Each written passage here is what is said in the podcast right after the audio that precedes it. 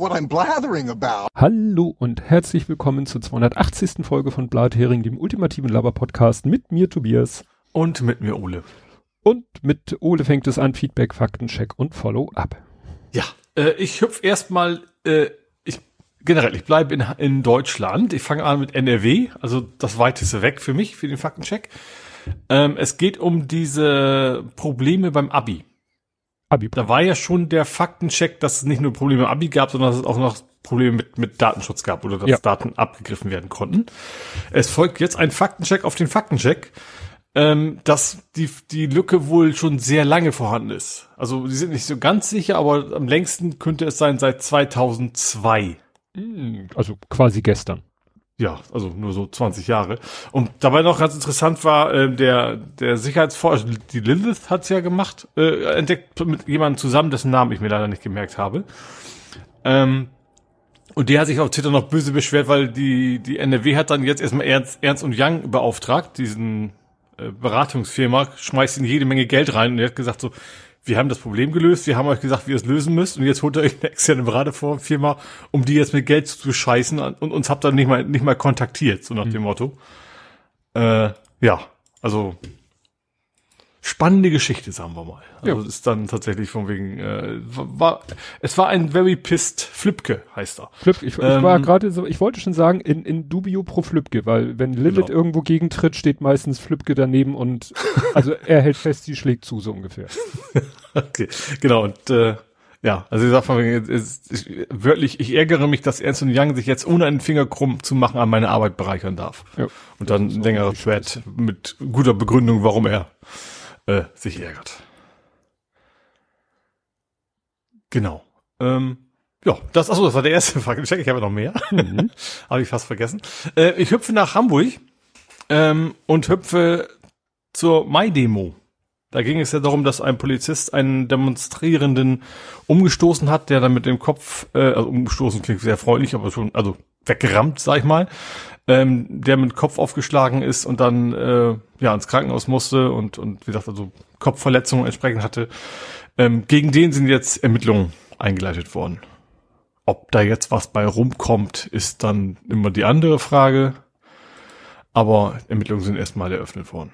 Ja, da gab es aber schon, da gab es sozusagen noch eine Sache zu der Thematik, nämlich, dass es gibt jetzt ein, ein sogenanntes Übergabedokument. Ich weiß nicht, wahrscheinlich von wem, also irgendjemand hat ja den Patienten ans Krankenhaus übergeben. Mhm. Die, weiß nicht, wahrscheinlich Rettungseinheit. Also, und in diesem Übergabedokument für das Krankenhaus steht, nach dem Motto, der Patient sei gegen ein Polizeischild gesprungen. Ja. Also wer auch. Ich habe mir tatsächlich noch gedacht, wenn, wenn es für solchen Sachen nicht mittlerweile andauernd Videoaufnahmen geb, gäbe, dann wäre das quasi gar nicht, kein Mensch hätte es gemerkt. Polizei hätte gar nichts zu befürchten gehabt, der Polizist hat er jetzt wahrscheinlich auch nicht, aber äh, ja, die schreiben sich das auch schön zusammen. Ja. Also wie gesagt, hier steht, es muss jetzt, äh, also wie der Eintrag in dieses Einga äh, Übergabedokument zustande kam, ist unklar. Also irgendjemand hat auf irgendein Blatt Papier geschrieben, er sei gegen ein Polizeischild gesprungen. Mhm. Bei dem Einsatz gab es überhaupt keine Schilde und es gibt ja ein Video, wo man genau sieht, dass der nicht gesprungen ist, sondern dass der Polizist hier steht, ja. auch ihn umgeschossen hat. Also das ist ja interessant, wie es zu diesem Schriftstück gekommen sein. Ja, soll. wahrscheinlich ist das das Standardverfahren. Erstmal so. Ja, aber ne? Äh, vielleicht hat die Polizei diese Aussage gegenüber den Rettungskräften gemacht. So, ja, dann haben die das also die Rettungskräfte werden nicht auf die, äh, Nein. generell, denen ist es eigentlich wahrscheinlich so erstmal völlig egal. Also die, wir wollen schon wissen, was ist passiert, im Kopf aufgekommen. Aber weshalb, wieso ist dann erstmal für die Behandlung völlig egal. Ja. ja. Gut, als letztes äh, bleibe ich quasi vor den Toren Hamburgs, beziehungsweise je nach Bereich in Hamburg Harburg gab es mal wieder eine Glücksspielrazzia. Das war der, der Faktencheck, von dem ich gar nicht wusste, ob es sich überhaupt noch lohnt, das zu erwähnen. Es wurden wieder mehrere tausend Euro festgestellt, äh, festgestellt, sichergestellt. Äh, ja, ansonsten das Übliche. Und wieder in Harburg. Ja, ist schon einigermaßen interessant, was man da. Ich glaube, vielleicht ist das, ist das wie, what happens in Harburg stays in Harburg oder so ähnlich. Harburg, das Las Vegas von Hamburg oder Norddeutschland. Genau. Oder, naja. Gut. Dann äh, habe ich einen Faktencheck, äh, sag ich mal, nenne ich mal so von oder ein Follow-up von Andy. Andy hat tatsächlich, äh, wie ich ja schon vermutet hatte aus seinen Aussagen, sich auch diesen großen Drei-Wege-Muldenkipper gekauft. Er hatte auch schon Bilder gepostet, wie er ihn gebaut hat und er ist sogar schon fertig. Mhm. Und er hat äh, die Außenwände der Ladefläche genauso falsch angebracht wie ich. Vermute ich mal. Und nochmal bestätigt, dass es sich nicht als Luftfahrzeug an. Ja, genau. Also Fluchtfahrzeug, nein. Für, wenn du viel klauen willst, ja, aber du darfst es nicht eilig haben. Ja. Zum Thema LKW-Ladung und so habe ich nachher ganz am Ende noch was im Real Life, doch dazu später mehr. Kommen wir jetzt zu Ed Compots gesammelten Werken. Das fing an mit, äh, ja, die Lochkartenwahl, also er, äh, er bestätigt, es war 2000, es war auch Bush, aber nicht gegen sonst was, weil ich mich nicht an den Gegner erinnerte, ähm, Gore. Ah, mhm. und ich habe aber tatsächlich das Foto gefunden, weil da gab es viele Fotos von Leuten, die wirklich äh, diese Lochkarten sich angeguckt haben und um genau zu gucken, ne, was will mir diese Lochkarte sagen. Und ich habe tatsächlich dieses Bild gefunden, wo einer das Bild so manipuliert hat, dass die Löcher in der Lochkarte das Wort Busch ergeben haben. Mhm. Genau, dann geht's noch um, ich hatte irgendwie in einem Kontext ja scherzhaft die Einheit Kilo pro Saarland erfunden. Ja. Da hat er dann noch gesagt, Kilo ist keine Währung im Gegensatz zu Pfund. ja. Teekesselchen. Saarland muss als Fläche Saarland genutzt werden, weil Quadratzoll ja auch eine Fläche ist. Das hab ich, ja, Saarland ist immer eine Fläche. Also wird ja immer. Das Wort Aare auch mit drin. Also. ja. Kreuzworträtsel. Flächenmaß, äh, veraltetes Flächenmaß. Ach. Das will ich veraltet nutzen, also zumindest Hektar wird ja durchaus noch verwendet bei Ja gut, stimmt. Landwirten. Im Hektar drinne. Also ich weiß, bei uns auf dem Dorf, da geht's bei der Hochzeit darum, wie viel Hektar hat denn der Bau? Wahrscheinlich auch nicht mehr, aber nee. das gibt's immer noch in Gesprächen zumindest. Ja. Ed Compat schreibt noch, die ausgestanzten Löcher nennt man Chef. Jetzt ist die Frage, ob ich es richtig ausspreche. Chef. Chef. Ja. Ich würde Chef, Chef aussprechen. Mein Name ist Chef. Chef. Oh Gott, so ganz schlimme Sachen, die in meinem Gehirn gespeichert werden, die man eigentlich nie wieder braucht, ne? Aber das dann doch. Chef kenne ich in einem anderen Kontext, um jetzt völlig abzudriften. Ich habe vor 30, äh, ich habe ja wenig Computer gespielt, aber eine Sache, die ich gespielt habe, war mit irgendeinem, entweder war das dieser Kampfhubschrauber Apache oder ein Kampfdüsenjet und da konnte man nämlich äh, C und F drücken für Chef und Flares. Und Chef. Ach, Flare sind ja die, die also Abwehrdinger quasi, ne? Ja, es sind beides Abwehrmaßnahmen. Flare sind so ähm, Leuchtspurgeschosse, also so, so. Die lenken quasi die Raketen ab, die, also fliegen sie hin. Ja, die lenken hitzegesteuerte Raketen ab und Chef mhm. ist nämlich so, äh, ja, Aluminiumfolienfetzen. Ah. So, Aluminiumfolienkonfetti, mhm. das lenkt radargesteuerte Raketen ab.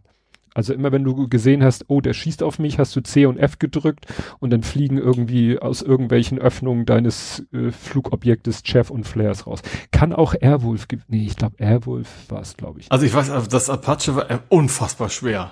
Nee, es war Comanche. Was Comanche? Comanche, stimmt. Es gab, gab irgendein ja, ja, ja. Helikopter, was, äh, wo man quasi schon froh war, wenn man mal geschafft hat, mal zu starten und wieder zu landen, ohne auch nur eine Fallberührung zu haben. Ich glaube, das war Comanche hieß das Ding, glaube ich. Ja. Comanche ausgesprochen, wie auch immer. Ich ja, ja, ja, ja, ja. Doch, ich sehe gerade, ich sehe gerade. Screenshots. Ich sehe Screenshots. Ja, ja, ich erinnere mich. Gut, kommen wir zurück, wo wir eigentlich herkamen, zu Ed Wir fassen heute sehr früh aus. Ja, ist egal. äh, dann sagte er, dieser komische andere, noch krassere äh, Nachrichtensender als Fox, dessen Name mir nicht einfiel, One America Network. Ah. Auch OAN mhm. genannt. Mhm mach noch ein Q und noch ein N und du hast QAnon, aber das ist sicherlich nur Zufall. Dann zu dem Harald Welzer, über den ich ja nicht geredet habe. Äh, der Welzer war neulich bei Jung Naiv. Er schreibt nicht extrem ergiebig, ich habe es mir nicht angetan. Äh, wenn der Verfassungsschutz die AfD rechtsextrem nennt, haben die die Rechnungen. NPD finanziert der Verfassungsschutz ja schon. Ja, bei der NPD gibt's glaube ich, nicht mehr viel zu finanzieren. Das bezahlt man, glaube ich, heute aus der Porto- oder Kaffeekasse. Das bisschen, was die, was die noch machen. Nicht, dass das harmlos wäre, aber von der Be von, von Bedeutung her. Mhm. Genau. Blue Sky schreibt, er ist wohl noch zu Zeiten entwickelt worden, als Jack Dorsey noch den Twitter-Chef gab, als mögliche Weiterentwicklung. Das kann gut sein. Dazu den ganzen unsozialen Netzwerken kommen wir später nochmal. Genau, die CWA fragt nicht mehr ab, welche User sich infiziert gemeldet haben. Im Juni soll sie nicht mehr zum Download verfügbar sein. Also dann fliegt sie aus den Stores raus. Dann Aussprachehilfe Titer wie T analog T-Shirter kommt von Titration. Ja, das, was mich irritiert hat, weshalb ich es wahrscheinlich falsch ausgesprochen habe, das stand da mit Doppel-T. Und ich habe es gelesen, also Titter vorgelesen, weil es mit Doppel-T da stand und dachte ich, ja, aber Moment, das Wort war doch irgendwie anders mit diesem Wert, den man bestimmen konnte. Ich habe es nämlich, und dann dachte ich so, ja, das die, äh, was weiß ich, im, im Dingstar-Podcast, was weiß ich hier, Corona-Podcast, haben die doch immer Titer-Bestimmung gesagt, aber da stand das mit Doppel-T. Vielleicht wird's ja mit Doppel-T geschrieben, aber falsch ausgesprochen, äh, nicht so ausgesprochen. Offiziell falsch ausgesprochen. Es wird offiziell falsch ausgesprochen. Genau. Ähm, dann sagt der Nikolaus Seemark, wer äh, ist, also ist 47 Jahre alt geworden.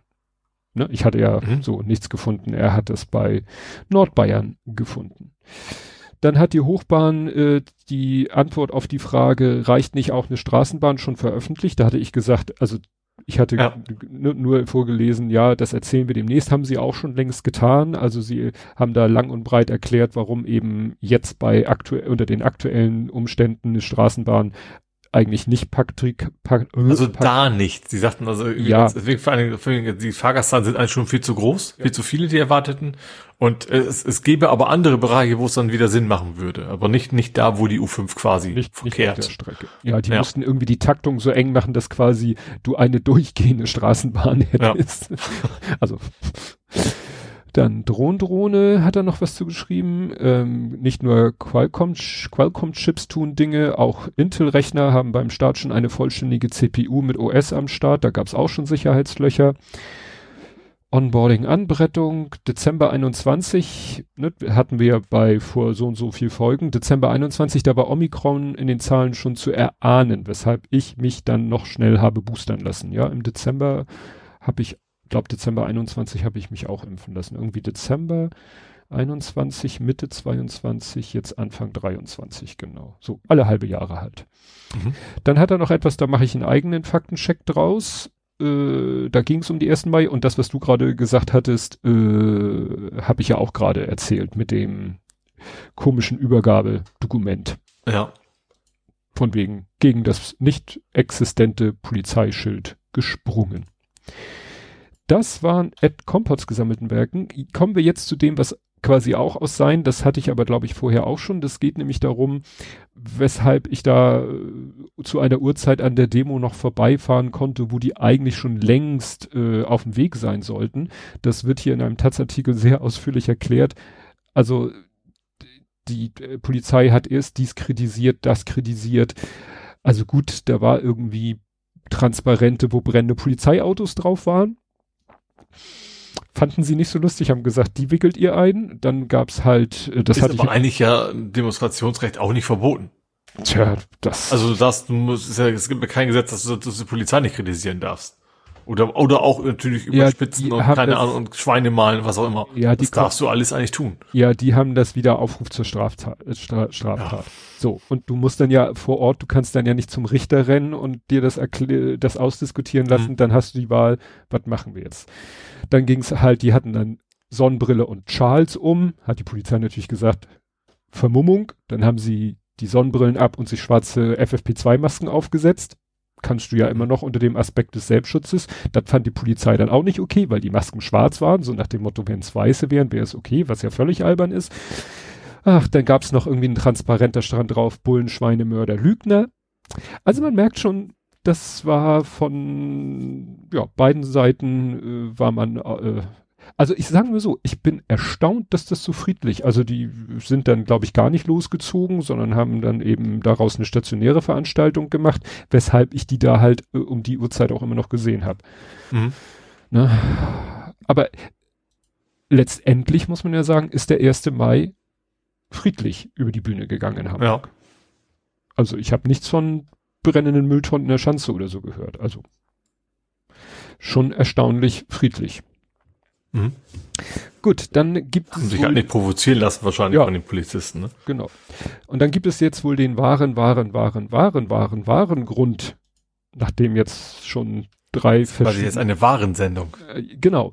Die Warensendung wird geliefert an Tucker Carlson. Also jetzt ist irgendwie noch wieder was rausgekommen, was er nämlich äh, am 7. Januar hat er irgendwie in einem, in, in einer internen Kommunikation hat er so erzählt, was ihm so durch den Kopf gegangen ist beim Betrachten eines Videos, was da die Randale gezeigt hat.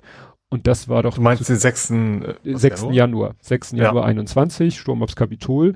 Mhm. Ähm, und ähm, da hat er irgendwie, ja, sich wirklich so äh, über ein Video geäußert, so das so gewaltverherrlichtend oder also seine Chatnachricht war eben so gewaltverherrlichtend, das ist wohl jetzt der Knaxus Knusus, weshalb er gefeuert ist.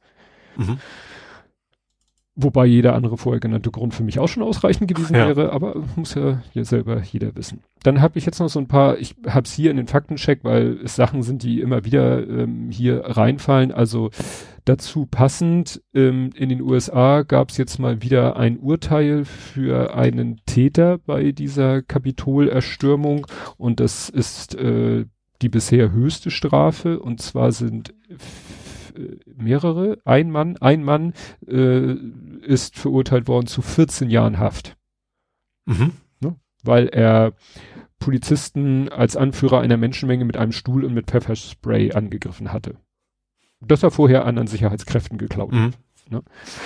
So, das ist sozusagen da nochmal ein Faktencheck. Äh, dann auch äh, Israel, da wird immer noch demonstriert. Man hört zwar kaum noch was davon, aber da wird jetzt seit 18 Wochen gehen da die Menschen auf die Straße und es sind immer noch äh, Zehntausende, mhm. die da wirklich immer noch, ich glaube, freitags, ich weiß nicht mehr, an irgend, immer am selben, äh, ja, immer am selben Tag gehen da immer noch Zehntausende auf die Straße, weil sie sich halt nicht, äh, sage ich mal, einlullen lassen von diesen Aussagen. Ja, äh, das, ne, die haben ja äh, diese, dieses mit dem, Ach, was ja, die, Sie das ist etwa zurückgenommen, nur erstmal. Ja, ne? ja, ja, aber aufgeschoben ist halt nicht aufgehoben und das ist den Leuten wohl sehr bewusst und deswegen demonstrieren sie weiter, weil sie sagen, eigentlich sagen sie, die ganze Regierung muss weg. Das mhm. kann so nicht, das wird kein gutes Ende nehmen mit dieser Mischpoke. Was glaube ich witzig ist, weil Mischpoke ist, glaube ich, stammt auch aus dem Hebräischen. Und nicht einfach so generell auf die Lage im United Kingdom bezogen. Wir kommen ja nachher noch zur vollen Krönung. Ähm, äh, da gab es Kommunalwahlen. Das ist auch so komplett untergegangen in anderen Themen, in Krönigung und also Coronation. Ich finde das Wort Coronation ja so geil. Ich dachte erst, das hat was mit, mit Corona zu tun. Und offensichtlich war ich dann nicht allein. Beschau. Ja. Also, Corona. Also Ach, der Corona. Ach so, ja, der, der, ja. Aber wie gesagt, Coronation ist die Krönigung. Gut, Corona ist ja auch der Sonnenkranz und der, ja, egal. Jedenfalls gab es Kommunalwahlen in England. Mhm. Und da haben die Tories richtig auf den Allerwertesten bekommen. Sie haben, hier steht, äh, mehr als 1000 Sitze verloren. Also es waren Kommunalwahlen in England. Mhm. Das ist ja nochmal ein wichtiger Unterschied. Also Kommunalwahlen. Also Kernland sozusagen. Äh, ja, sogar. Mhm. Also äh, wo, da, wo London ist. Genau, und wie gesagt, da ja. haben sie, äh, ja, und das wird jetzt vielleicht nochmal zu irgendwelchen, ja, ist ein Problem für Sunak und hier steht dann auch schon wieder so als Zwischenschlagzeile, Johnson lauert auf seine Chance. Ja, das lauert wahrscheinlich bis er 80 ist. Ja. Also, also das war der Lothar Matthäus der Politik. Der Lothar Matthäus wird ja auch von, von der Bild und Co. bei jedem Trainerposten irgendwie mal in den Raum geschmissen. Ja, ja, ja. Also wie gesagt, da ist äh, so völlig unter, unter dem Radar äh, auch was äh, politisch Spannendes passiert, was vielleicht in den nächsten Wochen Konsequenzen haben wird. Mhm. Kommen wir nun zu Politik, Gesellschaft, Social Media. Und da hätten wir bei, worüber wir nicht reden, habe ich mich entschieden äh, für Politiker, die versuchen cool zu sein, was eigentlich fast immer in die Hose geht, weil sie eben versuchen cool zu sein und nicht authentisch cool sind. Ja, und dann passieren solche Sachen wie, dass man äh, Yoda, Baby Yoda, The Child, Grogu, alles in einen Topf wirft und dann auch noch pampig reagiert, wenn man darauf hingewiesen wird, was ich dann ja besonders peinlich finde. Mhm. Hast du es mitbekommen? Nee, null. Unser Justizminister Marco Buschmann hat ja. am May the 4th, ah. am Star mhm. Wars mhm. Day, hat ein Foto von sich gepostet wie er einfach so an der Kamera vorbei, wohl offensichtlich aus dem Fenster guckt und vor ihm so, von ihm gehalten, wie auch immer, so eine Puppe von Baby Yoda slash Grogu slash The Child. Ja. Und dann schreibt er dazu, Happy Star Wars Day, Yoda und ich. Und am Ende noch, viel zu lernen wir noch haben. So, das heißt, er redet von Yoda, er benutzt die Sprache, die Yoda benutzt, und alle sich natürlich lustig gemacht, ey Alter, das ist Baby Yoda, das ist Grogu, das ist The Child, das ist nicht Yoda. Ne? Und das, diese, die, die Figur kann ja selbst am Ende der dritten Staffel von Mandalorian spricht die immer noch nicht. Man weiß gar nicht, ob Grogu jemals sprechen wird in dieser Serie oder äh, und ob er dann auch diese komische Grammatik hat. Und das ist ihm dann natürlich links und rechts auf, rechts auf Twitter um die Ohren gehauen worden. Und dann gab es eine Antwort, äh, nicht von ihm, sondern von seinem Team. Moment. Gesundheit. Ich habe zwar nichts gehört, aber ich vermute, du hast genießt. Nee, gehustet. Ach so. oh, 1,3 Millionen Mal angezeigt. So, zum Trinken habe ich mich jetzt nicht gemutet. So, jetzt kann ich natürlich nicht, also wie gesagt, zigtausend Antworten. Genau, und dann gab es nämlich die Antwort hier auf irgendeine Reply, gab es die Antwort ganz, äh, also nochmal, da schreibt jemand, möge das Wissen mit Ihnen sein. Sie haben Grogu aus Star Wars Mandalorian in der Hand und nicht Yoda. Und dann kommt als Antwort, ganz genau, Grogu oder auch Baby Yoda, Smile, also ASCII Smile, mhm. äh, Smiley und dann TB, das steht wahrscheinlich für Team Buschmann. Ne?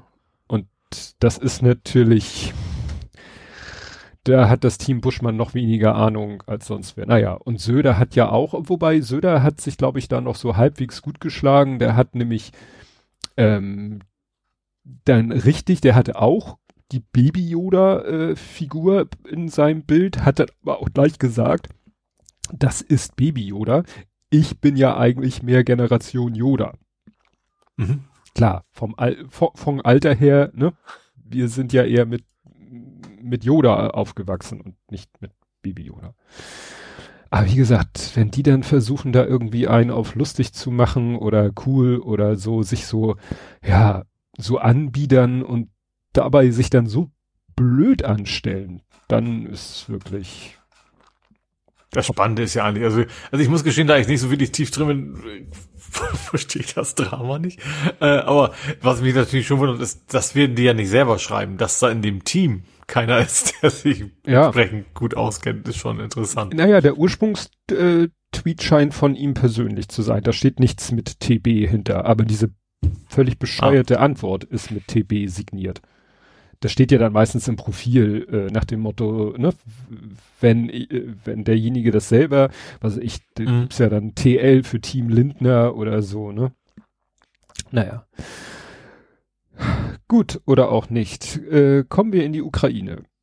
Da ist jetzt, ich sag mal so, wie sich der Kampf um Bachmut schier nicht enden wollend in die Länge zieht, zieht sich jetzt die, der Beginn der Frühjahrsoffensive, also da, äh, sagen wir so, es herrscht genau so viel Klarheit oder Unklarheit. Es wird wild spekuliert, hat sie schon angefangen, hat sie noch nicht angefangen, wann wird sie mhm. anfangen? Mhm. Dann sagen alle, naja, die wird nicht anfangen, habe ich ja hier, glaube ich, auch schon gesagt, nicht so wie, was weiß ich, Schlacht von Waterloo, es stehen sich irgendwie zwei Truppen gegeneinander und stürmen aufeinander zu und man sagt, das ist die Gegenoffensive. Viele sagen, dass diese ganzen Sachen, die gerade jetzt so passieren, schon wie Züge werden durch Explosion zum Entgleisen gebracht. Da hatte ich letztes Mal schon was ge mhm. gesagt. Tanks explodieren. Tanks explodieren und so weiter und so fort. Ähm, hier, was ist ich, ein Öltank in der Nähe von Kirchstraße, achso, der Straße, äh, ne, in der, irgendwo. Da, da wurde dann plötzlich, habe ich, ich habe ein neues Wort in dem Kontext gelernt, Shaping nennt man das. Nach dem Motto, du machst, du formst quasi ähm, das Schlachtfeld, bevor du das Schlachtfeld betrittst, formst du es, indem du Nachschubwege kaputt machst, Tankvorräte zerstörst und so weiter und so fort. Und dann, mhm. wenn sozusagen du sagst, so, jetzt habe ich hier schön mein Schlachtfeld vorbereitet, geshaped, dann geht die eigentliche Schlacht los. Wobei äh, Zelensky und andere äh, ukrainische äh, sagen, ja, nee, wir, wir fangen noch nicht an mit der, Früh, äh, mit der Offensive. Wir haben noch viel zu wenig Waffen, es sind noch gar nicht alle Panzer angekommen, äh, wir haben noch gar nicht genug Munition. Also es kann. Ja, wobei, ich sag mal, so, so ein Trainer sagt ja auch nicht erstmal, was seine genaue Taktik ist, ne? Ja. Also, genau, ne? also ja. insofern. Dann hatte ich ja auch letztes Mal erzählt, dass unheimlich viele Videos ich im Moment äh, sehe, obwohl ich ja nur einem solchen Account folge, wo sie mit Drohnen in gegnerische, also wo ukrainische Drohnen mit irgendwas äh, Sprengmäßiges unterm Bauch irgendwo reinfliegen. Und ich dachte, die können doch nicht, also wo, wo so viele Drohnen. Ja, äh, als hätte er mich gehört, hat dieser Außen Technical dann erstmal Videos gepostet, äh, Fotos und Videos gepostet Berge von Drohnen. Also mhm. die, die, die, ich weiß nicht wie und wo die die herstellen. Ich habe da irgendwie, der hat auch ein Video, wo einer über so so Kartons schwenkt, in jedem Karton zwei Drohnen übereinander. Äh, also das scheint wirklich deren Hauptaugenmerk zu sein, mit diesen Drohnen ja, ja. Kamikaze-Drohnen davor zu gehen. Ja gut, ich denke mal, also man setzt eine Drohne 1000 Euro kostet, ist das natürlich im, im militärischen ja. Dimension relativ billig. Ja, ja. Und ich glaube, die, die, die sehen, ja, man, das sind hier Stapel. 1, 2, 3, 4, 5 übereinander. 1, 2, 3, 4, 5. So Skyper-mäßig damals zu PS5. Ja, ich weiß nicht. Ich habe, er hatte noch ein anderes gepostet. Da stand was mit S Esquadron. Ich habe da aber auch nichts gefunden unter dem Wort Esquadron. Also die, die scheinen da echt in der Ukraine so eine eigene Massenproduktion von solchen Drohnen aufgezogen zu haben. Mhm. Ne?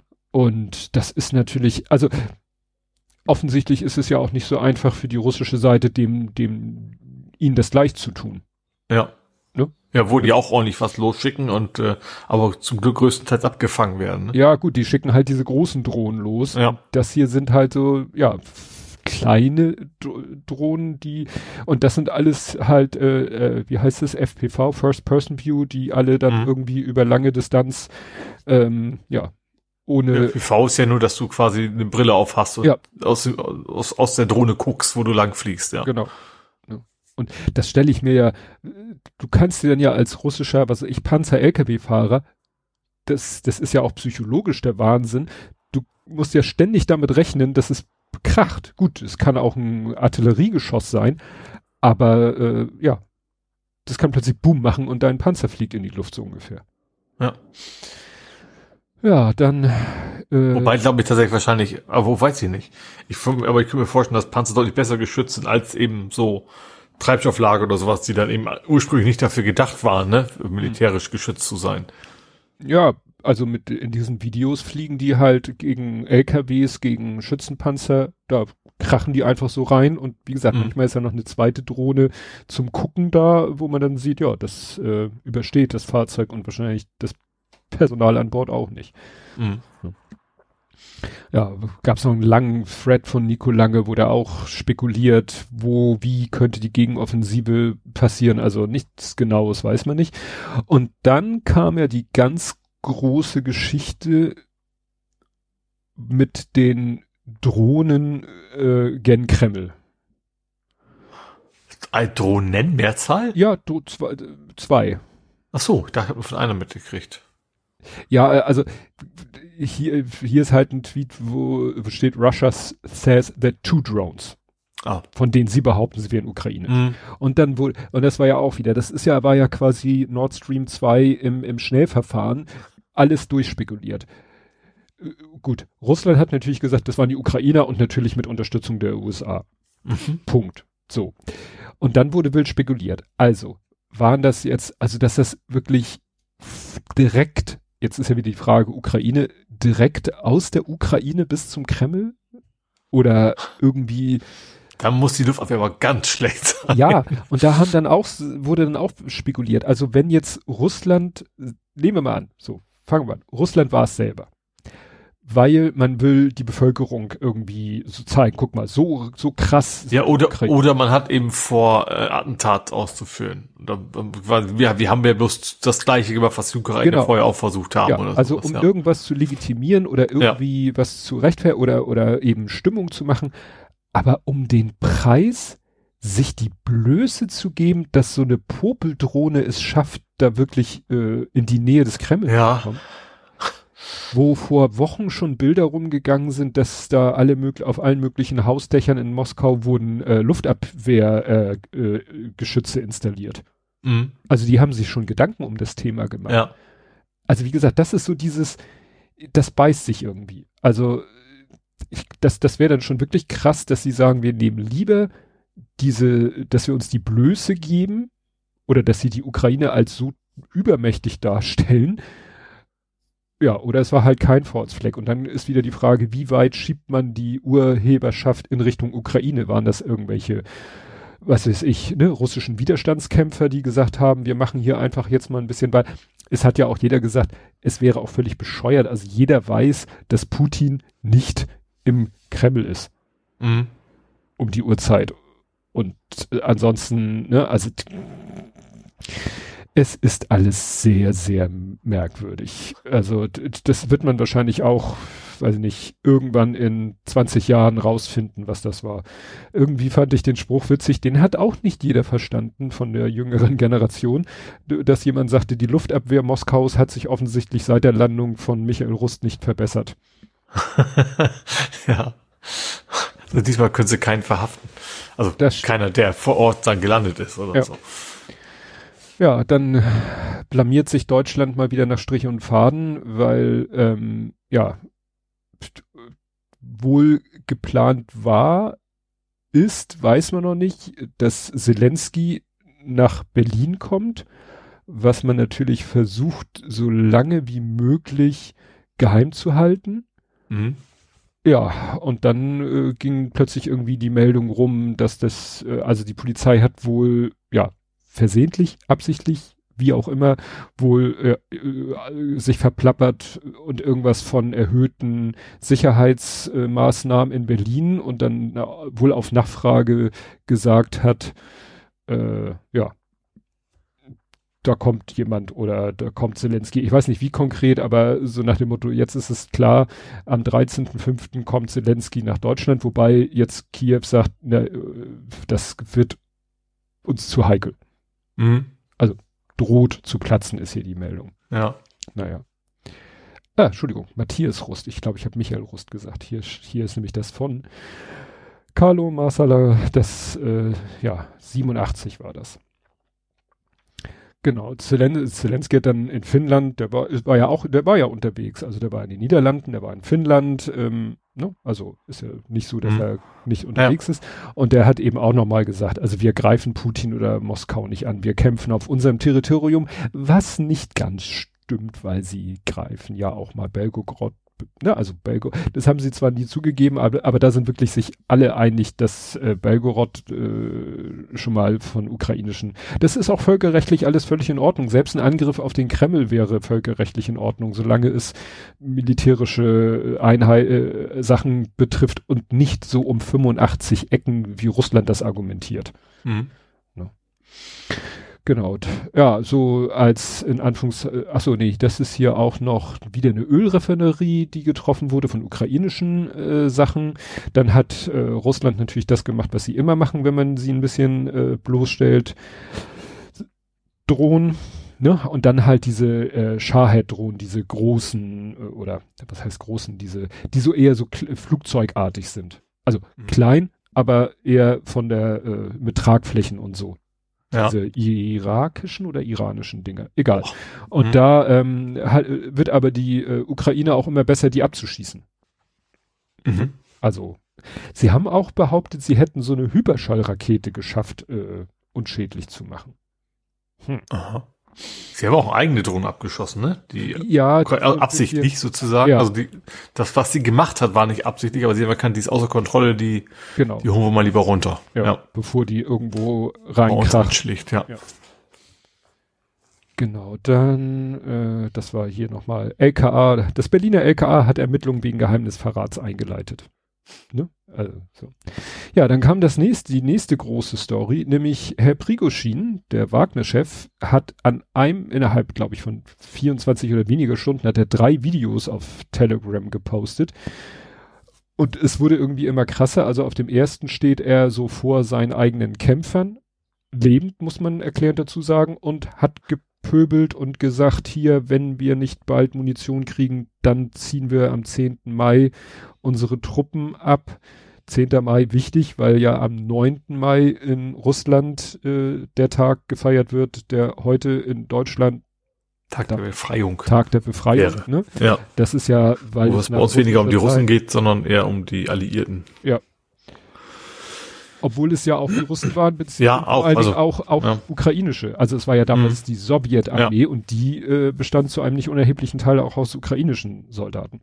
Na, jedenfalls hat er sich dahingestellt und gesagt, wenn hier nicht bald was sich ändert mit Munition und ähnlichen Kram, dann ziehe ich am 10. Mai meine Leute ab. Dann hat er noch ein zweites Video, wo er dann vor, ja, Leichen, also jedenfalls sah es so aus, als wenn da Leichen sind, also wo er sagt, hier, das sind meine gefallenen Männer, die habt ihr auf dem Gewissen und so weiter und so fort und hat so richtig abgezogen, ja. Also es ging nicht in Richtung Putin, es ging, so, es ging sozusagen um die Ebene ein darunter, also um den Shoigun und den anderen, also äh, er will sich nicht mit Putin anlegen, aber so mit allem, was so eine Ebene unter ist, legt er sich eigentlich an und beschuldigt die, was wir ja hier auch schon hatten, so hier, eure Kinder äh, äh machen sich ein schönes Leben in Europa Mhm. Ne? Also das, was ja, ja was so ja, da hat er mal recht. ja. ja. Ähm, interessant ist, dass er noch so nebenbei halt fallen lassen, dass ja auch seine Truppen oder seine Söldner äh, jetzt, äh, weil er sie hier braucht, aus Afrika abgezogen wurden. Mhm. Was er sozusagen, womit er mal kurz äh, zugibt, dass Wagner-Truppen auch in Afrika sich rumtreiben, was ja manchmal ja. auch geleugnet wird. Mhm. Naja. Und dann gab es noch ein drittes Video, ich weiß jetzt gar nicht mehr, was da nochmal anders war. Also genau, ist er seine extrem Beleidigung gegenüber Shoigu und Gerasimov. Und dass er die toten Söldner zeigt, das hatte sozusagen ein, das Ganze auf einen neuen, auf einen neuen Level gehoben. Mhm. Und äh, ja, was jetzt er so erreichen wollte, scheint er erreicht zu haben. Auf jeden Fall war die letzte Meldung, er bleibt mit seinen Truppen. Ach so, und dann war noch die, äh, dann hier dieser mit K, oh, K, der Tschetschenenkämpfer-Anführer. Der mit dem äh. schwarzen langen Bart. Äh, der ja, Tschetschenen. Genau, ja, ja. Ne? Dann äh, hat der angeboten, okay, dann übernehmen wir, weil, äh, also äh, Prigoschin wollte natürlich nicht einfach abhauen. Er wollte sozusagen Druck machen. Ja, nee, er wollte, er hat gesagt, so, wir gehen hier weg und übergeben sozusagen äh, die Stellung, unsere Stellung übergeben wir an die reguläre russische Armee. Mhm. So, dann nach dem Motto, dann seht ihr zu, wie er die letzten, ich glaube, es geht nur noch um zweieinhalb Quadratkilometer, die in Bachmut noch zu erobern sind. Ähm, und dann kam halt die, dieser von den Tschetschenen und sagte, hey, ich könnte mit meinen Leuten und so und irgendwie weiß ich nicht, ob er dann, äh, nee, nachher gewinnt der hier in Bach, erobert der Bachmut, äh, ich habe die ganze Vorarbeit geleistet, der er erobert die letzten zweieinhalb äh, Quadratkilometer und lässt sich dann als Eroberer von Bachmut feiern. Mhm. Ich weiß es nicht, aber auf jeden Fall stand jetzt, äh, hat Prigoschin gesagt, nö, ich habe mich mit den, ne, ich, ich bekriege jetzt meine Munition, die ich wollte, deswegen bleiben meine Leute jetzt hier. Mhm. Also am Ende viel Rauch um nichts. Ja. Genau, dann äh, auch ein Zeichen, also wir hatten ja schon, dass die russische Armee auf äh, ja, besetzten Gebiet, aber sogar auf wirklich eindeutig eigenem Gebiet, die jetzt anfangen, Verteidigungsstellung zu bauen, Gräben zu ziehen und ähnliche Dinge zu tun. Und sozusagen auch als weitere Maßnahme werden jetzt äh, quasi findet eine Zwangsevakuierung statt von besetzten Gebieten. Also alles, was nahe der Südfront ist in der Ukraine, wird jetzt zwangsevakuiert. Mhm. Auch der Ort sozusagen, äh, der sozusagen, ja, wie soll ich sagen, dieses Kernkraftwerk Saporischia wo die ganzen Mitarbeiter eigentlich wohnen. Ja. Aber sie können die natürlich nicht alle evakuieren, die brauchen sie ja. Also die werden wahrscheinlich dann gezwungen, im Kernkraftwerk zu leben oder mhm. wie auch immer. Ja. Wo der Chef von der internationalen, Ener wie heißt das, International Atomaufsichtsbehörde auch gesagt hat, das setzt die Leute noch mehr unter Stress und wer unter Stress steht, äh, ist nicht unbedingt in der Lage, kontrollierten Kernkraftwerk zu steuern. Mhm. Also das, ja.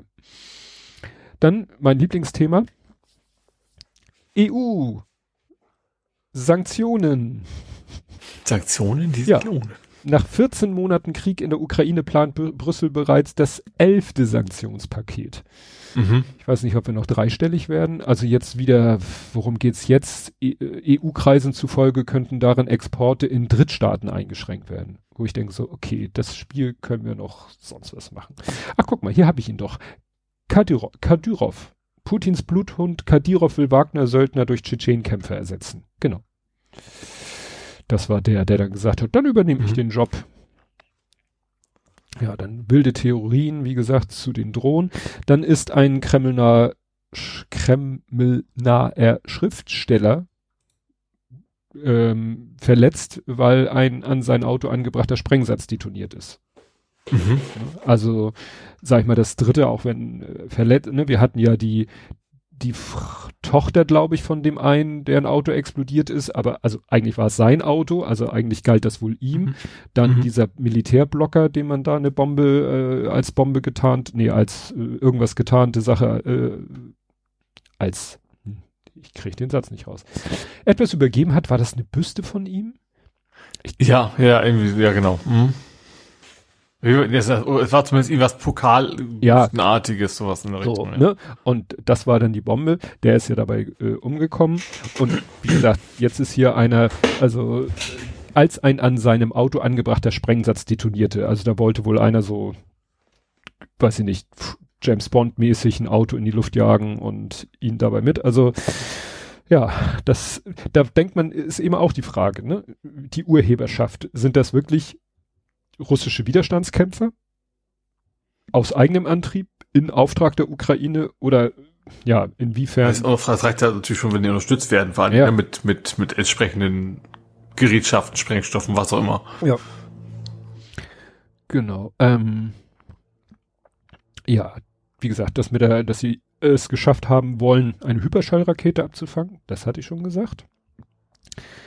Dann Prigoshin Slatted, genau, das ist das, das habe ich auch schon erzählt.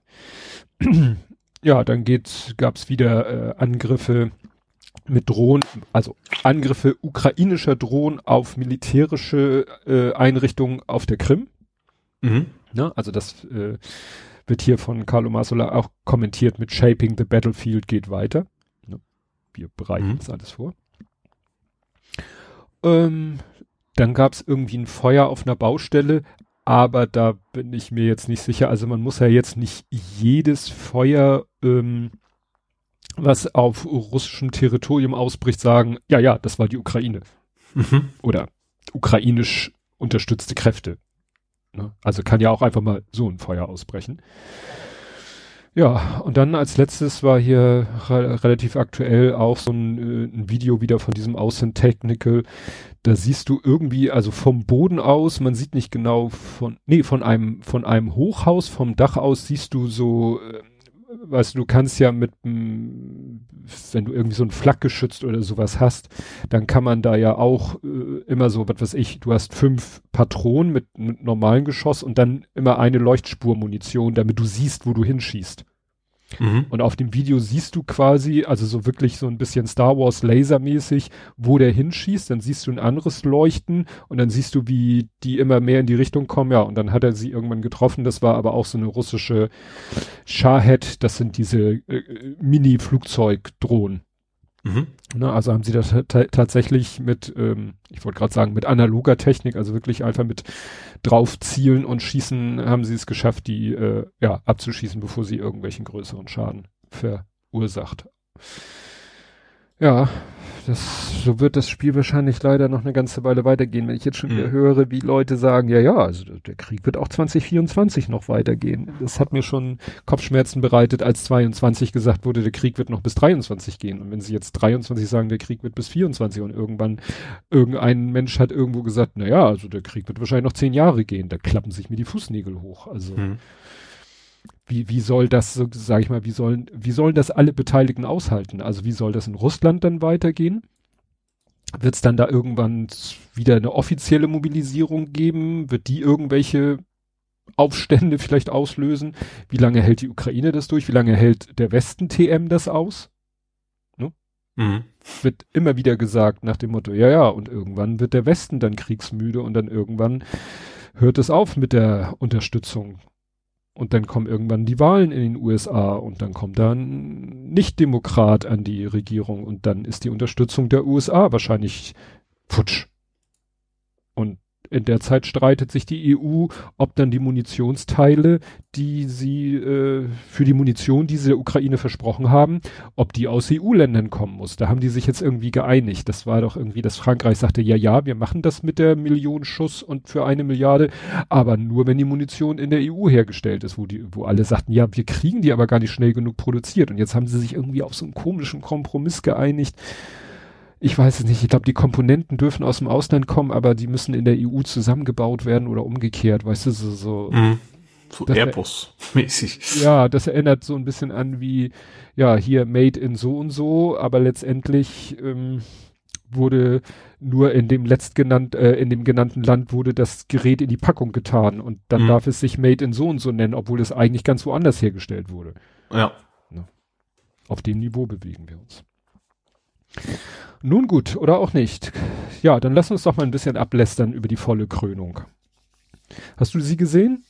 Nee, ne? nee ich habe nur gesehen, dass beim Rumzappen das irgendwie abends auf NDR immer noch irgendwie Charles Spezial und keine Ahnung was lief. Aber ansonsten habe ich ja nicht so ganz großes Interesse an diesem ganzen royalen Gedönse, sag ich mal. Ja, bei uns auch nicht. Ähm, meine Frau hat nachmittags ein bisschen RTL mal laufen gehabt und da war, das war, das war die Situation, wo er dann in vollem Ornat mit Camilla, mit beide mit Hut äh, auf dem Balkon und äh, alle. Kamelle? London gibt's Camilla. Camille, Camilla, Cam Kamillentee für Camilla, voll Camilla. Kamelle für Camilla, Camilla. Ne? Aber da durfte dann nur äh, die Active Royals durften da nur auf dem Balkon. Also kein Harry, glaube ich auch kein Prince Andrew. Der soll da auch massiv ausgebuht worden sein, verständlicherweise. Und Harry hat sich halt. Auch schnell wieder abgesetzt. Der ist ja nur so der Form halber erschienen. Also er war eingeladen, er durfte dabei sein und dann hat er aber auch schnell gesagt, so, jetzt ist meine Anwesenheit nicht mehr erforderlich. Bisschen Kuchen und dann wieder nach Hause. Genau. Ja. Ich habe nur gelesen, war das das, ich glaube, das ist so, so teuer wie die Elfi so ungefähr, ne?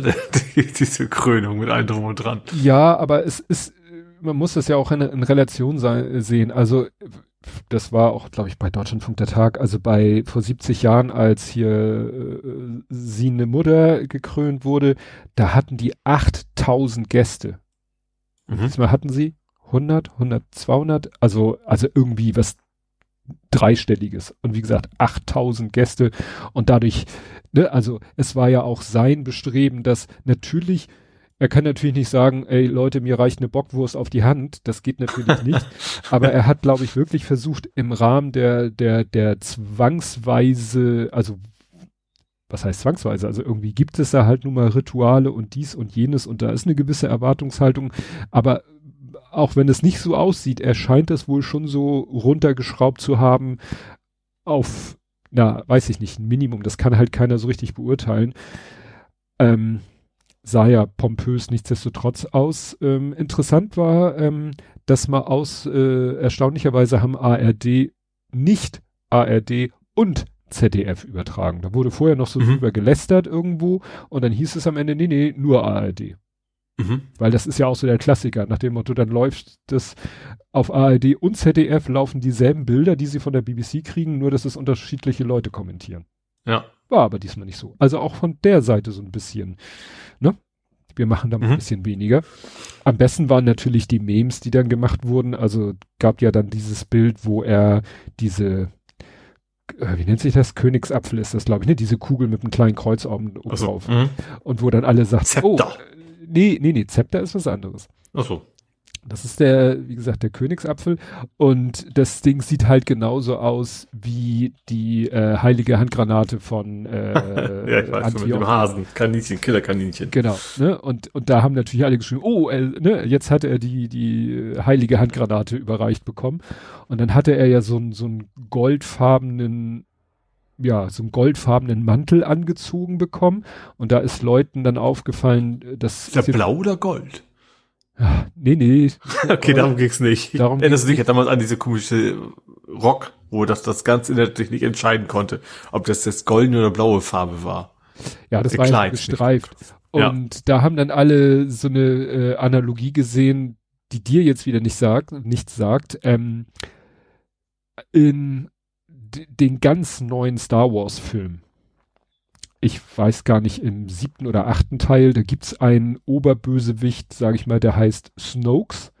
Und der sitzt in einer Szene auch in so einem, auf so einer Art Thron und hat auch so einen goldschimmernden Mantel an. Und da haben natürlich alle sofort natürlich einen Screenshot äh, aus oder ein Film, Szenenbild und äh, haben das dann mit Charles sozusagen in Verbindung gebracht. Mhm. Weil war schon eine gewisse Ähnlichkeit in diesem Outfit. Naja, und zum Glück trug niemand irgendwas knackig Grünes oder knackig Blaues, also konnte man keine Greenscreen-Effekte machen. Aber ja, es war erstaunlich äh, schnell auch wieder von der Themenliste verschwunden. Mhm. Gut, es war dann noch ja irgendwie äh, heute oder nee, gestern war noch irgendwie ein Konzert, wo dann alles aufgetreten ist, was glaube ich britische Wurzeln hat. Take That sind nochmal. Also John war in Hamburg. Ja, stimmt. Der hat ja drei Tage durchgefeiert. Nee, also wie gesagt, das haben wir jetzt auch hinter uns und jetzt muss man halt sehen, wie das da weitergeht. Es wird ja, ich finde es interessant, es wurde wieder, und das finde ich auch richtig, wieder darauf hingewiesen, ja, aber denkt auch daran, ne, wie genau als Queen Elizabeth zweite gestorben ist, war ja auch so immer, ja, und denkt an, ne, die haben immer noch eigentlich eine gewisse Schuld abzuleisten für ihre ganze Kolonialzeit und da mhm. hat, äh, und auch, ähm, nicht vergessen, dass Prinz Charles so ein kleiner ESO-Schwurbler ist. Ne? Klar, man oft, das finde ich eben interessant, es wird oft darauf hingewiesen, dass er ja sehr grün ist und schon früh sich für Umwelt und Klima eingesetzt hat. Ja, stimmt. Aber, ne? Mhm. Er ist halt auch ja. ein kleiner Schwurbler und findet so Demeter und solche Sachen toll. Das eine und das andere. Gut, dann kommen wir nach Deutschland zu dem großen Aufregerthema der letzte Woche. Hast du irgendwas mitbekommen? So? Offensichtlich nicht, nicht. Also, ich will das jetzt auch nicht, das haben andere, ich verlinke da einfach Lage der Nation, die haben das schön auseinandergedröselt. Es geht darum, dass ein Staatssekretär im Wirtschaftsministerium. Ach so, also, klar, das habe ich, also Habecks, äh, genau. ja, klar. So, und dass dessen Trauzeuge jetzt sozusagen einen hohen Posten in einem äh, äh, vom Ministerium gegründeten Institut und so weiter und so fort. Und also es wurde auch bei Deutschlandfunk der Tag wurde das auch schön auseinanderklabüsert. Ja, das Problem ist, es gibt da quasi so eine Art ungeschriebene Gesetze. Also es gibt da so, so es wäre mal schlau, klare Regeln aufzustellen, weil solange es mhm. keine klaren Regeln gibt, wird es immer solche Fälle geben, wo man dann, wo, wo, wo die einen sagen können, ist auch nicht so schlimm und die anderen eskalieren bis zu, also das ging ja bis, also der, der Staatssekretär Greichen müsse gefeuert werden, bis Habeck müsste zurücktreten. Und das hat. Ja, von, von, von den Amigos fand ich das war doch ja, was ja, bemerkenswert. Das, das ist ja, ja, es haben, die haben auch irgendwie, irgendeiner von der CSU gesagt, ja, dann sozusagen ab jetzt dürfen die Grünen aber nie wieder was sagen, wenn bei uns irgendwas so in die Richtung geht. So nach dem Motto, das ist für sie jetzt der Freifahrtschein für die nächsten 100 Jahre. Mhm. Nie wieder dürfen Grüne irgendwas in die Richtung sagen. Wobei das ja nicht mal Habecks Trauzeuge ist oder also das war natürlich wieder für alle, die Habeck auf dem Kieker haben, äh, eine Steilvorlage. Mhm. Obwohl, ja, also interessant finde ich, also wenn sogar Christian Lindner bei Maischberger zu dieser Greichen-Affäre sich äußert und sagt, mancher Vorwurf, Vorwurf ist unverhältnismäßig. Und Lindner ist nun wirklich kein Buddy von Habeck. nee. Aber wenn sogar Lindner das sagt, gut, dem geht's natürlich auch um die Stabilität der Koalition. Ne? Aber das ist jetzt wirklich, was da manche für, äh, ja, für Zusammenhänge herstellen und so. Ja, das ist alles ein bisschen doof. Das Problem ist natürlich, ne, einerseits willst du Leute irgendwo haben, zu denen du Vertrauen hast. Ich sag mal, was ist denn heute ein Einstellungskriterium? A, der Mensch sollte natürlich Ahnung von dem Thema haben. Ist in der Politik nicht, ist ja. in der Politik nicht immer gegeben. Ja. B, du musst wissen, kann ich dem vertrauen, ist der integer und so weiter und so fort. Ja, und ich gehe mal davon aus, dass er das über seinen Trauzeugen, mhm. dass er da eine verbindliche Aussage machen kann. Problem ist halt, ja, er, der, der Greichen sagt ja im, jetzt im Nachhinein selber, ja, hätte er sich gleich eigentlich selber als befangen erklären müssen, war ein Fehler. Mhm. Streitet er ja nicht mal. Ne? Aber wie gesagt, gerade jetzt von diesen ganzen C, gerade von den CSU-Nasen, nach dieser ganzen Corona-Maskengeschichten und dieser Frau und äh, und oder selbst CDU mit hier Herrn Laschets sein Sohn und den von irgendwas Hemdenschneidern, die dann irgendwelche Kittel zusammengetackert haben, die man nicht gebrauchen konnte. Mhm. Ehrlich. Da finde ich, ja. Aber naja, es ist halt im Moment so in der Politik, du darfst nicht die winzig kleinste Schwäche zeigen oder den winzigst kleinen Fehler machen. Klar, ist natürlich in unserer Bubble springen natürlich alle Robert Habeck zur Seite und bringen tausend Beispiele und tausend Argumente, weshalb das eben nicht so dramatisch ist. Das macht es dann manchmal schwer, das überhaupt noch irgendwie halbwegs neutral zu beurteilen. Mhm. Aber ich sag mal so, da fehlt vielleicht manchmal auch so die, die, die Coolness zu sagen, ja, ist so, deal with it, get over it, wir haben Wichtigeres zu tun. So wie es ja gerne von der anderen Seite gemacht wird. Mhm. Aussitzen, abblocken, naja. Wo wir gerade bei der anderen Seite sind und wie wir gerade so bei CSU sind, hast du denn von dem bescheuerten Treffen gehört? Bescheu das bescheuerte Treffen? Nee, ich habe nur bei, bei Quer was sehr regionales irgendwie die Wurstkoalition, aber das meinst du wahrscheinlich das nicht. Das meine ich nicht. Nee, ich bin nee. schon etwas internationaler unterwegs. Ach, stimmt, die haben, klar, die haben äh, den, den Anti-Disney-Menschen da, wie heißt er denn? Äh, Florida, ne? Mhm. Wie heißt der? Hilf mir doch mal. Ja, ich, ich will, ich dachte, du willst selber. Ron DeSantis. DeSantis, genau. Trump den, den hat, brain. Ja, den, der auch schon bei John Oliver ein paar Mal, äh, John, John Stewart, nee, doch, John Oliver. John Oliver hat. Das mir jedes Mal mit, eigentlich immer richtig sage und mir selber nicht traue, ne? Aber da ist er eben auch schon ein paar Mal zum Thema gewesen, also vor allen Dingen wie auch unter anderem mit, also er hat dieses Don't Say Gay gesetzt, ähm, hat dann irgendwie über Umwege dadurch dann quasi auch mit Disney den Beef und so weiter und ähm, ja, ja, also kein sehr netter Person, sagen wir mal ja. so. Naja, und äh, Andreas Scheuer hat dasselbe halt getwittert, Gespräche mit Ron DeSantis, die starken strategischen und außenpolitischen Einschätzungen, bla bla bla, schicke Fotos äh, und so weiter und so fort. Und äh, dann war auf dem Foto ganz außen noch jemand zu sehen, auf den hat sich Twitter dann sowieso gleich eingeschossen. Und ist, also jeder und sein Onkel hat dann einen langen Thread darüber geschrieben und auseinandergedröselt. Also entweder haben sie sich an Ron DeSantis, also warum Ron DeSantis eigentlich eine indiskutable Person ist, der man nicht noch, die man nicht noch mit einem Besuch sozusagen ehrt, ne, gibt's ja genug. Dann eben auch diese, diese, äh, wie heißt der? Armin Petschner Multari, der auch auf dem Bild war, wurde dann auseinanderklabüsert, was das denn für eine dubiose Socke ist. Mhm.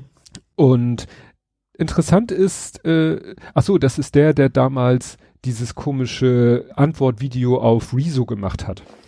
Ah. Ne? Mhm. Der versucht hat, so im Rezo-Style Rezo, äh, ja, gegen zu feuern. Und ähm, ja, interessant ist, dass tatsächlich das mal wohl so war, jedenfalls drückt sich äh, T-Online so aus, dass wohl wirklich die große Reaktion im Netz zu der Berichterstattung über das über Twitter hinausführte, weil T-Online schreibt hier selber, im Netz löste das teils heftige Kritik aus. Also vielleicht wirklich mal so ein Fall, wo ein großer, eine große Aufregung auf Twitter dazu führte, dass andere, zwar sehr netzorientierte, also ne, Medien das auch aufgenommen haben. Mhm. Und ja, das ging dann immer weiter und und äh, interessant fand ich dann noch, dass äh, hier Opa Neumanns Enkeltochter, die fragte dann mal in irgendeinem Kontext, wer denn die Reise finanziert hat. Mhm. Weil es gab dann ja auch bei R&D ein Interview mit Andreas Scheuer, wo er das ja, äh, also gesagt hat, ja, ähm, das noch gerechtfertigt hat und DeSantis und nach dem Motto hat Ansichten, die ich teilweise teile und so, wo man denkt, okay, das hätte ich jetzt gerne mal ein bisschen detaillierter. Mhm. Welche Ansichten, hat er irgendwelche Ansichten zum Thema Pferdezucht, die du teilst, oder meinst du irgendwie seine Ansichten zum Thema Transsexualität, ähm, ja, Homosexualität oder alles Queere oder ähm, Bücher verbieten oder Sexualaufklärung an Schulen verbieten? Also welchen Aspekt teilst mhm. du denn? Interessant fand ich dann diese Frage, wer hat denn das überhaupt finanziert? Weil das machte jetzt nicht den Eindruck, als wenn die ins Reisebüro gegangen sind und gesagt haben, wir hätten gerne mal fünf Tickets nach Florida. Und das finde ich, das sollte viel mehr Aufmerksamkeit bekommen, weil das einer dann in einem äh, Thread schön auseinanderklabüsert hat, wie sie das gemacht haben. Erstens fragen sie einen Abgeordneten aus dem Verteidigungsausschuss, ob ein bayerisches Unternehmen, in diesem Fall die ESG GmbH, eine US-Dependance in Florida hat. Mhm. Finden Sie eine Verbindung zwischen der Bundeswehr, dem bayerischen Unternehmen und der US-Dependance? Da werden Piloten ausgebildet der Bundeswehr an der P3C Orion. Das ist ein Seefernaufklärer. Mhm. Und schwupps hast du sozusagen, kannst du deine Reisekostenabrechnung beim äh, Bundestag abgeben und sagen, hier, zahlt mal. Mhm. Das heißt, ne, also das hat sogar Scheuer äh, dann selber gesagt, es war keine private Reise, sondern dienstlich mit offiziellen Programm. Ja, das offizielle Programm war so ein kurzer Anstandsbesuch bei dieser Pilotenausbildung. Ja, mhm. damit sie dann mal zu Florida, nach Florida fliegen können und DeSantis diesen Besuch abstatten können weil sie sind auch nichts, äh, irgendwie Scheuer und Bär haben jetzt keine Funktion im Bundestag, die irgendeinen Kontext äh, da haben. Mhm. Ja, klar. Das wäre das, worüber man sich, äh, ja gut, aufregen konnte man sich ja so schon. Wie sozusagen anders das Verhältnis unserer aktuellen Bundes, wir reden hier von Opposition, der aktuellen Bundesregierung ist, war eine Meldung, die auch so an mir vorbeigeflogen ist die Bundesregierung will keinen Stand mehr auf der weltgrößten Waffenmesse in der USA finanzieren. Ne? Mhm. Also es gibt die Shot Show, nicht Shit Show, Shot Show in Las Vegas und da gibt's eigentlich immer einen deutschen Stand mitfinanziert oder finanziert vom Wirtschaftsministerium, wo dann deutsche Waffenhersteller wohl so als Subaussteller äh, ihre Sachen produzi äh, produzieren. Präsentieren. Präsentieren, ja wenn man das so betont, klingt das unständig. Ähm, ja, also wie gesagt, äh, da ähm, hat jetzt ne, das Wirtschaftsministerium gesagt, nö, nö, da haben wir jetzt keinen Bock drauf, weil ich sag mal, es vergeht ja im Moment auch wirklich kein Tag, äh, wo nicht wieder irgendwie eine Amoklaufmeldung aus den USA ja. kommt. Ja, oder jemand hat an der falschen Haustür geklingelt, wird erschossen, war ja, ja jetzt irgendwie. Ja, ja weil da alle irgendwie, die, die, alle bewaffnet und nervenblank. Das ja. ist ja. Gut, bevor ich hier wieder komplett durchs renne, hast du irgend... Ich, du kannst mich bei den Todesanzeigen wieder aufwecken, hätte ich fast gesagt, dazu holen, dass ich mal meinen Alles klar. Also ich reagiere ja, mich, du musst ja, nur in den Raum schmeißen. Okay, dann schmeiß ich mal in den Raum die unsozialen Netzwerke. Ich habe es jetzt nicht Twitter genannt, weil es ist im Moment einfach in, in allen möglichen Sachen so viel los. Also, eine Meldung, die ähm, interessant ist, Mastodon verbietet Mastodon. Ah, das hatte ich jetzt, ich vermute, es geht um Bitcoins. Nein. Okay, dann. Äh, nein, nein. Wir, okay, äh, dann kommen wir dann, das ist doch im Nerding jetzt gut, noch. Dann leg ich wieder hin. Anderes. Ja. ähm, äh, Mastodon, also die, die Firma ist ja, glaube ich, was ist es? Ist es eine UG, die, die hinter Mastodon Social, wo der Programmierer, dessen Namen ich immer vergesse, ähm, die haben wohl jetzt eine Marke angemeldet auf, auf das Wort Mastodon. Mhm. Und ähm, wollen wohl damit auch verhindern, dass irgendwelche anderen Domains Mastodon enthalten. Ja. Und da wurde sich drüber aufgeregt ein bisschen, was ich so gesehen habe. Aber ich weiß nicht, ob das nicht vielleicht notwendig ist. Ich glaube, es ist wie, wie immer zwei Seiten mit der. Einerseits sagst ja. du, okay, das soll ein Open Source sein, da sollst du anderen nicht. Aber andererseits ist natürlich die Gefahr sehr groß, dass da jemand äh, einfach auch damit versucht, Geld zu machen oder sowas mit dem Wort Mastodon und dass man dann vielleicht auch, oder auch gerade Phishing und sowas, dass man dann relativ ja. frühzeitig rangehen kann und sagen, nee, du kannst jetzt nicht Mastodon minus Konto errichten, DI oder sowas anmelden, sondern äh, ist unsere Marke, ja. Ja, weil, erinnere dich, ich habe letztes Mal ja erzählt, dass Mastodon diesen Onboarding-Prozess jetzt ein bisschen vereinfacht Zentraler. hat, indem ja, also sie sich selber sozusagen als Default anbieten, wo ich gesagt habe, so ein bisschen mit Dark Pattern, dass man den Knopf mhm. Join Another Server, dass man den Knopf kaum sehen kann. Aber egal, also sie wollen halt sagen, gut, wir sind erstmal so die, wir sind die Default-Instanz. Mhm. Für alle, die sich da keinen Kopf drüber machen wollen, können, dürfen, sind wir die Default-Instanz. Ihr könnt aber ja wie bisher jederzeit die Domain wechseln. Und wenn dann die Leute tatsächlich mit Mastodon irgendwann Mastodon die Domain Mastodon verbinden und dann kommt einer und nennt sich irgendwie Mastodon irgendwas .social oder so, dann besteht natürlich die Gefahr, weißt du, so wie diese Software, äh, diese Seiten, die so tun, als wären sie die Homepage von Ophonic, äh, nicht Ophonic, von Audacity oder von irgendwelchen anderen Open Source Tools, die so tun, als wären sie die offizielle Homepage, dann auch durch die Suchergebnisse, durch Suchergebnismanipulationen schaffen, in der Suche ganz oben zu landen und du denkst, ja, ah, Installer quasi mit genau, installieren, die dann ja, wegen Crap mit draufhauen. Ja. So, was weiß ich hier, VLC Media Player oder so, all, all diese Sachen findest du Fake-Seiten, die so tun, als wären sie sind die Videolan-Client-Seite. Ja, und dann lädst du dir da irgendwelchen Schrott runter. Ich glaube, das ist schon nicht verkehrt, dass Mastodon dann dafür sorgen will, es gibt nur eine Mastodon-Seite, die auch so heißt. Highlander. Quasi. Genau. Das kann nur eingeben. Ja. Ja, das andere, was du meintest, äh, war die Spam-Attacke. Ja, also ich hatte es ja selber auch gemerkt, dass ich irgendwie von zwei verschiedenen, die, die quasi im Benutzernamen auch einfach mal Mastodon genannt haben. Mhm. Und natürlich irgendwie ein Handle, ähm, wo dann irgendwie zweimal relativ kurz hintereinander ich, ich irgendwie hier BTC, ich habe da nicht mehr nicht nicht wirklich weitergelesen, was da noch stand, weil es war relativ klar erkennbar als Bitcoin Spam und so weiter mhm. und vielleicht auch Phishing, keine Ahnung.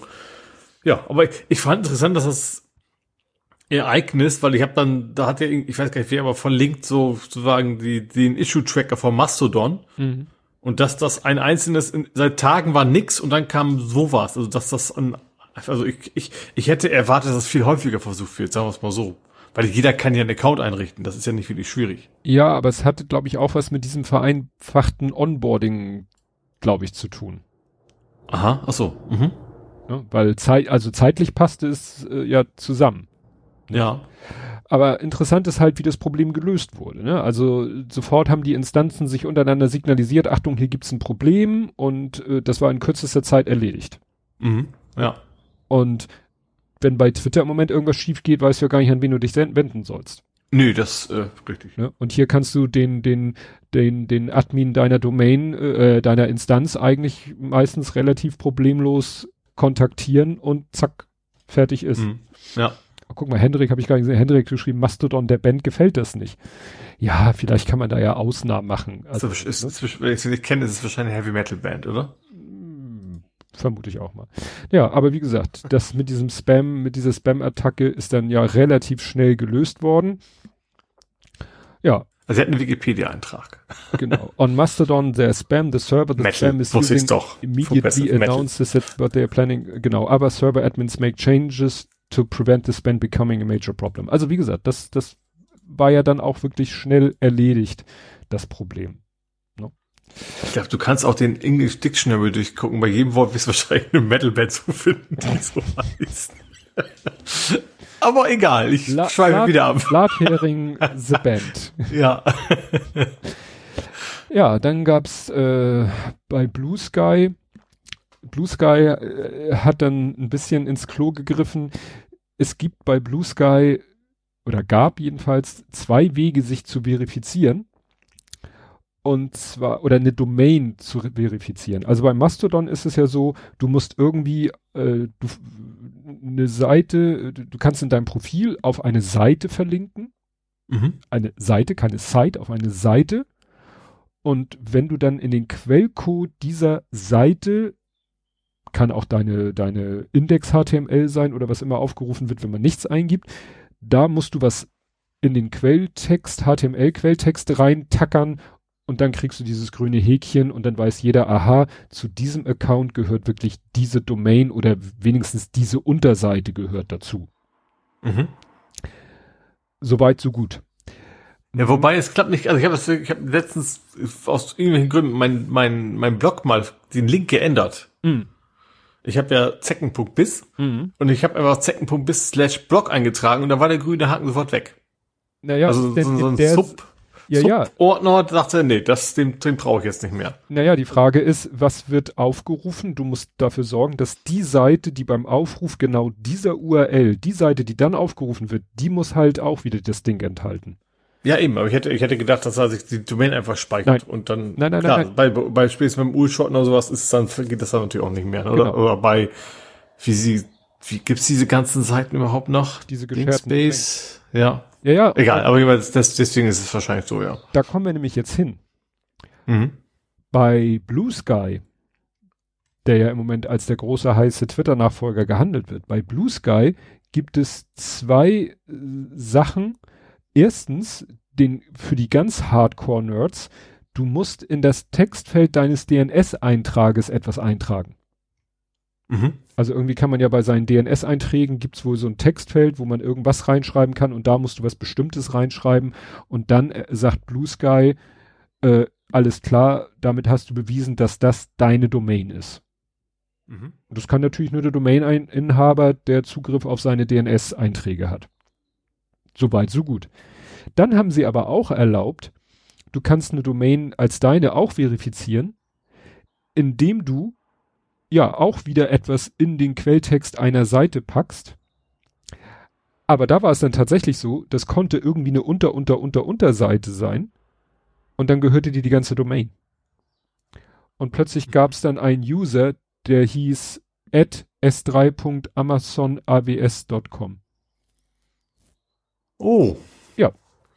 Ja. Ne, der hatte irgend, auf irgendeinem Amazon ABS.com S3 hatte er irgendwo Webspace, hat da eine Datei hingepackt, auf, ne, hat da das eingetragen, was Blue Sky gerne haben wollte. Und dann hat Blue Sky gesagt, oh, dann bist du wohl Inhaber der Domain s3.amazonabs.com. Mhm. Interessant. Ja. Das war dann nicht ganz so zu Ende gedacht. Das ist so, als wenn du irgendwie, was weiß ich, wenn Microsoft dir die Möglichkeit geben würde, irgendwie auf Microsoft.com slash irgendwas, was selber zu hosten, da selber eine Datei anzulegen und dann gehört dir Microsoft.com bei Blue Sky. Mhm. So. Ja. Einmal mit Profis. was gab's noch? Blue Sky, TLD. Ach so, ja, das ist das ist das, was ich äh, sagte, die TLD wäre. Dann hat Twitter jetzt zugegeben, dass die Kreise, dieses Feature, was es ja noch gar nicht so lange gibt, hatten wir hier auch drüber gesprochen, wie bei Google Plus damals. Du machst einen Kreis, äh, packst da Accounts rein und dann kannst du etwas posten und das soll dann nur für diesen Kreis sichtbar sein. Mhm. Und dann gab es vor einiger Zeit die Meldung, äh, oh, da haben Leute Tweets gesehen, die für einen Kreis gedacht waren, die aber gar nicht zu diesem Kreis gehörten. Und das hat Twitter jetzt quasi, hat die Betroffenen angeschrieben per E-Mail und hat das sozusagen den gebeichtet, dass das so war und dass sie davon betroffen waren. Und Entschuldigung, die Sicherheitslücke soll nun geschlossen sein, aber da könnte denen natürlich nach DSGVO auch noch mal ein bisschen Ärger drohen mhm. kostentechnisch. Ja. Und das ist natürlich so, dass du, also es gab ja auch die Meldung, dass äh, geblockt private Accounts, deren Tweets waren für Leute äh, sichtbar, die nicht die Folgeerlaubnis hatten, die du ja eigentlich bei einem Private Account brauchst, dass geblockte Accounts Zugriff auf andere Accounts, also Tweets hatten, obwohl sie von dem anderen geblockt waren. Also das ist alles, du kannst da dich im Moment auf nichts verlassen. Du kannst dich nicht darauf verlassen, dass wenn du etwas in einem Kreis teilst, dass das nur der Kreis sieht oder wenn du jemanden geblockt hast, dass der das nicht doch sieht. Mhm. Im Moment ist es wahrscheinlich so, weil sie wohl offensichtlich das äh, bemerkt und behoben haben, aber verlassen kannst du dich nicht drauf. Ja. Und das ist natürlich so ein Vertrauensverlust. Gut, nun würde ich eh Twitter nicht so für solche Sachen, aber ich habe mir halt auch mal einen Kreis angelegt und teile da vielleicht mal Seiten, wo ich sage, ja gut, das möchte ich halt nicht, dass vielleicht irgendeiner das retweetet und dann sieht das einer aus seiner Timeline und der retweetet und dann plötzlich, äh, also geht das so unfreiwillig viral und so weiter und so fort. Aber irgendwie habe ich das auch schon länger nicht mehr gemacht. Ja. Ja, dann gab's noch äh, bei der Wochendämmerung einen Bericht, äh, sowas ähnliches hatten wir hier, glaube ich, schon mal. Ähm, es gibt doch immer das Thema so Content-Moderation, dass irgendwo, was weiß ich, in irgendeinem Land sitzen Leute für ein Appel und ein Ei zehn Stunden vorm Rechner und müssen sich nur die gequillte Scheiße des Internets angucken, um dann blitzschnell zu entscheiden, ist Schrott, ist nicht Schrott, ist Schrott, ist nicht Schrott und kriegen dadurch aber einen ziemlich an der Klatsche, was ja nicht weiter verwunderlich ist, wenn du da mhm. nur so ein äh, Grind siehst. Und äh, ja, bei Wochendämmerung haben sie darüber berichtet, dass äh, da bezog sich das auf TikTok, die in Kolumbien irgendwie, ja, einen Subunternehmer damit beauftragt haben, der dann irgendwie, ja, da Leute äh, anstellt, die dann sich den ganzen Tag TikTok-Videos angucken müssen und entscheiden müssen nach irgendeinem so Regelkatalog, ist okay, ist nicht okay. Mhm. Ne? Und äh, das macht die halt psychisch völlig kaputt. Werden gleichzeitig noch mit einer Kamera, also wenn die Homeoffice machen, dann ist sozusagen der Raum, in dem sie Homeoffice machen, voller Kameras, weil A will TikTok garantiert haben, dass sie brav arbeiten und dass niemand anders im Raum ist. Mhm. Weil der würde die Sachen dann ja auch sehen. Und das darf ja auf keinen Fall passieren. Also darf nicht mal einer an der Tür vorbeigehen, so ungefähr. Und ja, das, äh, ja, das, ne, und das ist ja das, weißt du, alle möglichen Twitter-Alternativen, ich weiß nicht, wie Blue Sky das machen will mit der Content-Moderation. Substack hat sich ja äh, durch die Aussagen des CEO schon disqualifiziert. Aber wie willst du das hinkriegen? TikTok sieht ja offensichtlich auch ein, dass es mit Software nicht geht. Dann geht's mit Menschen, aber das willst du Menschen eigentlich auch nicht antun. Ja. Also irgendwie ist das so, da, da fällt mir irgendwie auch nichts ein. Also, wie, ja, fällt mir keine Lösung ein. Ja, dann äh, Twitter verkommt langsam zur Ramschbude. Ähm, ne, erinner dich, Elon Musk, blauer Haken, 20 Dollar. Stephen King sagt zu viel, er sagt, wie wäre es mit 8? Mhm. Sowas ähnliches ist jetzt passiert. Es gab ja diese, diese goldenen Haken für Unternehmen, die ja ein Tausender im Monat kosten. Achso, ja, die aber keiner will. ja, und ein paar kriegen sie wieder, ein paar kriegen sie wieder geschenkt. Und wollen sie nicht dann trotzdem erst recht nicht? Ne, ja, gut, das weiß ich Aber gut, Unternehmen weniger, also das wäre ja. Privatleuten mehr gewesen, ja. Das war die blauen Haken bei den Promis, die dann unfreiwilligen bekommen haben. Und jetzt, äh, wo klar ist, dass kaum, also dass nur sehr wenig Unternehmen bereit sind, diese 1000 Dollar pro Monat zu zahlen für einen goldenen Haken, hat Elon Musk jetzt getwittert, äh, ja, wir machen demnächst nochmal ein günstigeres Angebot für kleine Unternehmen. Die 1000 Dollar pro Monat, die waren ja nur für große Unternehmen gedacht. So als wenn das von Anfang an ja, ja. klar war. ne? Also das ist, weiß ich nicht, peinlicher, äh, okay, okay, okay, das im, im Wir werden noch weitere Sachen mitkriegen, damit es ja. nochmal. Ja. Aber jetzt sich hinzustellen, erst zu sagen, Alter, ne, hier Tausender für einen goldenen Haken und wenn das dann kaum einer abschließt und irgendwelche kleineren Unternehmen sagen, nee, das ist einfach zu teuer, dann, äh, ja. Ne, ja, Andi schreibt, er sollte für ein Abo für einen Account 600, ja, das, das ist ja auch noch Subscriptions. Du kannst ja jetzt als Content Creator auf Twitter kannst du ja so ein Abo anbieten und dann kannst du Content teilen nur für deine Abonnenten und also so ähnlich wie bei Twitch und äh, Gott, das ist, dann gibt's demnächst nicht nur Follower, sondern auch Subscriber und, und, und. Also das ist, naja. Gut, dann mache ich noch ähm, Flaggenhickhack. Ne, heute, morgen hatten wir schon gesagt, Tag der Befreiung und dann können Leute sich wieder darüber aufregen, ist es nun Befreiung, ist es dies äh, und das und jenes. Darum geht's mir gar nicht. Ähm, es geht mir um den Flaggenhickhack. Flaggen?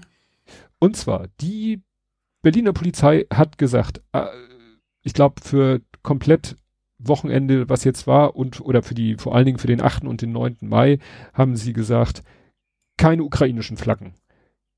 Keine russischen Flaggen, keine schwarz-orangefarbenen Georgsbänder, die irgendwie, die gelten nämlich auch als Symbol für die Unterstützung des russischen Krieges. Keine UdSSR-Flaggen. Also wie gesagt, ähm, die wollten einfach sozusagen gar nicht erst diskutieren. Äh, die Polizei wollte gar nicht sich auf eine Diskussion einlassen.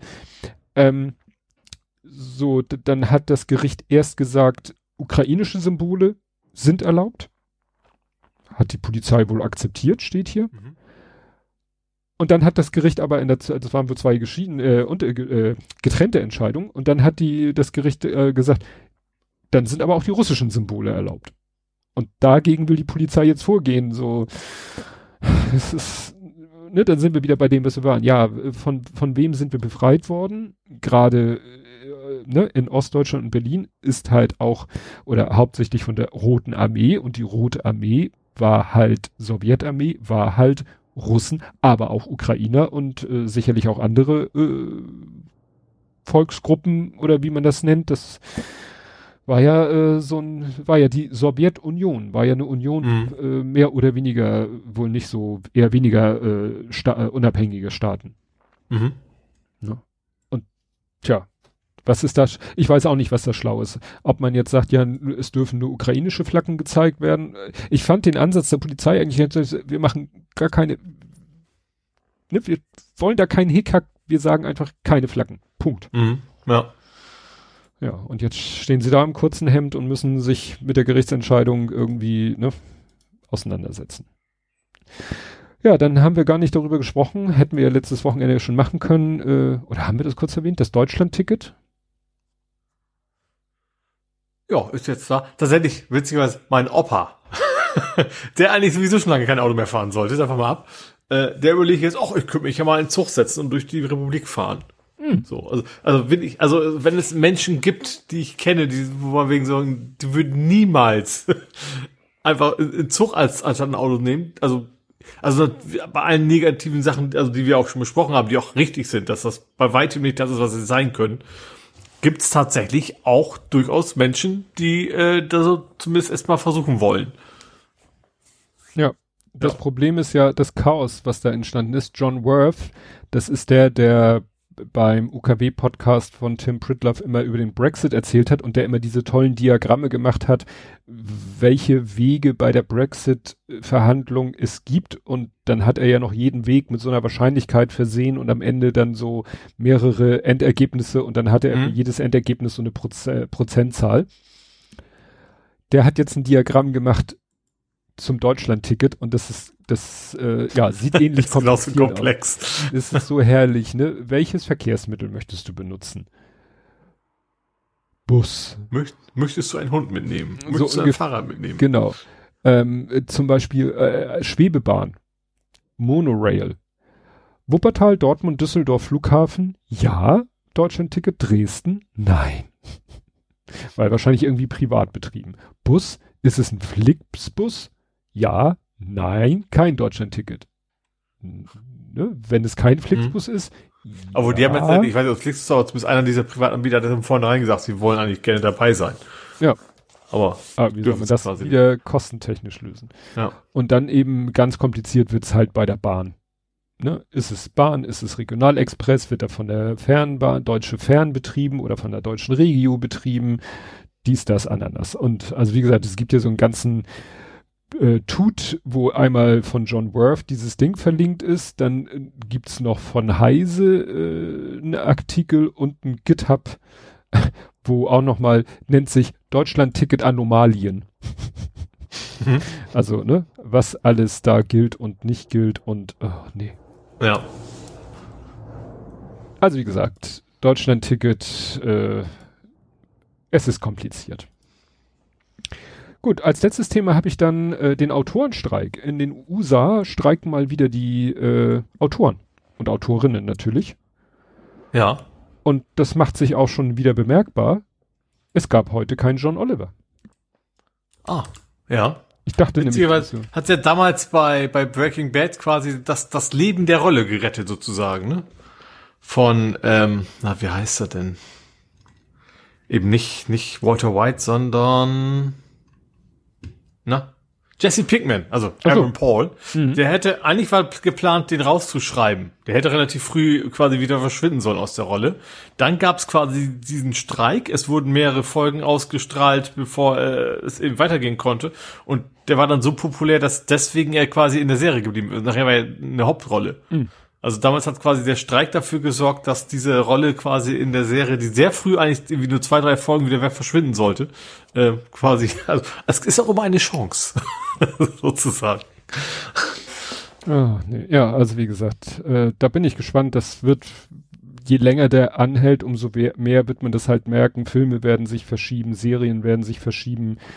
Äh, klar, so tagesaktuelle Produktionen wie Late-Night-Shows mhm. finden halt dann nicht statt. Ne? Ja. Also das ist schon. Bin ich gespannt. Ich weiß gar nicht, wann der letzte. Aber ich glaube, da, wenn es ja. jemand das, dieses Hashtag First World Problems Sinn gegeben hätte, dann glaube ich an dieser Stelle. Ja. Gut, dann kommen wir zu den äh, Verstorbenen und äh, da möchtest du, kannst du Meredith. mal berichten. Über Meredith. Meredith? Gordon Meredith Lightfoot. Ach, mir so? war klar, dass du den mit. Ich wusste, also ich wusste ihn auch schon durch die Wikipedia, weil eigentlich wollte ich wissen, wie hieß der denn in echt? Oh, das war tatsächlich sein realer Name. Ich finde, mm. also Gordon Lightfoot werde ich ja nie darauf gekommen, dass es kein Künstlername ist. Mm. Ähm, ja, wie gesagt, der ist gestorben, ist 84 geworden. Äh, ich, also wie das ja immer so ist bei Musik aus der Zeit, die wir kennen, dann haben das halt die Eltern gehört, weil sonst käme ja mal nicht drauf. Äh, bei uns war es echt mein Vater. Und was ich tatsächlich spannend fand, der ist in Deutschland relativ spät erst bekannt geworden. Also auch im Prinzip, vor allem durch dieses If You Can, can Could Read My Mind. Mhm. Und zwar durch eine Band, die uns dann wieder verbindet. Also da, darüber, die hat mein Vater auch gehört. Also zwar, was ist elektrische Musik aus Schweden. Mhm. Allerdings ist die elektronische Musik sind E-Gitarren. Aber diese Spotniks, die waren in Deutschland relativ bekannt.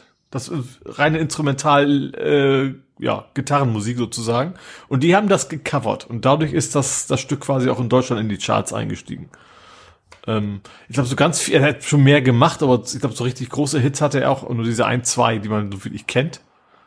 Äh, also ich habe es immer noch auf meiner Playlist. Das ist, ist, ist meine, meine Depri Playlist. Ich habe so eine, die ist so, okay, äh, Song Blue, ne, sagt man mhm. ja auch, ne? Ja. Da, da ist sie quasi auf jeden Fall bei mir mit drauf.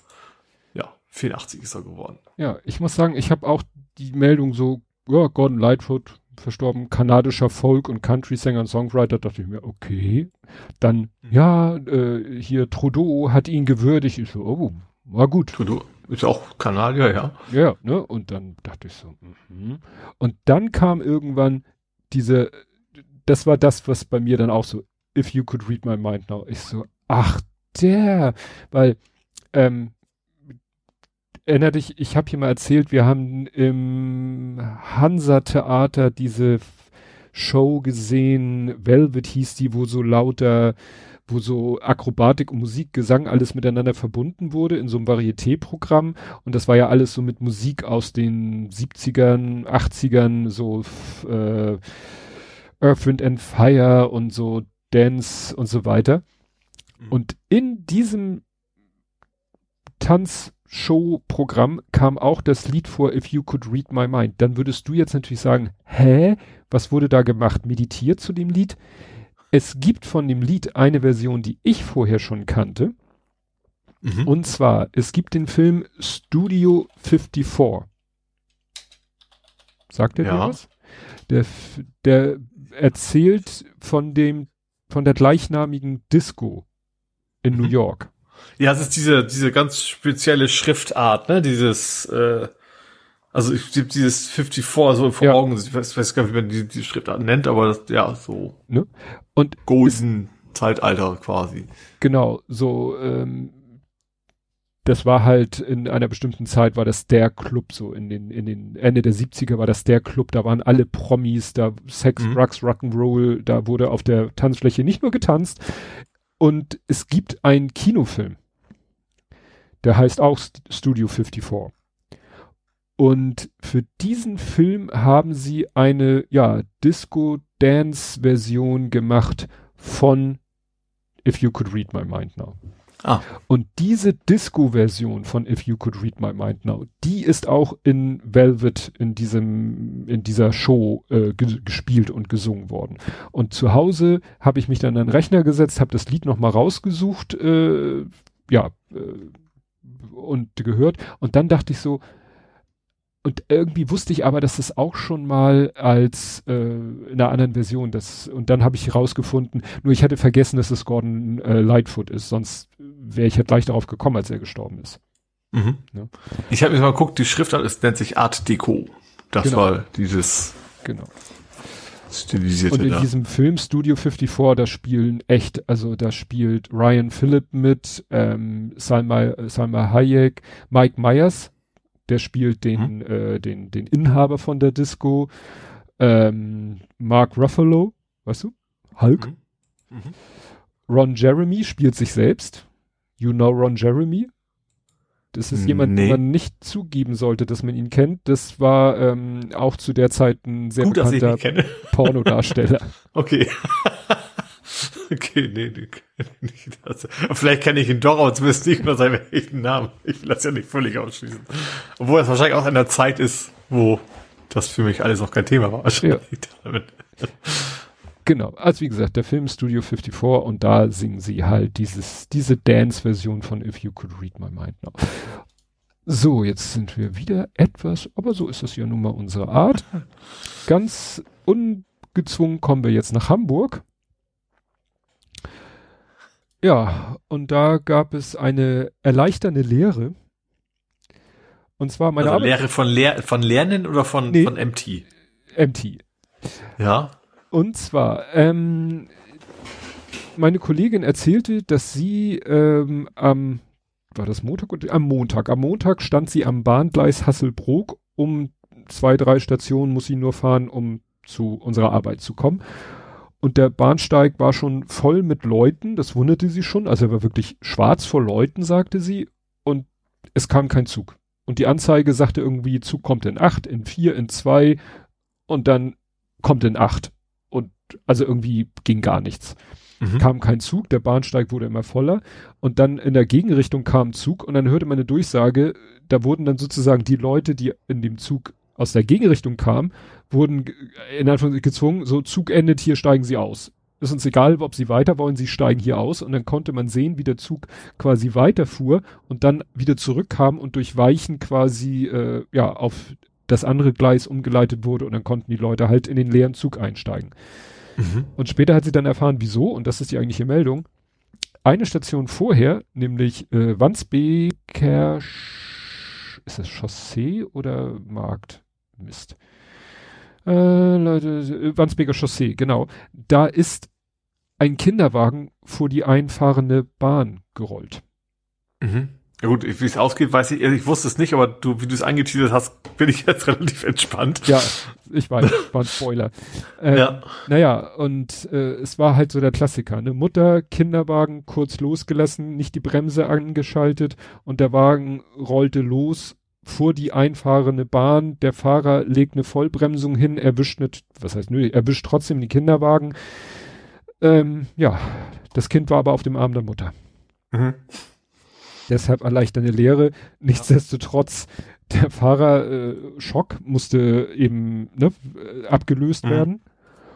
Und ähm, ja, und dann muss natürlich nach so einer Vollbremsung muss der muss kontrolliert werden, dass der dass die der die die der Zug das überlebt hat, also nicht irgendwelche Schäden und auch keiner der Passagiere. Also, mhm. ne, das war natürlich für die, die alle, gerade wenn der Zug in, in die Station einfährt, stehen ja Leute, die vorher vielleicht Kommen gesagt haben, stehen, äh, ja, also ja. da kann ja auch einer stürzen, äh, ja. eine, eine stürzen und so. Also deswegen kam halt so lange keine Bahn. Mhm. Ne, und deswegen haben sie dann auch gesagt, jetzt fährt der Zug hier nicht weiter in die Station. Raus, wir brauchen den für die Gegenrichtung. Haben die wahrscheinlich mhm. in beide Richtungen so gesagt, wir, wir lassen die Station hier einfach mal aus. Mhm. Ja, das fand ich dann interessant, dass sozusagen meine Kollegin von so einer äh, Zeitungs- oder Nachrichtenmeldung betroffen war. Mhm. Aber ich finde es auch irgendwie interessant, wie, wie schnell offensichtlich HVV bei sowas reagieren kann, ne? Also, mhm dass man sagt, okay, wir, wir, wir, wir modeln mal ein bisschen was um. so nach dem bei Deutschland hätte ich, vielleicht könnte ich es auch, aber hätte ich erwartet, nee, der Fahrplan sieht das nicht vor. Ja. In zwei Tagen ist der erste entscheidungsfähig, der das hätte machen können, so ungefähr. Ja, das ist halt auch, das hat sie mir gesagt, das hat sie gelernt, die Station, ich glaube, das war Hasselbrook, wo sie stand, das ist halt auch keine Haltestelle, sondern ein Bahnhof, weil halt vor und oder hinter dem Bahnhof ein Weichenfeld ist. Mhm. Ne? An einer normalen, äh, an so einer Haltestelle, ja, da gehen die Gleise links und rechts sozusagen. Das, da ist kein so. D zum, um, zum Umdrehen Richtig. und Gleiswechsel. Das war sozusagen ja. das, das äh, Glück im Unglück, dass eben zwischen Hasselbrook und Wandsbeker Chaussee, dass da ein Weichenfeld ist, wodurch sie dieses Manöver überhaupt machen konnten. Mhm. Ne? Naja. So. Gut, dazu passend mhm. gehe ich ins Kleine und gehe nach Patagonien. Mhm ist nämlich eröffnet worden im Miniatur Wunderland. Ähm, da, es gab ja, also glaub, du wahrscheinlich auch, man hat sich ja schon lange die Videos immer angeguckt, ne, wie die Fortschritte sind. Das fing ja zu Hochzeiten jetzt von Corona ja irgendwie alles an, mhm. wo sie ja noch Probleme hatten, da mal hinzufliegen und sowas. Äh, jetzt ist es soweit durch und ich habe, also ich habe auch, ich war natürlich logischerweise noch nicht da, aber ich habe es auch nur gesehen im, im YouTube-Video sozusagen. Ich finde diese, äh, diesen, hast du diesen Sturm gesehen ja. im, im Wasserglas hätte ich fast gesagt, also mit den Booten da über, über die stürmische See fahren, das ist schon cool gemacht, obwohl das, wenn man sich das dann das im Detail anguckt, ist ja oft so, die Idee, es muss einfach nur pfiffig sein. Das ist technisch gar kein so Hightech, finde ich. Ähm, aber es funktioniert halt unfassbar gut, dass da die Boote quasi auf dieser See sind, die da ganz ruhig ist und dann können die ähm, quasi den Sturm einschalten, dann bewegt sich eben die, die, der ganze Boden, auf dem die Schiffe fahren, ist gut, das wird noch per Projektion ein Gewitter an die Wand gemalt und so weiter. Ähm, aber es sieht schon echt geil aus. Also was man eben in so einem Modellbahnartigen nicht, weil es sonst immer relativ statisch ist und mhm. wenn dann mal an der Stange hoch und runter so ungefähr. Ja. Äh, und das sieht da echt tatsächlich sehr spektakulär aus. Ähm, ja, cooles Ding. Ich meine, die haben ja öfter so Dinge. Damals der Vulkan war ja auch schon sehr sensationell. Ja. Ne? Ähm, den habe ich mir auch die da mal von hinten angucken dürfen, sozusagen. Ähm, das, ich habe mal diese Führung mitgemacht, mhm. von wegen, schau mal, wie es geht. Ähm, jetzt haben sie da was Neues und äh, ja, echt spektakulär. Ich weiß noch, diesen Vulkan, da haben sie ja experimentiert mit diesem Kinetiksand und haben sich ja, irgendwie ja. einen Fördermechanismus, der den Sand nach oben und dann über die Kante bröckelt und dann sollte er wieder runterrutschen, dann wollten sie ihn orange färben und noch anleuchten. Das hat alles nicht geklappt, weil dieser Sand mit der Zeit seine Kinetikeigenschaften verloren hat, weil er durch das Aneinanderreiben, äh, da sind ja irgendwelche Partikel so zwischen den Sandkörnern sind ja noch so irgendwelche Partikel, die dieses Verhalten erzeugt. Äh, es war faszinierend, bis sie dann eben die Lösung gefunden haben, die sie jetzt haben. Mhm. Ja, ähm, mein Maserati fährt nicht. 310 mehr? oder 210? 210. War das? 210 war bloß, okay. Der, dieser Maserati fährt nicht mehr, weil äh, in Oststeinbeek, was ja vor den Toren Hamburgs ist, deswegen habe ich es hier mal eingebaut, ein Fahranfänger kracht mit seinem Maserati gegen ein Einkaufscenter der wollte offensichtlich so ein bisschen rumpausen. mit äh, wirklich, also mit Daddys Maserati äh, durfte er wohl fahren. War Daddy Kann, auf dem Beifahrersitz? Das steht hier nicht. Ich warte mal, die Front, äh, die drei Kompagnons hatten derweil nee, Glück. Die wurden jeweils nur zwei von ihnen vorsorglich ins Krankenhaus, genau. Das Alter der drei Unfälle lag am Montagabend nicht vor. Gerüchten zufolge soll es sich bei dem Verursacher um einen Fahranfänger gehandelt haben, der mit dem Maserati seines Vaters auf dem großflächigen Ostkreuz-Parkplatz, Zitat, rasante Fahrübungen absolvieren wollte. und du siehst ja. es auch da, du siehst da irgendwie Gebäudewand, Mediamarkt steht da dran und vor diese, ja, da ist dann wirklich so eine massive Betonmauer und auch so Betonpfeiler und der hat wirklich den Anfang dieser Mauer hat er voll erwischt. Und ja, das sieht nicht so aus. Ja. Also vielleicht die Beifahrertür kann man vielleicht noch retten, aber ansonsten ja. Papa kann sich bestimmt leisten. Ja, ja. also sagen wir so, ich habe als Fahranfänger in der Tiefgarage auch mal die Beifahrertür von meinem Vaters äh, Auto eingedrückt und das ja, hat er, fand er auch, ich auch super, aber ne? Aber ganz ehrlich, also mein, also natürlich haben meine Eltern keinen Maserati oder sonst was oder Ferrari, auch oder von Geschwindigkeitsmäßigkeit. Also es gab immer bei uns einen Golf Diesel oder einen Passat oder was. Aber wenn sie gehabt hätten, die hätten mir den nie einfach mal so gegeben. Einfach weil das, also nicht gar nicht, weil sie Angst ums Auto gehabt hätten, sondern die hätten gewusst, ich guck mal, wie schnell das Ding fahren wäre, dann wäre ich vor der Mauer gewesen und dann hätten sie mich quasi nicht wieder gesehen. Ja. ja also das halt ist ja. Solche PS-Geschosse, also äh, ich weiß gar nicht, äh, warum man nicht auch beim Auto sowas macht wie beim Motorrad. Weißt du, so eine PS oder, oder von mir aus Leistungsgewicht wäre vielleicht noch schlauer, dass man halt jungen Menschen nicht solche PS-Geschosse unter den ja. drückt. Ich bin, mein erstes Auto war ein Fiat Panda mit 45 PS. Das reicht doch. Wahrscheinlich kommen dann die Argumente so, nee, das ist ja eigentlich ein Sicherheitsfeature. Man muss ja auch mal schnell überholen können in Notsituationen. Und ja, ja. Also die würde garantiert kommen, dass dann. Ja. Und dann wäre es die 80-jährige Oma, die sonst nicht mehr ihre Enkelin sehen kann, wenn die nicht mehr 300 PS Auto hat. Selbst ich hätte Schiss, wenn einer sagen würde, ey, hier willst du mal mit meinem Maserati fahren? Ich weiß nicht. Klar, jeder, wenn sich jemand ein Maserati kauft und ist vorher noch nie, dann muss der auch lernen, damit zu fahren. Aber da musst du wirklich, glaube ich, erstmal ganz, ganz Sutsche anfangen. Gut, mit den heutigen ganzen Technik-Spielzeug kann man da wahrscheinlich ja, wobei ich, also ich habe ja früher viel Top Gear gesehen, was ja. diese Autos sind schick, aber so unfassbar und du siehst nichts. Du kannst nicht rückwärts einparken, du kannst rechts nicht sehen, links nichts sehen und und sie haben eigentlich auch eine furchtbare Straßenlage teilweise. Mhm. Eigentlich, ja. ja. Du siehst, es gibt ja auch genug Videos für Leute, quasi eine Ampel versuchen zu posen und plötzlich dreht das Ding nach links ja, ab in die Büsche und sowas. Ne? Also, das ist mir, äh, mir mal passiert mit meinem Vaters Auto damals. Das war dasselbe Auto. Das war ein äh, Mercedes 190 und der hat ja Heckantrieb. Mhm. Und dann äh, bin ich damit auf eine Autobahn raufgefahren und habe auf dem Beschleunigungsstreifen, weil ich dachte, oh, ist ja hier Beschleunigungsstreifen, du willst ja schnell in die Gänge kommen. Und das war eine Automatik und habe ich einen Kickdown gemacht. Und eigentlich war, äh, ich weiß nicht, war, war, war die, nee, es war trocken, es hat nicht geregnet, ich weiß nicht, ob es vorher, das Ding hat sofort sich äh, kreiselnd äh, vom Beschleunigungsstreifen zum Glück nur auf eine Wiese gedreht. Mhm. Also ja, ich habe ja auch Heckantrieb gehabt und ich habe erstmal auch bei mir was eigentlich Regen, wo ich wusste, okay, also ich darf auch, also ich habe echt jetzt keinen super Sportwagen gehabt, ne? Nee. Aber von wegen, okay, du musst Heckantrieb, musst aufpassen, ist ja. ein bisschen anders. Also ich habe die zum Glück schon relativ lange gefahren, dann, also mein, mein erstes eigenes war ja quasi Heckantrieb, aber ja, man muss man sich dran gewöhnen. Ja. Mein Vater hat sich im Winter Gehwegplatten in den Kofferraum geschmissen, um nicht ne, mhm. an jeder Kreuzung erstmal äh, ja durchdrehende Reifen zu haben. Ja, ich hatte mit Stade auch, also eine leichte Aufweg hoch, wenn es glatt war. Ich bin da einfach, ich konnte nicht zur Firma fahren mit meinem Auto. Das ging einfach nicht. Ja, Andi schreibt gerade, Tesla ist auch schon schlimm. Ja, mir hat damals beim Podstock hat mir hier der Ja gut, Elektrofahrzeuge natürlich. Ja. Obwohl die haben kein, haben die Heck? Oder haben die Allrad? Nein, nein, nein. Die haben Vorder- oder Allrad. Aber das ist natürlich auch nochmal, der hat Bums, mir, ja. der, ach, wie heißt denn der von der Bewuter? Der, Pablo, würde ich sagen. Pablo, genau, Pablo. Der, der hat im Chat so, steht.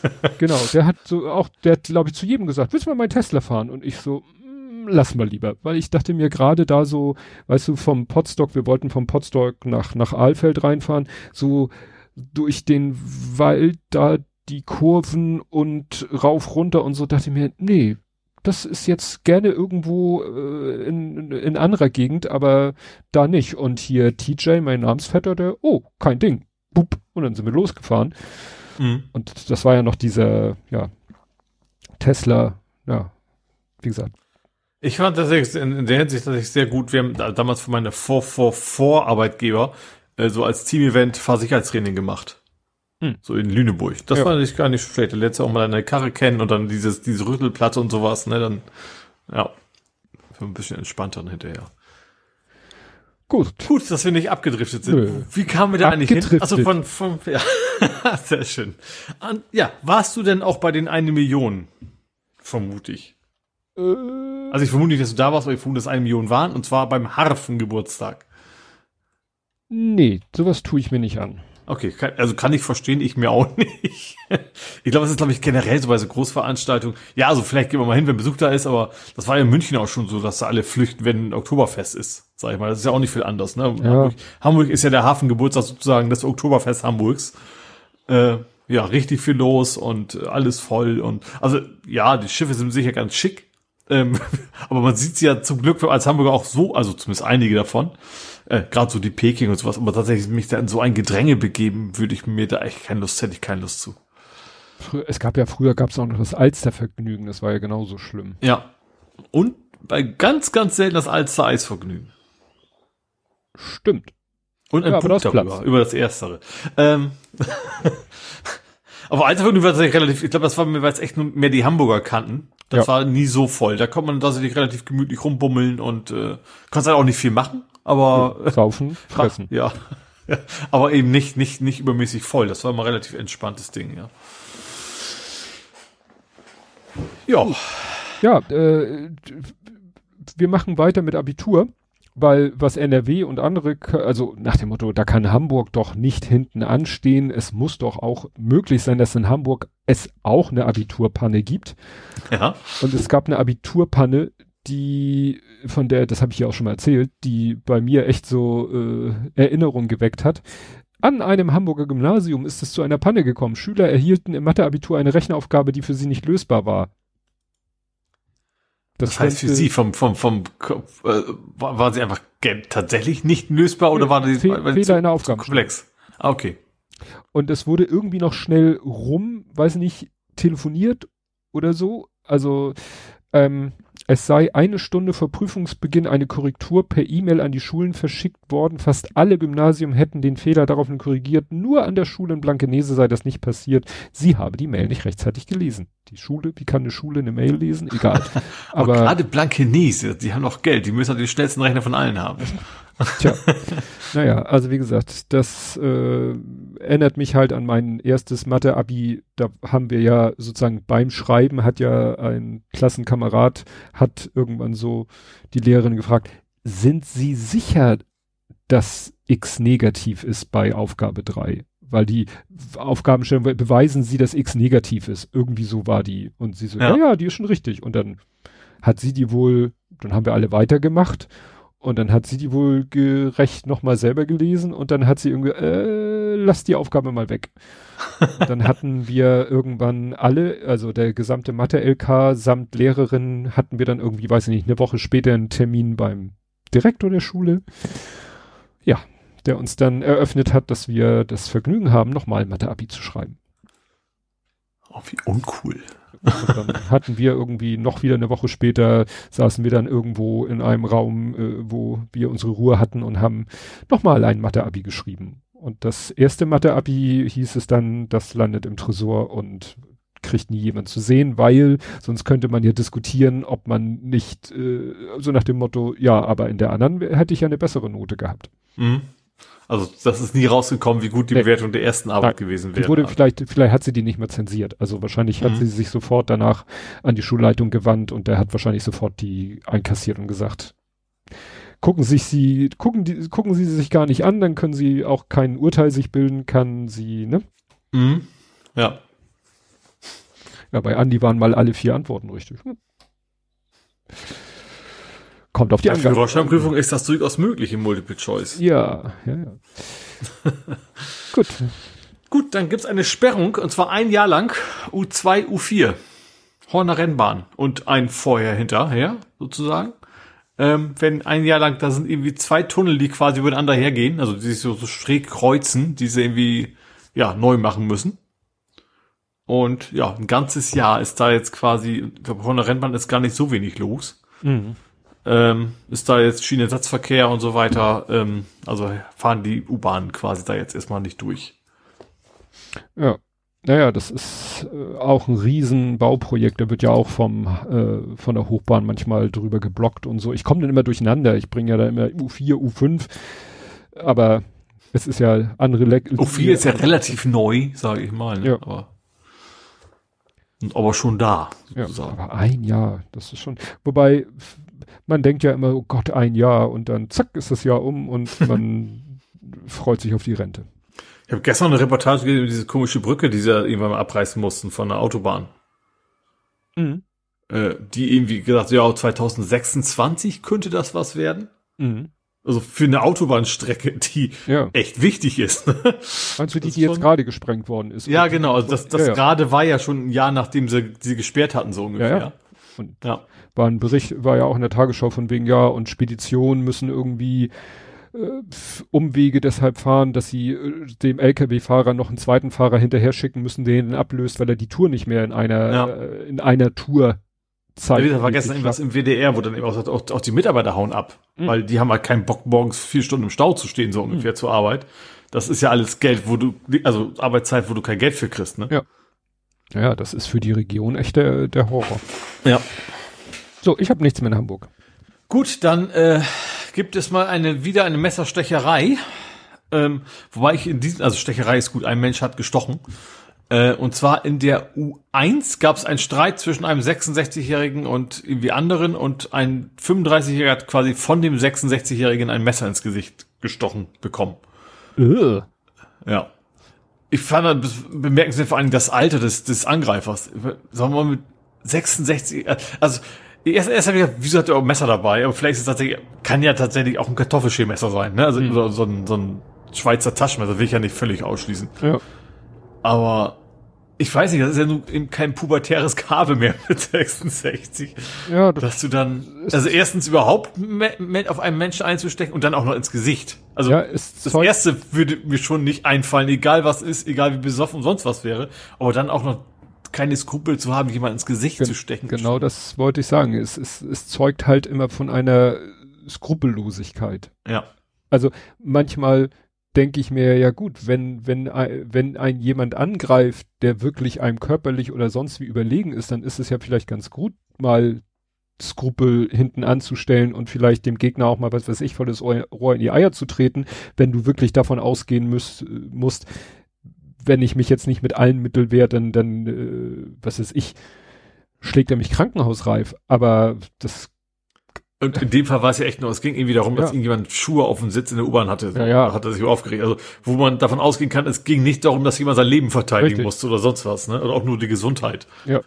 Ja, ja, das ist dann halt eben, wo man denkt, okay, wenn das schon reicht für den Typen, ja. so skrupellos, so in den skrupellos Modus zu schalten, ja, heftig. Und als letztes einen Beef. Im Unsorgtheater gibt Stress. Hm. Ja. Ähm, die machen sich platt. Das ist nicht das Name des Programms, ist nicht Stress im Treppenhaus. Obwohl wäre auch schön. Äh, und zwar, äh, ich weiß nicht, ob dieser Intendant schon länger da ist, aber es, sie haben auf jeden Fall einen Intendant, der hat gesagt, so, wir müssen uns für die Zukunft wappnen, wir müssen was ändern, wir müssen Hochdeutsch werden. Mhm. Und ich sag mal so, das gefällt dann längst nicht allen. Ähm, das ist, gefällt also einen relativ großen Teil der Belegschaft überhaupt nicht. Und deswegen gibt's da eben gerade wohl derbe Stress und Chaos und überhaupt. Und äh, ich fand interessant, dass der ach, NDR Kulturexperte, ich sag mal, das, das ist jetzt sein Titel. ich weiß nicht, ob der offiziell so ist. Der hat echt eine Riesenlanze für dieses Unsorgtheater im, im Zuge dieser Berichterstattung, von wegen, wie toll das auch wäre und vor allen Dingen, das ist eben nicht mehr nur Tratsch im Treppenhaus. Das sind sehr ernste äh, Programme, aber eben auf Plattdeutsch, ne, die man hm. sich da angucken kann. Ähm, genau, und wie gesagt, da gibt's gerade ähm, mächtig Querelen. Ja, also der ich tatsächlich, also ich muss gestehen, also ich war noch nie da, ähm, oder war ich doch schon mal da? Also wenn ich schon mal da war, ist es lange her. Äh, also war das eher so, als ich 20 war rum oder sowas, also ich noch nicht hier gewohnt habe. Ähm, aber es ist natürlich schon eine Institution, die man auf keinen Fall äh, verlieren möchte, finde ich, in Hamburg. Das hm. ist schon was sehr Eigenes. Ja, also der Intendant möchte mehr Hochdeutsch und die Belegschaft möchte mehr bei Plattdeutsch bleiben. Genau. Ich glaube, also natürlich bin ich null Experte in kulturellen Sachen sowieso nicht. Aber ich glaube, wenn die nicht mehr platt, dann wäre auch ihr Alleinstellungsmerkmal auch irgendwie weg. Dann mhm. gibt's ja irgendwie nicht wirklich, also und auch wenn du platt nicht kannst oder schlecht kannst, ist das ja eigentlich der Grund, warum da dahin zu gehen. Ja. Ja. Okay, das ist interessant. Ich bin jetzt gerade auf Ohnsorg beim Programm. Da sieht man, es laufen, glaube ich, im Moment immer zwei Stücke. Hm? Vom Titel her beides Plattdeutsch, aber geil steht hier im Rang hochdeutsche Übertitel. Über, nicht unter. Ja, wahrscheinlich ist da irgendwo, wird da irgendwie ähm, über irgendeine Anzeige äh, über Titel, über der Bühne wird wahrscheinlich der Hoch, die hochdeutsche Übersetzung äh, angezeigt. Mhm. Spannend. Starven, Starven. guck mal, der Heaven töven. Der Himmel kann warten. Klingt gut. oh, Albers Ahoi. Da muss ich. Okay, egal. ein paar schöne Sachen, auf die ich irgendwie, irgendwie komischerweise Bock hätte. Vor gut. ist man nicht. Heaven can wait. Der Haven, der Haven kann, kann, kann was? Schaltöven. Schaltöven. Ja. Teufels. Okay. Gut, das heißt, wir kommen jetzt zu nee, Nerding doch, Code. Stimmt, war doch mein letzter, ja. Hacking. Ja, ich ignoriere dich einfach, weil ich weiß, nee, was Sache sehr ist. Schön. Ja, und ähm, da, ich muss jetzt hier unseren, äh, diesen Sendeplatz muss ich jetzt mal kurz äh, mir unter Nagel reißen, um, weil ich es natürlich nicht gebacken gekriegt habe, äh, auf dem eigentlich normalen Wege, nenne ich es mal, Glückwünsche auszusprechen. Und zwar ähm, dem Jörn Schaar zu gratulieren für 400 Folgen Jörn Schaas feiner Podcast. Ne? Der hatte das angekündigt, äh, sogar wer, ist jetzt wirklich ne, das klingt jetzt doof, ich erkläre es dir. Sogar Westkirchen Andi hat es geschafft, einen Audiokommentar einzureichen. Und wieso sage ich sogar? Ja, er ist, ähm, er plant es immer noch, aber er ist immer noch kein aktiver Podcaster. Im mhm. Gegensatz zu allen anderen, die gratuliert haben. Ja, und er hat es geschafft und ich nicht. Und deswegen. Hust? Ah, ich weiß nicht, was mit meiner Stimme heute los ist. Äh, ja, ich habe es nicht geschafft. Und deswegen auf diesem Wege jetzt F5 400 für Jörn Schaar. Mach da weiter sind wir so. noch lange nicht. nee, aber er hat ähm, neun Jahre gebraucht. Ja. Mhm. Weil er nicht wir sind ja auch so, zweiwöchig angefangen. Ja, wir sind zweiwöchig. da er im Moment wöchentlich meistens ist und wir ja auch, werden wir ihn wahrscheinlich nie einholen. Ja. Ich will ihm nämlich auf keinen Fall wünschen, dass er mal äh, aus irgendwelchen Gründen Müsste es nicht schafft. ja. Nein. Gerüchte streuen. Irgendwas in den Döner packen. Nein, das Döner. ja, Glückwunsch. Ja, gut. Dann mach du mal weiter. Äh, ja, ich muss mal kurz überlegen äh, ich habe bisschen was, ich habe einiges aus meinem eigenen Leben sozusagen, oder selbstbemerkten Ding. Mhm. Und ich fange an mit OpenStreetMap. Äh, einfach nur wie wie begeistert ich mittlerweile bin von OpenStreetMap. Also ich habe ich habe ja schon gesagt, die die Kapitelmarke hieß Ausrufezeichen OSM anstatt Ausrufezeichen M. Ach so, wegen der Suche. Genau, das ist also in in in DuckDuckGo kannst du ja so Kürzel eingeben. Wenn du das Rufzeichen M machst und gibst einen Begriff einmal wegen Rufzeichen M Reeperbahn, dann macht er Google Maps auf und zeigt dir die Reeperbahn. Mhm. Und wenn du statt M eben OSM eintippst, muss, ist leider ein bisschen mehr zu tippen, aber dann, dann der bei OpenStreetMap. Und ich hatte tatsächlich bei mir hier in der Gegend was gesucht und da ist mir echt aufgefallen, wie viel unfassbar viel besser, also detaillierter die Karten sind. Ja.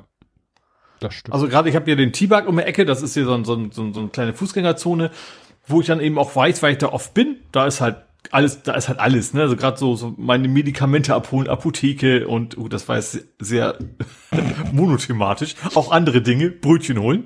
Ähm, da weiß ich halt, okay, ich kann da die Straße, da kann ich links über den Parkplatz da hinfahren, dann bin ich quasi, muss ich quasi nicht mitten durch die Fußgängerzone, sondern bin dann relativ schnell da, wo ich hin will. Und auf Google Maps siehst du sowas nicht. Und auf OpenStreetMap hast du wirklich jede kleine Straße, du hast die Parkplätze auch so zu erkennen, da kann man durch ähm, auch andere, andere Dinge, die dann sehr detailliert sind. Und dann kannst du auch in jedem Punkt einfach rechte Maustaste und sagen, was ist denn hier? Da macht er quasi einen Kreis drum zu, zeigt dir detailliert nochmal alle Geschäfte und so an. Ähm, auch das besser finde ich als bei Google. Google zeigt ja auch schon Geschäfte an, aber eben nicht, nicht so. Natürlich fehlt bei OpenStreetMap dann so Dinge wie Bewertungen. Ne? Es gibt mhm, ähm, ja. also nicht nicht out of the box Satellitenanzeige und Street View sowieso nicht. Ähm, aber wie gesagt, also gerade als, als, ich glaube, als Autofahrenden ist es fast noch egal. Aber wenn man so mit Rad oder zu Fuß unterwegs ist, ähm, ich habe mich, ich habe mich lange gefremdelt damit, weil ich finde die An Ansicht, ich habe ja gesagt, es ist wie beim Mastodon. Man, wenn man einmal die, ich sag mal, so konditioniert ist auf Google Maps, dann muss, dann wirkt das erstmal alles anders und komisch. Aber wenn man es jetzt ein paar Mal gemacht hat, ist das relativ schnell vorbei und äh, ja, ich habe dann interessanterweise noch, ich weiß gar nicht, leider nicht mehr wem, der sagte, ja, Deutschland geht das super, in Spanien wäre es eine, Katastrophe, also eine Katastrophe nicht. Ist bei weitem nicht so gut. Mhm. Weil natürlich, das ist ja natürlich Community getrieben. Da habe ich dann direkt mal nach Norwegen geguckt. da gibt's so eine kleine Schleife direkt neben der Straße, die eben früher mal so Kutschenweg war, die längst nicht mehr befahrbar ist mit Autos, mit Rad aber schon. Äh, von der wusste ich, die ist bei Google Maps nicht zu sehen. Ich wusste aber, es gibt sie. Mhm. Ähm, und die war OpenStreetMap auch einfach frei zu erkennen. Also schön eingetragen und äh, ja. Und Komoot sieht man sie übrigens auch, wobei ich jetzt nicht weiß, woher, ob Komoot auch OpenStreetMap-Karten verwendet, weiß ich ehrlicherweise gar nicht. Aber wahrscheinlich schon, ne? weil das ist ja frei verfügbar und quasi umsonst nutzbar. Ja, also was ich da sehr empfehlen kann, ist die App Osmand. Das steht für OpenStreetMap Android. Das ist quasi dann die, die App fürs Handy, mhm. wo du äh, das Kartenmaterial dir nämlich äh, runterladen kannst. Ja. Das heißt, du brauchst dann, wenn du unterwegs bist, keine Internetverbindung. Mhm. Und ähm, wie du schon sagtest, der kennt halt jeden, jeden Schleichweg, könnte man sagen. Also wir sind einmal irgendwie im Norden von Hamburg durch so ein Naturschutzgebiet gegangen, der kannte da jeden Trampelpfad. Mhm ich weiß nicht, bietet der auch Routing? Ist ja egal, wenn du dann siehst, aha, ich bin jetzt hier, äh, hier ist die Wegkabelung und dann kannst du halt sehen, aha, da geht's dahin, da geht's dahin. Mehr, mehr wollte man in der, wollten wir in der Situation gar nicht wissen, damit wir irgendwann wieder, ähm, ja, zum, zum Auto zurückfinden. Ne? Mhm. Also, wie gesagt, OpenStreetMap ist da wirklich eine feine Sache. Also auch hier die, äh, die, die Website von den Hamburger Ladestationen benutzt auch die OpenStreetMap. Mhm. Das ist auch ganz praktisch. Ist ja, bietet sie eigentlich an, ne? wenn du irgendwie nicht, nicht Unsummen an Geld ausgeben willst, um, um Daten nutzen zu dürfen, dann bleibt ja eigentlich nicht viel über, außer OpenStreetMap, ne? Ja. Ja, ähm, witzigerweise, wenn du dann da sagst, ah, da ist die Ladestation und dann gibt's da ein Menü, äh, kommt da so ein kleines Pop-up-Menü, wo du technischen da oder so ein paar Daten stehen und dann gibt's da Menüpunkt Routenplaner. Wenn du den anklickst, ruft er dann Google Maps auf damit du sagen kannst, route mich jetzt mal zu dieser Ladestation. Ah. Aber ist ja nicht schlimm. Gut, dann ja, hab ich ich wollte faul sein und bin gescheitert. Und zwar KI eine Hilfe war das. KI war keine Hilfe. Und zwar ich wollte was programmieren in VBA mit Access. Und zwar wollte ich mal gucken, so Bilder anzeigen, weil wir haben eigentlich um Bilder äh, anzuzeigen, haben wir so ein ActiveX, nannte man es früher, so ein hm? Modul, Plugin ja. für Access. Also es ist für alle möglichen Systeme, aber wir benutzen es in Access. Und ich hatte irgendwie den Verdacht, dass das vielleicht bei einigen Kunden, also einige Kunden haben so obskure Abstürze und ich dachte, hm, was wäre denn, wenn wir darauf verzichten oder könnte ich das durch was anderes ersetzen, nur mal testweise? Mhm. Also ich wollte jetzt nicht einfach das rausnehmen und den Kunden sagen, testen Sie es mal jetzt ohne dieses Ding, sondern was, was wäre denn eigentlich mit Bordmitteln möglich in Access, um Bilder anzuzeigen? Ja. Und gibt es in Access, gibt es halt so ein Steuerelement, das heißt einfach Bild. Und dem kannst du eine URL äh, oder einen Pfad zuweisen zu einer Bilddatei und dann zeigt er die an. Peng. Mhm. So weit, so gut. Nun kann aber das Tool, was wir da einbinden, das kann natürlich ein bisschen mehr. Das kann links drehen, rechts drehen, reinzoomen, rauszoomen ähm, und solche Scherze. Mhm. Und dann dachte ich, naja, ich kenne dieses Picture-Steuerelement. Wer weiß, was das alles kann. Und habe dann angefangen zu googeln, weil Microsoft eigene Seiten kannst du ja vergessen. Die, die ja, die waren schon mal viel schlimmer, aber gerade ja. so MSCN, aber es ist immer noch nicht wirklich gut, ja. ja. Und ich dann so, Google gefragt, so hier Picture Rotate Image oder sowas, ne? Und mhm. dann kam die Seuche des Internets und da geht gerade auf Mastodon der passende Tut geht da gerade viral, der wird mir jetzt immer wieder in die Timeline gespült. Da schreibt einer Screw Zitat this meeting could have been an email. Also vergiss diesen Spruch, this ja. meeting could have been an email. What about this YouTube video could have been a blog post? Ja. Weil es ist tatsächlich so, ich suche ja, nach Das geht mir auch auf den Keks. Gerade wenn ich mal arbeiten will, will ich mich keine Videos angucken. Wenn ja. Ich suche eine Zeile, die ich copy-pasten ja. will und dann kommt erstmal so ein fucking Video, was wir angucken muss. Ja. ja. Und dann, und dann dachte ich mir, okay, selber im Internet suchen, also gut, könnte es natürlich irgendwie verhindern, dass er Videos, aber ich dachte mir, okay, es schwärmen doch immer alle so davon ChatGPT.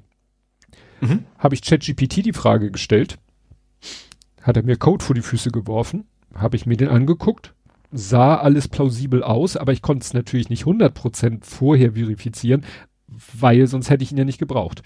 Mhm. Zack, Code eingefügt in mein Programm, Bob, Fehlermeldung. Ihm gesagt, du hier Fehlermeldung. Ah ja, Entschuldigung, hier der richtige Code. Also ich glaube beim dritten oder vierten oder fünften Anlauf habe ich dann gesagt, Alter, leck mich, du bist, ja. weil weil das sind nun mal komplexere Sachen. Ich habe dann auch noch andere Sachen gefunden. Es ist dieses Picture-Steuerelement ist halt dumm wie Brot. Und mhm. wenn du damit irgendwas machen willst, brauchst du sofort API-Funktionen oder irgend so ein WIA-Image-Object und dann fängt aber offensichtlich ChatGPT an, was ja nicht erstaunlich ist, so verschiedene Sachen durcheinander zu werfen. Mhm. Also ich habe dann irgendwie hinterher einen Beispielcode gefunden, wo ich das Gefühl hatte, ah, guck mal, da hat er sich da ein bisschen was rausgenommen und da ein bisschen was rausgenommen und hat das dann irgendwie versucht zusammenzustricken. Mhm. Und das geht natürlich nicht. Also ja. gut, manchmal geht sowas, aber in dem Fall ging es halt nicht. Und insofern, also wenn ich das, äh, ich habe jetzt erstmal gesagt, gut, äh, zum Testen reicht ja, wenn das Bild nur angezeigt wird. Ich weiß gar nicht, was unsere Kunden da großartig machen mit dieser Funktionalität. Ob die jemals auf einen der Buttons klicken zum Reinzoomen, Rauszoomen, links drehen, rechts drehen. Mhm. Nur alleine so Rotate, dann sagt er, ja, hier Picture.rotate, äh, ja, gibt's gar nicht diese Eigenschaft. Keine Ahnung, wo die her. Ja, ja wahrscheinlich gibt es die anderen Programmiersprachen und klangt irgendwie ja. plausibel. Und der hat sich gefragt, okay, bei fünf Programmiersprachen geht das, dann willst du auch wohl gehen. Ja, ja, und dann kaum andere Beispiele, dann musst du das Ding erstmal äh, sozusagen, es gibt eben dieses komische VIA-Object, äh, da damit kannst du alles Mögliche machen, aber dann musst du sozusagen das Ding erstmal in eine temporäre Datei und oh Gott, nee, das, das war mir für so einen Quick and Dirty Ansatz war mhm. das natürlich viel zu kompliziert. Aber wie gesagt. Ja, wobei spannend, aber wir hatten ja gerade bei uns die Hack Week, ne? Wir haben also einmal im Jahr so ein, von wegen, sucht euch mal ein Thema auf, wie ihr Bock habt und gucken, macht mal. Vielleicht, vielleicht kommt ja was bei rum, mit dem man vielleicht teilweise was anfangen kann. Mhm. Und eine Gruppe hat sich echt gesagt, wir machen mal einen Shop. Komplett ohne zu programmieren. Mhm und haben also sich komplett von ChatGPT äh, auch, auch sagen lassen, okay, und so machst du jetzt ein Angular-Projekt, so startest du das. Diese SQL-Statements brauchst du für die Datenbank. Und da war aber auch so mehrere Iterationen, wo es immer wieder sagen muss, okay, dein Code funktioniert nicht, das ist die Fehlermeldung, bring mal bitte in Ordnung. Mhm. So, und das hat dann irgendwie nachher mit der funktioniert auch ganz cool aus, fand ich, aber dann waren dann natürlich doch immer so Dinge, die dann nicht ganz funktioniert haben. Ähm, aber schon überraschend weit gekommen, sag ich mal. Man hatte nachher ein Jobsystem, man konnte Sachen in den Warenkorb schmeißen, man konnte Sachen entfernen, der hat die Preise auch nicht zusammengezählt. Das ging nachher alles. Wobei, wie gesagt, die haben eine Woche davon mit, mit also es war nicht eben, ne, mach mal und fertig, mhm. das nicht. Ähm, und sie haben, ich glaube, 3.5 und 4 irgendwie kombiniert benutzt. Ähm, aber es waren auch diese Sachen, die natürlich noch überhaupt nicht hinkriegt. Ich glaube, Datei-Upload funktionierte nicht, haben sie bis zum Ende nicht hingekriegt und irgendwelche Icons, die er immer ganz komisch gemalt hat, die er irgendwie nicht wollte. Ähm, aber eben, weil sie auch gesagt haben, wir wollen wirklich nichts anfassen. Ne? Also man, wenn man gesagt hätte, okay, so ne, ich die Bug am Ende nochmal selber oder sowas und bringe das in Ordnung, dann hätte man vielleicht weitergekommen. Ähm, aber ich frage mich tatsächlich aus Ende, also weil erstens, dein Code ist ja nicht sauber, den du hast. Das hm. funktioniert irgendwie. Aber wenn du dann Code-Review über machst, dann, dann schlägst du erstmal um Gottes Willen. Ne? Also, da siehst du gleich, okay, so sollte man das nicht tun. Da gibt es eine andere Möglichkeit, vielleicht von außen, die ChatGPT eben so nicht berücksichtigt. Weil er merkt das ja erst, wenn du ihn draufbringst. Ne? Dann sagst hier, das könnte ein Problem, dann löst das mal. Ähm, ich glaube, wir sind noch weit davon weg, dass wir unsere Jobs verlieren, um ehrlich zu sein. Ja. Ich habe nachher noch so ein KI-Thema, aber jetzt mach du erstmal. Gut, ich hoffe, ich, ich nachher auch, aber ich mache mit meinen eigenen Geschichten wieder weiter. Mhm. Und zwar, ich habe mich mal wieder über Outlook aufgeregt. ähm, es ist natürlich auch echt, ich weiß mittlerweile, es gibt bestimmt viel bessere E-Mail-Programme, aber natürlich, gerade wenn man im Unternehmensumfeld, da kommst du nicht drum rum. Also ich habe kein Unternehmen logischerweise, aber als Mitarbeiter ähm, um Firmen-E-Mail zu lesen, da ist dann halt irgendwie entsprechend äh, Dienste hinter Office 365 so eine Späße. Ähm, so, und dann war ich, ich hatte ich eine, eigentlich habe ich, was habe ich gekriegt? Ich habe eine E-Mail gekriegt von, aus meinem Privataccount, den ich natürlich auch in Outlook nutze, äh, von Nextcloud. Da stand irgendwie, ey, wir haben jetzt neuen Major Version demnächst, ähm, folgende neuen Features sind drin. Und eine sehr lange E-Mail. Dann dachte ich, okay, ich wollte mal wissen, ist da vielleicht Mastodon-Integration verbessert worden? Dachte ich, geh mal drauf, rechte Maustaste, Search. Ne? Weil sehr lange E-Mail, dachte ich, such mal einfach durch. Und dann gibt er Mastodon ein und was macht er? Der ruft, öffnet einen extra Panel in Outlook. Bing. Und durchsucht mir im Internet, ob ich irgendwo das Wort Mastodon finde. Und dann habe ich mal gegoogelt, also gibt's, es gibt Anleitungen, wie man es los wird. Das ist so ein Riesenakt. Das geht nicht mal auf deinem Rechner. Du musst es irgendwie in O365 erstmal finden und ich habe es dann nachher auch aufgegeben. Äh, also ich hätte es vielleicht immer hingekriegt, wenn ich mir gelust hätte, dann eine Stunde noch zu investieren, so ungefähr. Äh, also erstens, natürlich will Microsoft ihren Mist da irgendwie verkaufen, loswerden. Ja, das ist nervig genug, versteht man doch irgendwo. Aber den Sinn verstehe ich nicht. Wenn ich im Text rechts markiere und auf Suche gehe, dann will ich nicht im Internet suchen. Mhm. Das ergibt überhaupt keinen Sinn.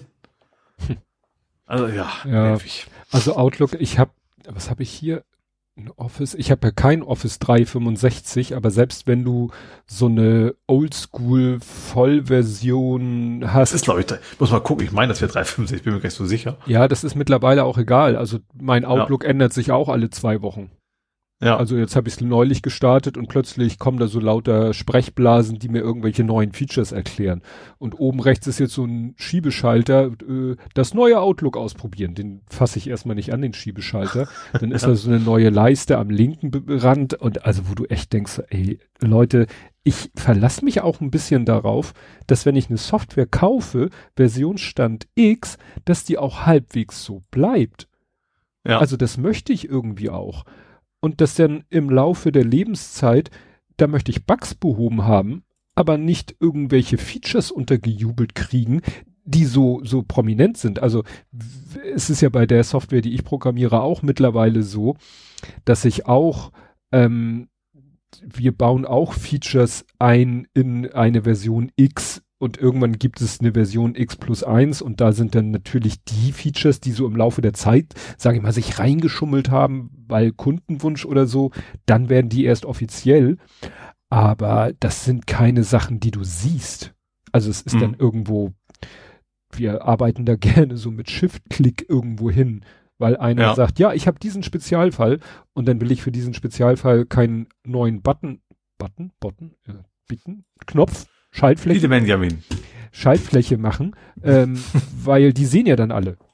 Ja. Und dann kommen wieder Fragen, was macht denn diese Funktion? Ja, das ist eine ganz spezielle Funktion, die ein Kunde haben wollte. Und dann sage ich dem Kunden, du hältst einfach die Shift-Taste gedrückt und klickst auf die Schaltfläche so und so, die es schon gibt, die eigentlich was anderes macht. Und bei dir macht sie dann, oder mit Shift-Taste macht sie dann das und das, was du gerne hättest. Ja. Und dann kann man irgendwann das offiziell dokumentieren und allen erzählen und dann melden sich vielleicht zwei, drei andere, oh, das ist ja Schulden, das kann ich auch gebrauchen. Mhm. Aber das ist ja so, als wenn ich in unserem Hauptmenü die, die, die, die, die ganzen Schaltflächen alle drei Wochen anders anordnen würde. Ja. Nervig. Nervig.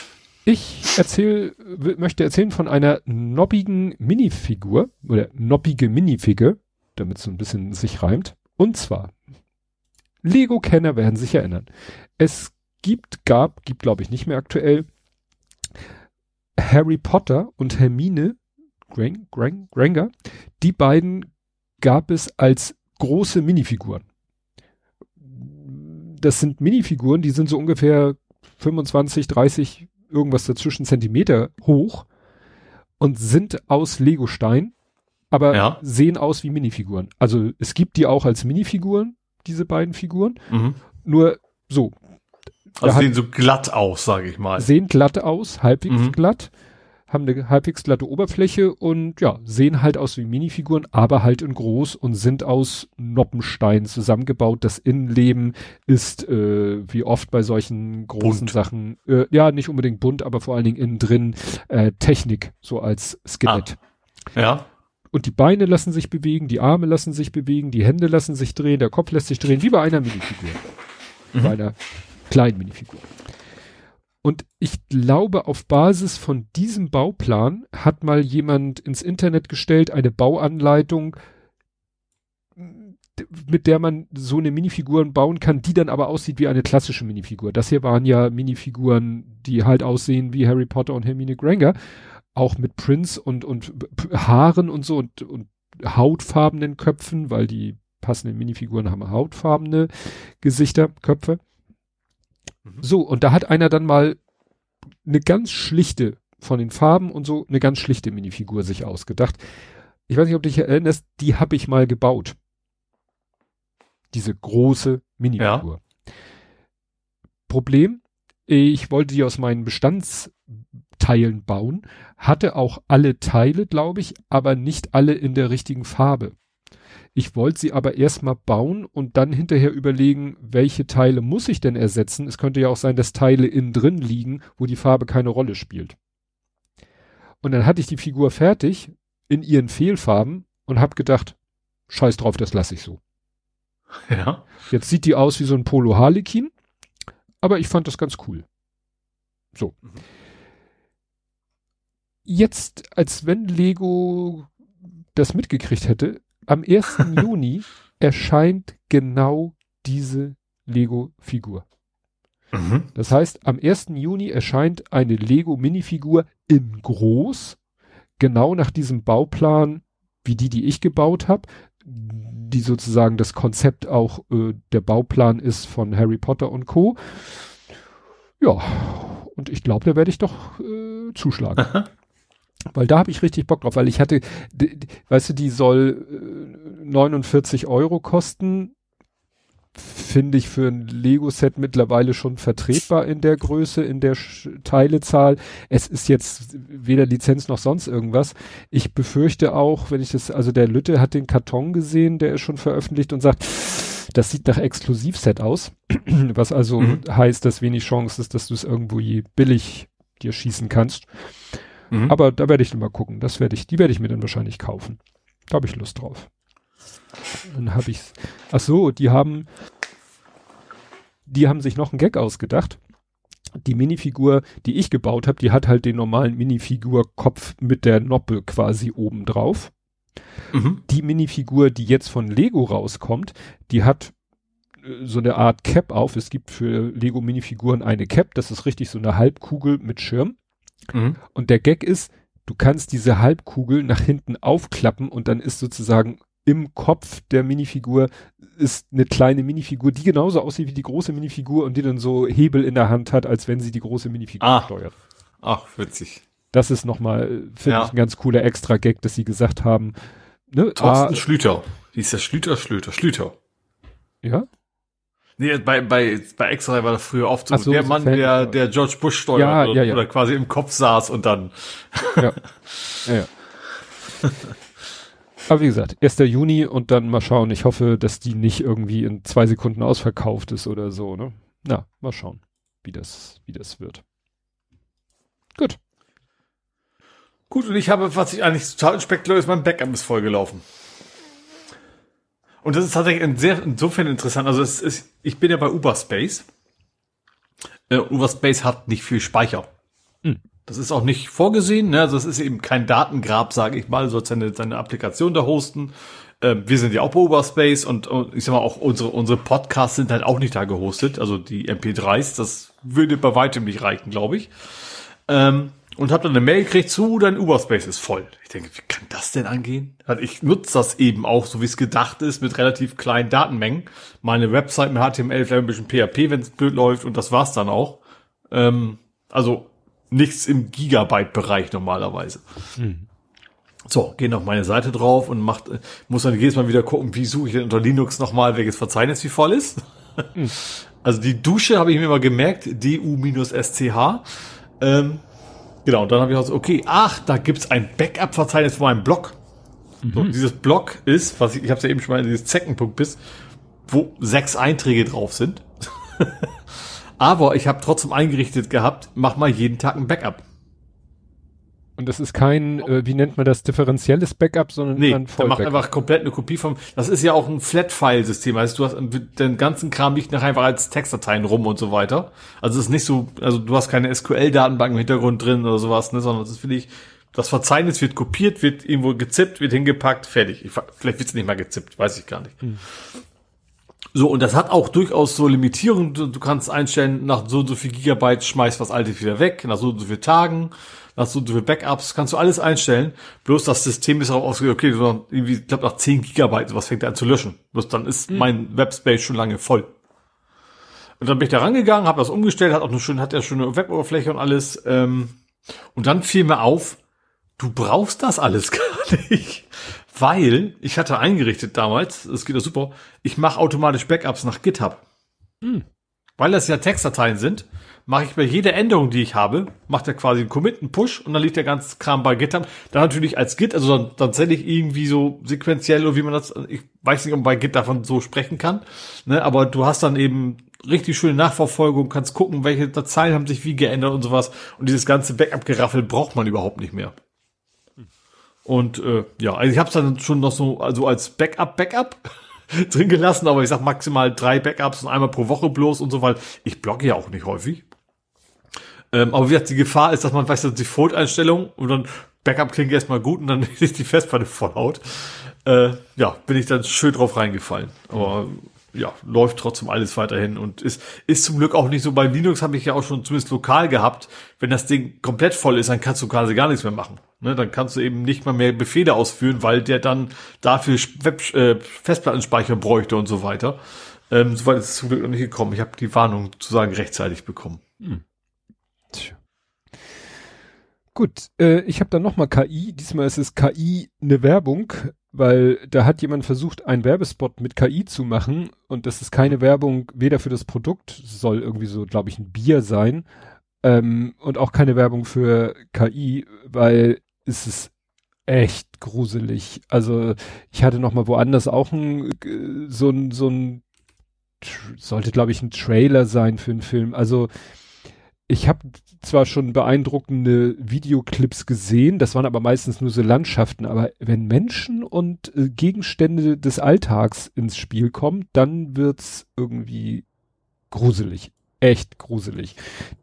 Und in diesem dieser Bierwerbespot soll so sein, irgendwie Leute machen irgendwie eine Grillparty und trinken dabei dieses Bier und äh, also es sieht zwischendurch ein bisschen nach Apokalypse aus, weil irgendwie alles in Feuer und Flammen steht und ja, also wie gesagt, das, äh, diese Idee, dass man mit AI ein, allein nur einen Werbespot machen könnte, ist schon, mhm.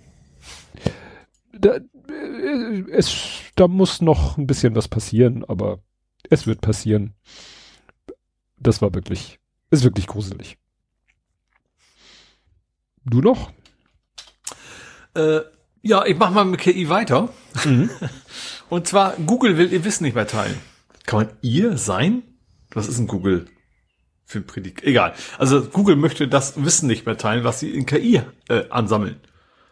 Also Google forscht ja auch schon seit ewigen Zeiten so zu KI-Themen und mittlerweile haben sie gesagt, okay, die Konkurrenz ist so stark, wenn wir jetzt unser Wissen immer teilen, immer Open Source lassen, dann schnappt sich die Konkurrenz das Wissen und wir haben da nichts mehr von ähm, und können das quasi nicht zu Geld machen vor allen Dingen.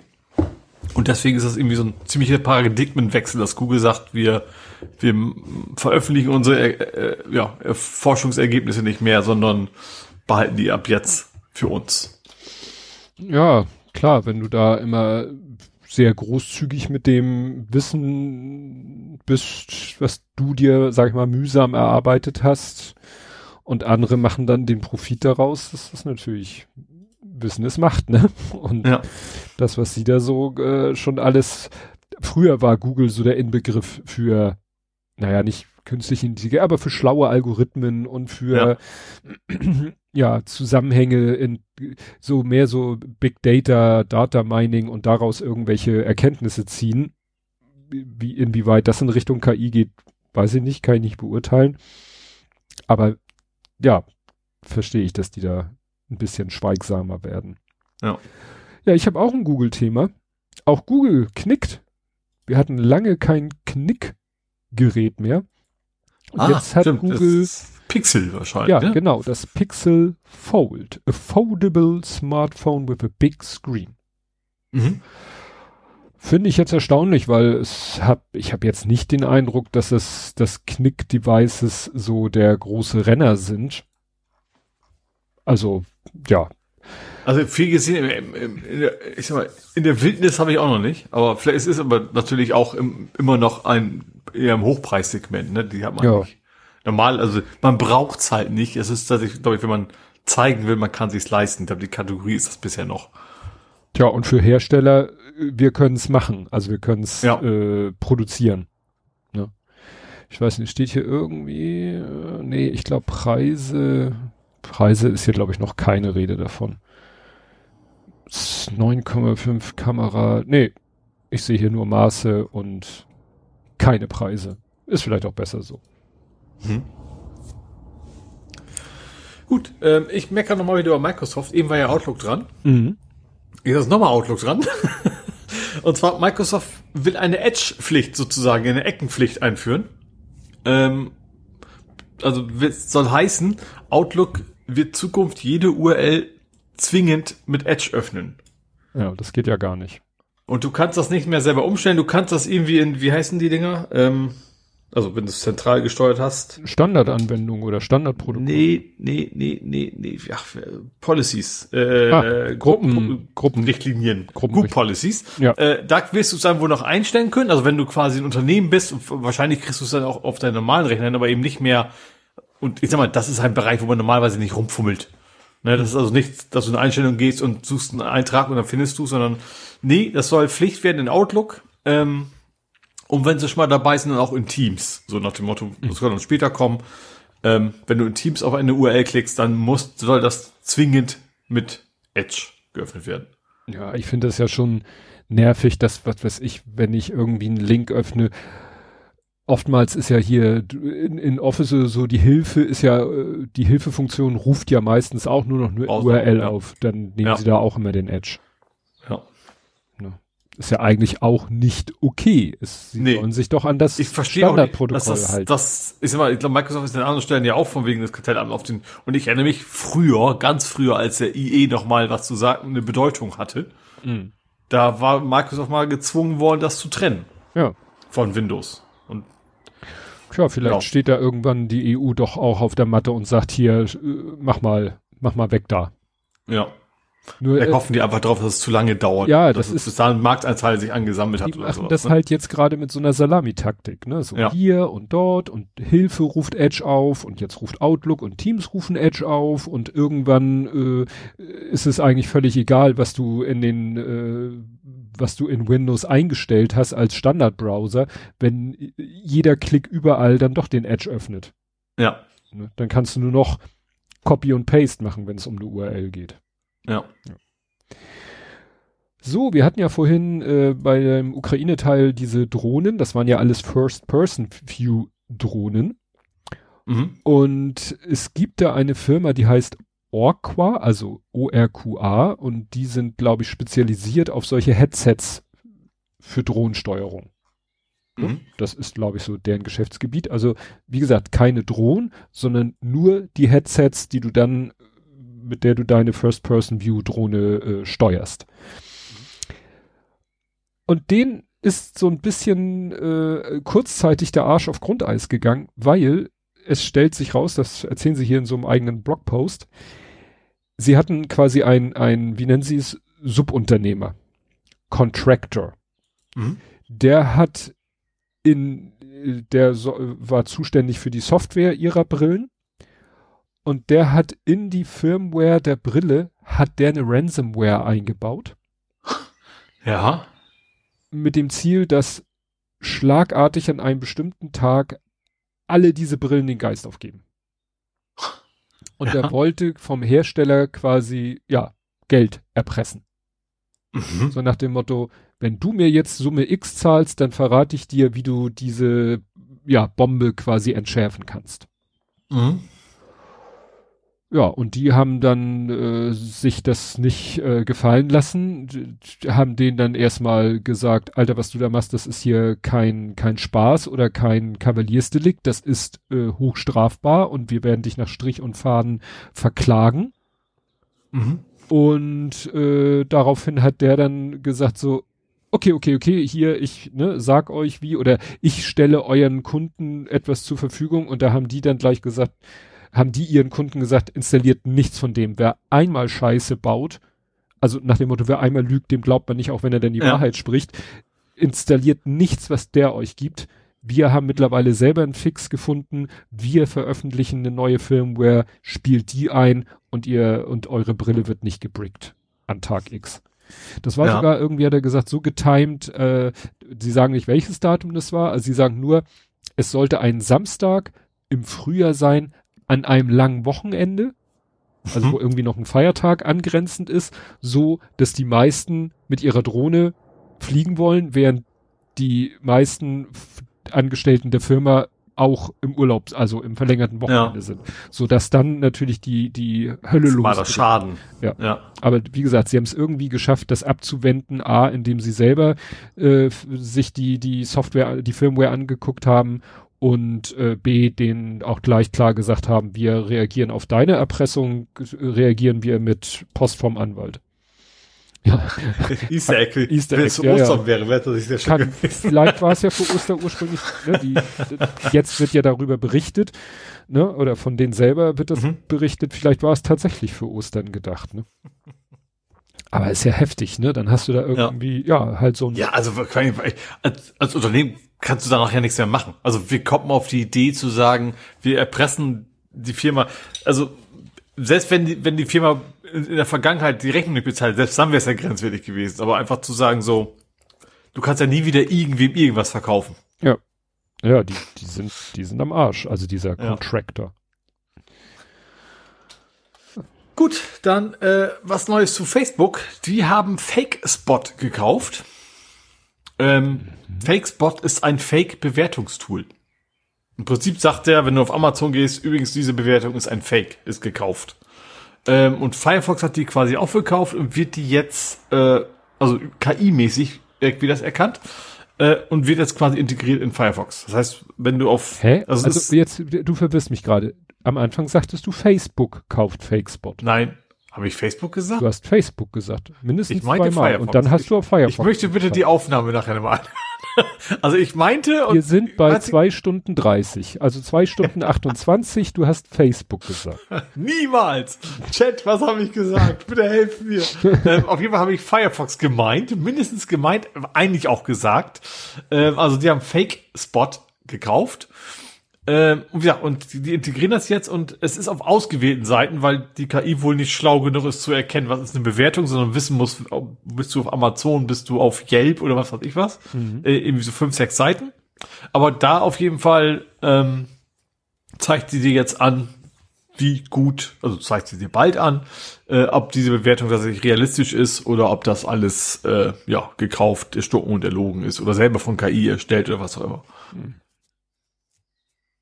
Ja, aber auch wieder, ne, wenn wir bei dem Thema auch wieder so ein Versuch, Content Moderation nenne ich es mal auch in diesem Fall, äh, äh, Content Bewertung könnte man das eigentlich eher nennen, ne? Also Inhaltsbewertung mit KI zu lösen.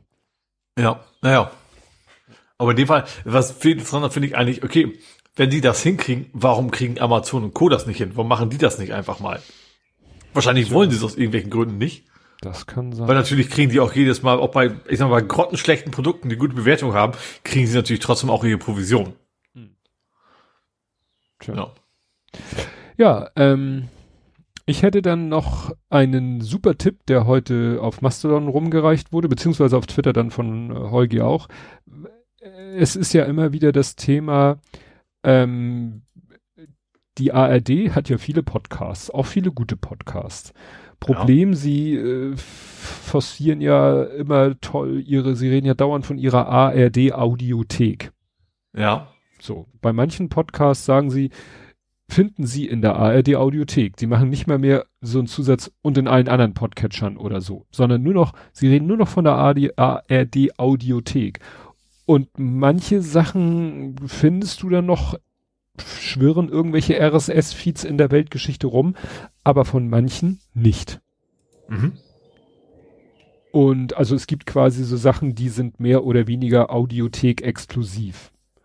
Und das nervt halt unheimlich viele mhm. Menschen. Und jetzt hat hier jemand, der heißt Björn, Björns Techblog, der hat äh, jetzt hier einen kurzen Blogartikel darüber geschrieben und verweist äh, auf ein PHP-Skript, das es als Docker-File gibt, aber was auch auf jedem Webspace laufen sollte, auf dem PHP inklusive PHP Curl es gibt. Das müsste also mal, gut, ich weiß nicht, vielleicht gibt es irgendwo Server, auf denen das schon läuft. Das müsste man selber das vielleicht mal sich besorgen. Das liegt auf GitHub. Ja, und der, dem gibst du einfach nur die also die Audiothek-Sachen, die haben, äh, also die gibt's ja auch im, im, Web. Es gibt ja nicht nur die App, es gibt auch die ARD-Audiothek im Web. Und mhm. da steht dann sowas wie www.audio, ARD-Audiothek, Sendung, Schrägstrich, Sendungstitel, Schrägstrich und dann eine Zahlenkombination. Und das PHP-Skript, dem gibst du nur diese Zahlenkombination und der spuckt dir, äh, ja, ein Feed, eine wiederum äh, eine URL, ja, nee, das ist dann schon die Feed-URL, die da hinten rausfällt. Mhm. Ne? Wie gesagt, du hast einen Server, auf dem dieses PHP installiert ist, das kramt sich irgendwo her, weiß ich nicht, kratzt irgendwo aus dem Quellcode, was weiß ich, den, den Feed und ja, spuckt diesen Feed aus, sodass du dann diese URL äh, in deinen Podcatcher schmeißen kannst. Mhm. Also wie gesagt, wer äh, ja. Bock hat auf Audiothek-Only-Podcasts in seinem Podcatcher, dem sei dieses PHP-Skript empfohlen. Mhm. Interessant wäre halt, ob irgendwo jemand das auf seinem Server schon laufen hat. Bist du natürlich von dem abhängig. Wenn der seinen Server abschaltet, dann funktioniert dein RSS-Feed nicht mehr. Ja. Ist ja, so. klar. Dann das ist ja wie Tututlus. Wenn der ja. abgeschaltet ist, kannst du nicht mehr Quast posten. Naja. Macht man sich abhängig. Ja. So, ich habe nur noch ein Übergangsthema. Gut, dann habe ich, ich habe auch noch eins, kein mhm. Übergangsthema, noch ein Thema. Äh, und zwar, du kannst jetzt das smarte Hundehalsband kaufen. Kannst Möchtest du dir jetzt auch selber umhängen, wenn du möchtest? Äh, ich weiß aber nicht, ob da das Streicheltracking funktioniert. Weil der misst tatsächlich ja, auch, ob drauf, genug gestreichelt kommt wird. Kommt drauf an, wo man das Hundehalsband rummacht. um Gottes Willen. Äh, ja, also es gibt jetzt, ja, es, da kann GPS-Tracking also. macht der, der, der, ich glaube, der, der misst auch, wie oft der bellt, ob der genug Hund genug sich genug bewegt, ob er genug gestreichelt wird. Ähm, ja. Und kostet 250 Euro oder Dollar. Plus, ich finde das gar nicht, also natürlich ist das viel Geld, aber wenn du sagst, ich als Nerd für Early Adopter hätte da Bock drauf. Aber du musst tatsächlich pro Jahr noch 130 Euro für, für, äh, für quasi SIM-Karte, mehr oder weniger äh, bezahlen, dass du eben auch immer siehst, wo der Hund sich gerade aufhält, mhm. dass die, die, die Cloud-Anwendung und so weiter und so fort. Und, äh, ja, also der, der misst dann auch, äh, was ich, ich finde es tatsächlich interessant, also ich glaube, der Preis, also zumindest theoretisch ist der plausibel, sage ich mal. Der macht zum Beispiel auch so Herzfrequenzmessungen und sowas. Äh, und das ist beim Hund ja, ich sag mal, mit Licht wenn du nicht gerade rasieren möchtest. Ich meine, beim Nackthund ginge das auch, wie, wie man es beim Menschen kann, aber das Fell ist halt im Weg. Ne? Also mussten die da schon äh, irgendwie, irgendwie anders, anders dran gehen, sage ich mal, dass es funktioniert. Ähm, Vielleicht muss man das Halsband sehr eng zumachen und dann. ja. Die Fellbarriere war schwer zu überwinden. Hier wird gefragt, ja. ob das, äh, ob das Halsband auch merkt, wenn das Tier am Po gekrault wird. Hm. könnte man ja gerne auch. Braucht man mehrere Halsbänder ich, so. Ich nicht. Alle zehn Zentimeter ein Halsband. Und der Hund darf nicht mehr als einen Meter ins Wasser tauchen. Tiefe. Aber das machen Hunde sowieso eher selten gerne. Okay. Ja. Also IP67 oder was das ist, Wasserdichtheit. Nun gut. Dann das darf ich zu meinem Übergangsthema kommen. Ja. Und zwar ist es noch so, auch noch so ein bisschen Ukraine. Und zwar also, es ist ja schwer, äh, in, wenn du in Russland lebst, bist mit dem System nicht einverstanden, hältst dich aber bedeckt, weil du natürlich nicht irgendwie im, äh, weiß ich nicht, Knast landen willst, würdest dich aber gerne informieren, wie ist denn, was passiert denn gerade in der Ukraine?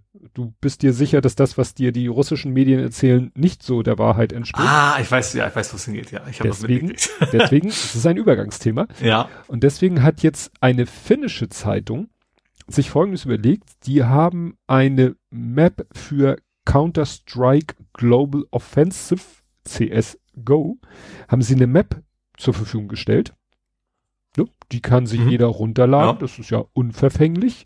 Lädt man ja vom, die haben sie beim Spieleanbieter hochgeladen. Die Gamer laden sich diese Map runter. Und in dieser Map ist halt, ja, ein Ort und in dem Ort gibt es ein Lagerhaus und in dem Lagerhaus gibt es, glaube ich, einen Keller und in dem Keller, der auch noch irgendwie versteckt ist, dass du ihn nicht so ohne weiteres findest, da sind dann lauter Bilder, Nachrichten und so weiter und so fort drinne, die, ja, dann, äh, auch tatsächlich per Stimme äh, erzählen, äh, was denn in der Ukraine so abgeht. Mhm. Das erinnert mich so ein bisschen an Minecraft, wo man ja auch äh, Bücher vollschreiben kann und irgendwo platzieren kann. Und mhm. die haben das jetzt halt, Counter-Strike bietet da offensichtlich noch mehr Möglichkeiten in so einer Map, äh, Map, also tatsächlich eben Bilder, Videos, Ton, alles Mögliche da reinzupacken. Und das spricht mhm. sich dann halt in der russischen Szene, sage ich mal, rum und jetzt laden sich alle, die es interessiert, diese Map runter und können sich auf diesem Wege informieren. Also haben sie mhm. quasi mhm. eine Hintertür gefunden, um ja Informationen, die die russische Regierung nicht so gerne und das Volk äh, wissen will, mhm. dahin zu kriegen. Das ist doch mal ein sehr interessanter Ansatz. Ja. Ich habe es genannt, zum Lesen in den Keller gehen. ja. ja. Gut, damit wären wir dann bei Spiele, Filme, Serien, TV und Literatur. Mhm. Und hast du irgendwas in der Richtung? Du hast, äh, warte mal, warte mal, warte mal, du hast ein relativ altes Spiel gespielt oder spielst es gerade, weshalb du darum bittest, dich nicht zu spoilern. Genau, ich spiele gerade Mass Effect ähm, Remastered. Das war im Dezember bei Google Plus dabei. Also quasi, also nicht umsonst, ne, aber da ich Google Plus habe, äh, oder PlayStation Plus heißt das. Ich wollte gerade sagen, heute in den Film habe ich es heute. Ne? so, was? Damals 1820 Google bei Google Plus? Plus nein, nein, so alles. Egal. Äh, ich muss gerade mal gucken, wie alt ist denn das im Original? Das habe ich tatsächlich das mal aufgeschrieben. Ich glaube, das ist tatsächlich schon relativ alt. Man merkt es ihm auch ein bisschen an. Also es ist ein Remastered Edition. Mhm. Ähm, das heißt also nicht, nicht kein Remake, also nicht komplett neu, aber die Auflösung ist halt ein bisschen besser. Und hier und da haben sie auch ein bisschen was an der Game-Mechanik Mechanik wohl äh, geschraubt. Es gibt zum Beispiel, also ich fange mal vorne an, was ist denn das überhaupt für ein Spiel? Es ist ein Science-Fiction-Rollenspiel, sage ich mal, mit Ballereinlagen. Also so ein, so ein bisschen wie, wie Fallout im Weltraum, sage ich jetzt einfach mal ganz platt. Ne, also man, man läuft schon als 3D-Shooter-mäßig durch die Gegend und schießt dann eben auf Feinde, aber es hat eben auch einen relativ hohen Rollenspielanteil. Will sagen, du kannst bestimmte Fähigkeiten verbessern. Du kannst zum Beispiel, also erstens natürlich die im Kampf, du kannst sagen, ich möchte besonders gut mit Schrotflinte, also das sind zwar alle Science-Fiction-Waffen, aber die haben eigentlich dieses typische äh, Shotgun, normale Knarre, Pistole und Scharfschützengewehr. Die heißen natürlich alle ein bisschen anders aber vom Prinzip her genauso wie in jedem anderen Shooter auch. Ne? Also es gibt die, die Shotgun, die ist aus der Nähe super ähm, und trifft dann eben eigentlich ohne groß zu zielen, dafür aus Entfernung völlig unbrauchbar und Scharfschützengewehr dauert ewig zum Nachladen und solche Geschichten. Ähm, und diese Dinge kannst du verbessern, du kannst aber auch rollenspielmäßig sagen, ich möchte gern äh, Charm, was ist ein Charm auf Deutsch? Äh, charmant sein verbessern, sage ich jetzt mal. äh, oder eben auch Intimidate, also einschüchtern, kannst du verbessern. Und durch diese Verbesserung zum Beispiel kriegst du in Dialogen neue Optionen. Wenn du zum Beispiel sehr gut bist in, in Einschüchtern, dann kannst du mal wegen dafür sorgen, dass sich jemand, der dich bedroht, dass du sagst, du gehst nach Hause, sonst gibt's hier Stress, anstatt dass du mit ihm kämpfen musst. Solche Geschichten. Ähm, und das Besondere an Mass Effect, ich habe selber nie gespielt, mein Bruder hat's damals gespielt, ist sehr begeistert davon gewesen äh, und viele andere halt auch, ähm, dass du eben in dieser Geschichte, die Geschichte soll sehr gut sein und in, du kannst relativ viele Dialoge, du hast so sieben oder acht ähm, Crewmitglieder, die du im Laufe der Geschichte kennenlernst. Und durch die Dialoge und deine, deine Auswahl der Dialoge, die verändern die ganze Geschichte. Also ein bisschen so du erinnerst dich bestimmt an Detroit Become Human mäßig, ne, dass du da eben, das war so eines der ersten Spiele, wo du, wo deine Dialogoption wirklich Auswirkungen auf die Geschichte hatte. So, das heißt, also du hast das Gefühl, du machst jetzt nicht Schema F A nach B und bringst dann 30.000 Aliens um und hast dann gewonnen und rennst die Welt, sondern was du sagst und tust, das hat dann wirklich auch Auswirkungen auf deine Geschichte. Ähm, und ich habe tatsächlich, ich, eigentlich, wie gesagt, ein bisschen aus Langeweile, dachte ich auch, kannst mal anfangen. Und es hat mich recht schnell gepackt. Also es ist ein bisschen sperrig am Anfang. Ich habe das UI-Konzept noch nicht so ganz verstanden. Also von wegen, also ich habe irgendwie, glaube ich, eine Stunde gespielt, bis ich gemerkt habe, dass ich, dass ich die Waffe auch wechseln kann im, wechseln kann im Kampf. Das hat ewig gedauert. Ähm, aber die Geschichte rumrum ist sehr interessant. Das geht also, die Menschheit ist quasi gerade durch, gerade erst dazu gekommen, durch den Weltall fliegen zu können, durch Alien-Technologie und andere Rassen sind schon da, die können das alles schon längst. Und die beäugen dich so ein bisschen skeptisch, so ein bisschen so wie, weißt du, diese Enterprise-Serie, die eben einfach nur Enterprise hieß. Ne, du hast eben keine Vulkane gibt und sowas, sondern halt andere, andere Alien-Arten. Äh, und ähm, es gibt halt das, das große Böse, ja, die, die musst du aufhalten und dann gibt's viel mit, mit Politik da drin. Es gibt so einen großen Council, das ist also auch schon ein bisschen, also sehr, sehr viel Star Trek an, angehaucht, sage ich mal, von, von der Grundidee her. Ähm, nur eben viel mehr auf, auf Konflikte. Also Star Trek ist ja also nicht so konfliktreich, sage ich mal. Hat auch Konflikte, aber da ist ja auch Wissenschaft ein relativ großes Thema. Äh, und das macht schon Bock. Also du lernst die Leute da kennen, die Aliens. Ähm, du, da ich zum Glück nicht viel weiß von der Geschichte, ähm, hat mich die echt schnell gepackt. Ähm, das einzige, also technisch gesehen, muss ich sagen, also drei Teile. Ähm, ich bin jetzt im ersten. Man merkt die, das alte dann doch teilweise an. Also gerade so Gesichtsanimationen sind teilweise, wenn die anfangen zu lächeln, dass du, uah, du denkst, du hast den Joker vor dir, weißt du, so mm. verzieht sich das ganze Gesicht sehr seltsam. Ähm, das, das merkst du das schon, aber das, ich sag mal, tut dem Spiel an sich jetzt nicht so groß, äh, also, tut ihm nicht Schaden, finde ich sehr schön. Schadet ihm nicht so gewaltig. Ähm, und natürlich hast du erstens aufgrund des Alters, also und natürlich auch, ich sag mal, im Vergleich zu Star Wars, hast du jetzt keine Frame-Einbrüche, was natürlich auch, auch einfach ist, ne, bei einer deutlich geringeren grafischen Qualität. Ähm, heißt, es läuft butterweich, du ballerst ein bisschen die Gegend, äh, ist einigermaßen fordernd, aber auch nicht so schwer. Also ich sag mal, da ich das hinkriege, ich bin nämlich kein guter Shooter-Spieler, ähm, geht das eigentlich. Und wie gesagt, sie haben so ein paar Sachen auch technisch geändert. Es gibt zum Beispiel so Szenen, da musst du quasi über so, so Planetenoberflächen mit so einem Art von Rover fahren. Äh, und das muss wohl im Original eine Katastrophe gewesen sein, die Steuerung. Da haben sie ein bisschen angepasst, das einfacher zu machen. Und ähm, genau, es ist einfach sehr fluffig zu spielen, macht Bock. Ähm, also tatsächlich, das Ballern ist gar nicht so viel. Das ist tatsächlich mehr, mehr die Geschichte, die da so ein bisschen äh, fortgeschrieben wird und eben auch viele Nebenmissionen. Da kannst du anderen, äh, aber eben diese Nebenmissionen, die machen irgendwo auch Sinn. Das ist nicht dieses typische Sammel 500 Bo äh, Blumen ein oder sowas, sondern die ergeben irgendwie einen Sinn innerhalb der Geschichte. Ähm, teilweise hat es auch Nebenmissionen, also echt Leute kennenlernen, die richtig spannend, spannende Sachen zu erzählen haben. Und ähm, ja, also macht Bock. Also ich, ich denke, mal gucken. Also ich, ich, glaube schon, dass wir das lange aufhalten wird. So lange, bis, bis Jedi Survivor durchgepatcht ist. Das hatten wir ja schon, dass das wohl noch nicht so ganz rund läuft. Äh, und ich, ich weiß jetzt nicht, wie lange das Spiel ist. Und es sind ja drei Spiele. Ähm, das Einzige, was ich tatsächlich von diesen Spielen weiß, was man nicht mehr, ich weiß, dass der dritte Teil das Ende nicht sehr populär war bei den Leuten. Weil im dritten Teil wohl die, das erste Mal das Ende so war, dass die ein, äh, die, die Entscheidung, die man getroffen hat, keine so ganz große Auswirkungen mehr hatten. Mhm. Was eben ja in den ersten beiden Teilen vor allen Dingen so, bin ich so, der Kern des Spiels war. Und ich weiß, dass mit einer von den ähm, Alien-Rassen quasi nicht in, in eine Kiste hüpfen darfst, weil die ihre Männer, wobei man kann selber aus, man kann sich übrigens die Vornamen und das Geschlecht aussuchen. Mhm. Das ist, glaube ich, auch eine Änderung, welches ich mitgekriegt habe. Im dritten Teil ging das, aber ursprünglich nicht in den ersten beiden Teilen. Das haben sie noch hinzugefügt. Das heißt, der Nachname ist fest, damit sie in ihrer Sprachaufgabe nicht immer als Commander ah. anreden können. Ähm, ja, und eine von den Alien-Rassen, mit denen man halt, die ist halt so ein, so ein schwarze Witwe mäßig, die, die quasi, die, die ist, ich weiß nicht, ob sie ihn ist, aber sie tötet zumindest hinterher nach, nach dem Akt quasi ihren, ihren, und das soll wohl sein, dass man auch vier, fünf Warnungen kriegt, so tu das nicht. Und wenn man es dann doch unbedingt machen will, dann kriegt man quasi die Quittung dafür. Mhm. Also, das ist das Einzige, was ich von dem Spiel, das Wichtigste weiß ich gerade sagen, von dem das Spiel. Ist wichtig. also, ich habe es hier vor mir, es ist erschienen, also der erste Teil, der ursprüngliche erste Teil ist im November 2007 veröffentlicht worden.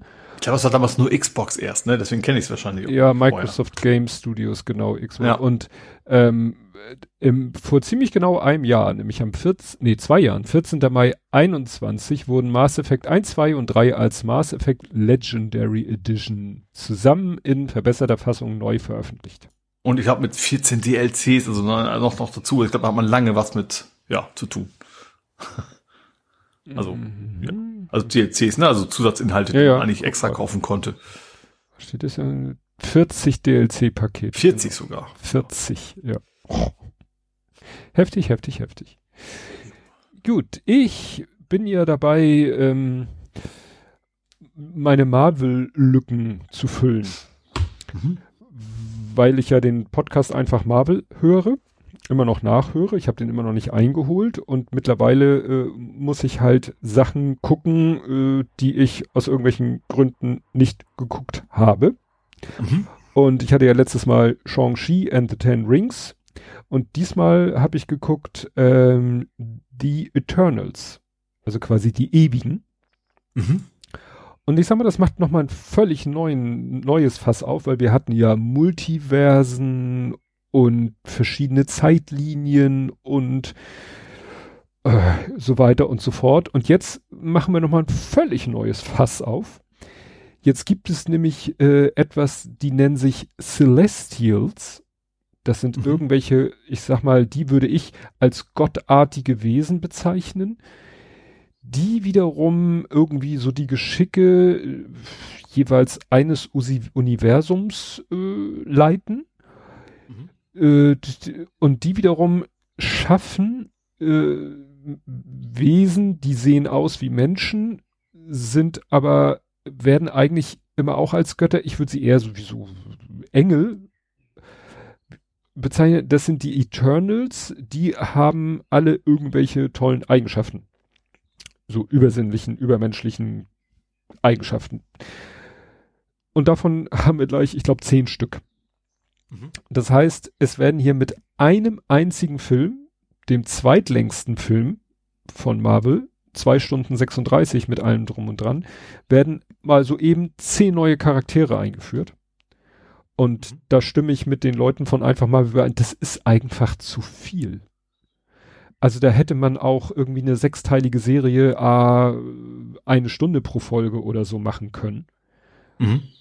Weil es, es ist einfach sehr viel und trotzdem schaffen sie es so einigermaßen jeder Figur so die nötige Tiefe zu geben, weil es sind quasi zehn Origin-Filme in einem. Also nach dem Motto, wir brauchen ja neue für irgendwie den nächsten Avengers-Film brauchen wir einige neue Charaktere, weil ja manche Charaktere aus den vorherigen Phasen gibt es ja nicht mehr. Und jetzt schaffen wir hier einmal auf Schlag äh, zehn neue, ich nenne sie mal göttliche oder engelartige Avengers, die alle möglichen Fähigkeiten haben. Also es gibt so einen, sozusagen so einen Vortänzer, sag ich mal, der noch so mhm. die größte Macht hat. Das ist eigentlich Superman. Also der mhm. kann fliegen wie Superman, hat entsprechend Kraft wie Superman und kann mit den Augen auch so pft, schießen wie Superman oder Cyclops von den äh, X-Men. Nur, dass er das halt unter Kontrolle hat. Das ist quasi so der mächtigste, ist aber gar nicht der Anführer. Anf der, ach so, der, der wird, der heißt Icarus, so in Anspielung auf Icarus. Ja. Und ähm, die Anführerin der Truppe ist aber äh, Ajak, die gespielt wird von Salmia, Salmia Hayek. Mhm. Die hatten wir heute von auch schon mal. Achso, bei Dustin Dawn unter anderem auch. Ja, ich habe sie das erste Mal in Desperado gesehen. Ach stimmt, da habe ich ja. mit Antonio Also Banderas. im zweiten Teil, nee, also das war, ja, ja der zweite Teil von Mel Mariachi. Ja, war ja sozusagen die, die dann, ja. das erste war so eine Low-Budget-Projektion und dann ja. hat er ja Geld bekommen und dann haben sie gesagt, jetzt mach es ja. nochmal teuer. Ja, die spielt mit, äh, Angelina Jolie spielt mit, äh, wie gesagt, Richard Madden spielt den äh, Icarus.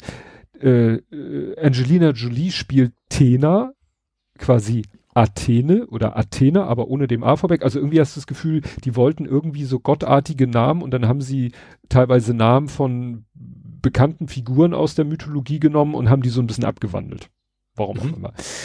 Interessant äh, ist, äh, und äh, also Ajax, die Anführerin, hat quasi als Superpower, die kann heilen, also die kann Verwundung und so blitzschnell mit Hand auflegen, zack, wieder verheilt. Mhm. Äh, ist so, ist so ein bisschen äh, der, wie, wie der Sanitäter bei, beim Militär. Ne? So nach dem Motto, muss eigentlich von den anderen geschützt werden, weil Kämpf, also äh, proaktiv, äh, offensiv null, aber halt eben diese Heilungskräfte. Ähm, ja, ich gehe jetzt nicht alle durch. Interessant ist, äh, dass ein Charakter, eine Frau, die hieß, weiß ich nicht, die ist quasi wie Flash. Ne? Also mhm. pff, fetzt nur so blitzschnell oder Quicksilver, äh, fetzt halt, kann halt blitzschnell sich äh, fortbewegen. Die ist äh, gehörlos und unterhält sich mit den anderen über Gebärdensprache. Mhm. Wurde auch wild spekuliert, wieso, weshalb, warum. Aber warum nicht? Ne? Und, ja. die, und die Darstellerin selber ist auch wirklich gehörlos. Also da haben sie jetzt nicht mhm. wieder dieses klassische, ja. warum spielt ein Mensch, der hören kann, ein Mensch, der nicht hören kann. Ähm, nö, so, das hatten wir ja auch schon in der Serie Hawkeye. Da wurde ja auch eine gehörlose Frau von einer gehörlosen Frau gespielt. Ja. Ja. Ähm, und es stellt sich dann später heraus, äh, also ist es so, die, die haben halt eine Aufgabe zu erfüllen, dann haben sie die Aufgabe erfüllt, sollen aber weiter auf der Erde rumoxidieren und verstreuen sich dann in alle Winde und leben da mehr oder weniger äh, normale Leben, sofern das möglich ist. Der eine macht so ein bisschen den Highlander, erinnerst dich noch in dem Film Highlander? Da hat äh, der Typ doch immer, der lebte ja auch ewig und das fällt ja irgendwie auf, dass du nicht älter wirst. Und der ja. hat dann immer seinen eigenen Tod vorgespielt und sich selber als Erben eingesetzt. Das haben sie ja mit ah, einem mhm. Unterschriftenvergleich festgestellt.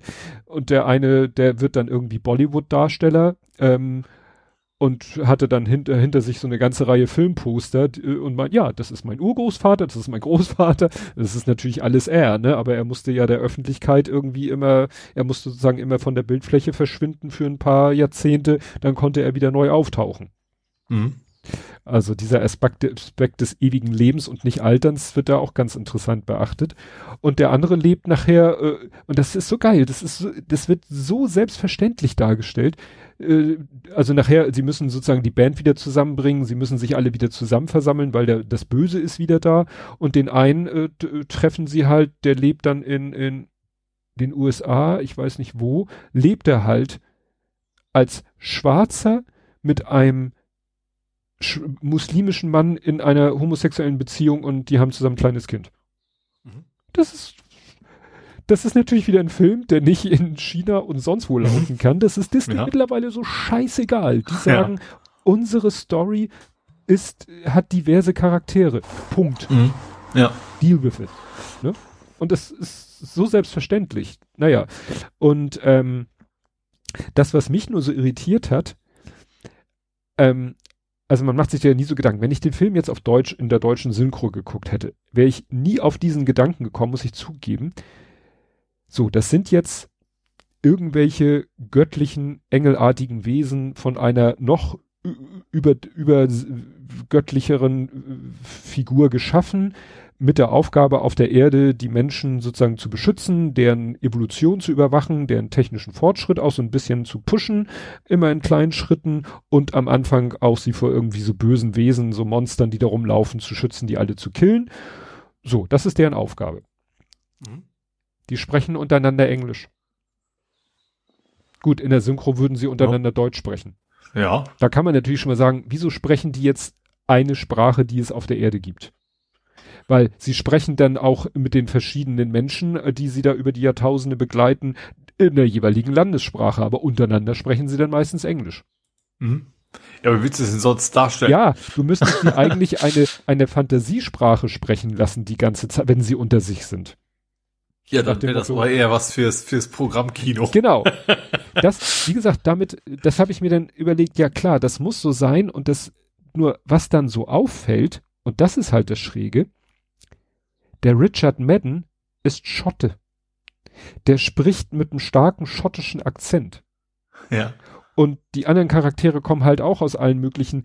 Also das ist ja auch schon mal schräg. Das sind jetzt, wie gesagt, von einem Art Gott. Und da ist halt Richard Madden ist Schotte, das hörst du an der Stimme. Ähm, dann ist da sind ist der der der den Bollywood Darsteller, das soll natürlich naja, Bollywood, Inder, ist, ist ein, also gebürtig ist er Pakistani. Also das ist diverser Cast auch so, was die, was die, was die Herkunft angeht. Und jeder spricht dann mit seinem Akzent. Ja. Oder er mit seinem Dial, mit seinem schottischen, ich weiß nicht, ist es ein Akzent, ist ein Dialekt, ist ja auch egal, ne? Also, und das finde ich, das hat mich dann irgendwie irritiert. Hm. Ne, das wäre mir nicht aufgefallen, wenn die alle Deutsch, äh, äh, das wäre ja dann nicht, dann hätte ja nicht der eine mit bayerischen und der andere mit plattdeutschen äh, Einschlag gesprochen. Die hätten dann alle normales Durchschnittshochdeutsch gesprochen. Hier ja. haben sie jetzt alle Englisch gesprochen, mit jeder, mit seiner speziellen Eigenart. Mhm. Naja. Aber wie gesagt, war, war schon ein ganz guter Film, weil es geht dann, also der ist, sage ich mal, dafür, dass es ein ein Actionfilm ist aus dem MCU und sie halt unheimlich viel reinbrettern mussten, eben storymäßig, Charakter, Character, Character Building mäßig, unheimlich viel, haben sie es auch noch geschafft, dann auch noch einen sehr philosophischen Aspekt damit reinzubringen. Mhm. Weil sie sind ja eben gottartige Wesen oder Engel oder wie auch immer, sollen die Geschicke der Menschheit überwachen sollen aber auch nicht irgendwie eingreifen, weil ziemlich am Anfang des Films äh, outet sich eine von denen gegenüber ihrem Freund, gespielt übrigens vom Jon Snow Darsteller. Aha, ja. Und Richard Madden ist ja auch ein Game of Thrones Darsteller. Äh, äh genau. Ähm, Jetzt habe ich mich selber aus dem Konzept. Äh, so, und dann, dann fragt er sie ja, Moment, wenn ihr so gottgleiche, wenn du und deine Kollegen, wenn ihr so gottgleiche Wesen seid, wieso habt ihr denn erlaubt, dass Thanos schnippt und die halbe, das halbe, ja, also, es ist nicht unsere Aufgabe, so einzugreifen. Wir sollen halt nur so, sollen uns im Hintergrund halten. Und wenn das nun mal so, wenn das Schicksal es so will, dass Thanos schnipst, dann ist das so. Dann dürfen wir dagegen nichts tun. Und das ist natürlich dieses typische Thema so, warum lässt Gott Leid zu? Mhm. Ne? Theodizie, oh, jetzt, Theo, Theo, Disi? Wir fahren nach Nein, das ist eben so ein, äh, so ein philosophisches Konzept. Und das wird in mhm. diesem Film halt auch, weil äh, später kriegen sie, ich will jetzt nicht spoilern, später kriegen sie dann eine Aufgabe, die nicht so zum Wohl der Menschen ist und dann entscheiden sie, also hören wir jetzt auf unseren Vorgesetzten quasi, der sagt, ja, ihr müsst jetzt hier was tun, was für die Menschheit nicht so toll ist. Nun ist ihnen über 7000 Jahre die Menschheit aber so ans Herz gewachsen, dass sie sich über den Befehl des Vorgesetzten hinwegsetzen wollen. Mhm. Und das führt dann aber wieder zu Konflikten. Und ja, damit verhindern sie aber die Entstehung von etwas Größerem. Und jetzt, ja, wie gesagt, ist dann für so einen Marvel-Film doch ziemlich philosophisch. Mhm. Und das Ganze über zweieinhalb Stunden. Ach so, und äh, nur der Vollständigkeit halber, es gibt die äh, erste Erotik-Szene im MCU. Das gab's noch nicht? Nee. Also man sah mal hier Tony Stark äh, neben der Blondine so aufwachen, wo du dir dein Teil denken konntest oder was War X-Men auch, auch Marvel? Nicht MCU. Ist zwar auch Marvel, ach, ach so, ist ah, aber nicht MCU. Mh. Aber die ah. kommen dem. Ach so, ach so, MCU, okay. Dann wäre es Ja, ja, man muss. Deadpool wäre wahrscheinlich spätestens, war da bestimmt eine Szene bei. Weiß ich nicht mehr genau, aber wie Ja, ja, ja, ja, ja. Sehr, sehr, ja. sehr, sehr, sehr. Deswegen ist man auch sehr gespannt, weil so, das Ziel ist, dass irgendwann demnächst, das hat sich nun äh, alles sehr verzögert äh, durch Corona und andere Probleme. Äh, äh Marvel, Schrägstrich Disney wollte eigentlich schon viel, viel weiter sein. Aber durch alle möglichen Umstände und dieser Autorenstreik ist da noch gar nicht mit eingepreist, verschieben sich die Sachen immer weiter nach hinten. Mhm. Ne? Also zum Beispiel sollte, glaube ich, dieses Jahr noch Blade ins MCU einsteigen, weil Blade ist auch eine Marvel-Figur. Mhm. Und das wird wohl nichts mehr dieses Jahr, wird wohl auf 24 verschoben. Und irgendwann soll Deadpool auch, äh, ne, Deadpool ist eine Marvel-Figur, soll ins MCU rein. Da fragen sich viele schon, der passt nun konzeptionell eigentlich überhaupt nicht ja. da rein. Mit sein, ich durchbreche die vierte Wand und ich äh, ja. hacke Leuten Körperteile ab. Das wird dann spannend, weil entweder müssen sie die Figur unheimlich beschneiden, damit sie ins MCU passt, oder das MCU wird plötzlich FSK 16, 18. Das ähm, wird spannend. Ich gucke nämlich jetzt als nächstes, weil es sozusagen das nächste ist, was ich aufholen muss, gucke ich diese Serie Moon Knight, die ich nicht mit dem Kleinen gucken konnte, weil die einige Folgen sind FSK 16. Mhm. Ja. Da haben Leute auch schon gesagt, oh, Disney macht etwas, was zum MCU gehört und was FSK 16 ist, jedenfalls einige Folgen. Mhm wenn der Charakter jetzt vielleicht irgendwann auch mal in die Filme mit rein slidet, ja, dann müssen sie sich überlegen, ob der dann noch FSK 16 Sachen machen darf oder nicht. Eher nicht, mhm. würde ich sagen. Gut. Das zu dem Film. Okay, ich habe eigentlich nur noch, ich habe nur zwei kurze Newsmeldungen. Mhm. Ähm, ich fange an mit am 11. Juni ist die Bethesda, Bethesda Schrägstrich Xbox Showcase, äh, nicht die, der. Ähm, also wird Xbox irgendwie neue Sachen vorstellen, Bethesda, ins, in, vor allen Dingen Starfield, das ist ja dieses auch ein großes Science-Fiction-Rollenspiel, auf das wir gerade alle warten. Ähm, wobei ich sagen muss, als, als ich zwölf war, da habe ich meinem Bruder beim Cousin schon schon eine irgendwie so, so TKKG-mäßiges Rollenspiel namens Starfeed erfunden. Also wahrscheinlich haben die den Namen von uns geklaut. Das hieß was Starfeed, weil Opa Feed war der Captain. Mm. Aber es ist ja, ich meine, die, die, die Ähnlichkeit und das Thema war auch im Weltall, also vielleicht können wir noch ein bisschen Geld rausziehen. Nee, aber das ist dann für mich natürlich spannend. Also erstens, ähm, natürlich die Cross, äh, äh, Plattformtitel könnten interessant sein. Und ich, und das, also das war die Zeit, wo normalerweise die E3 gewesen wäre. Ah. Ne, die ja nicht mehr da ist. Ähm, wo dann aber eben ich natürlich auch hoffe, dass das Sony, also viele hoffen auf die nächsten Spider-Man, dass da was Neues gezeigt wird.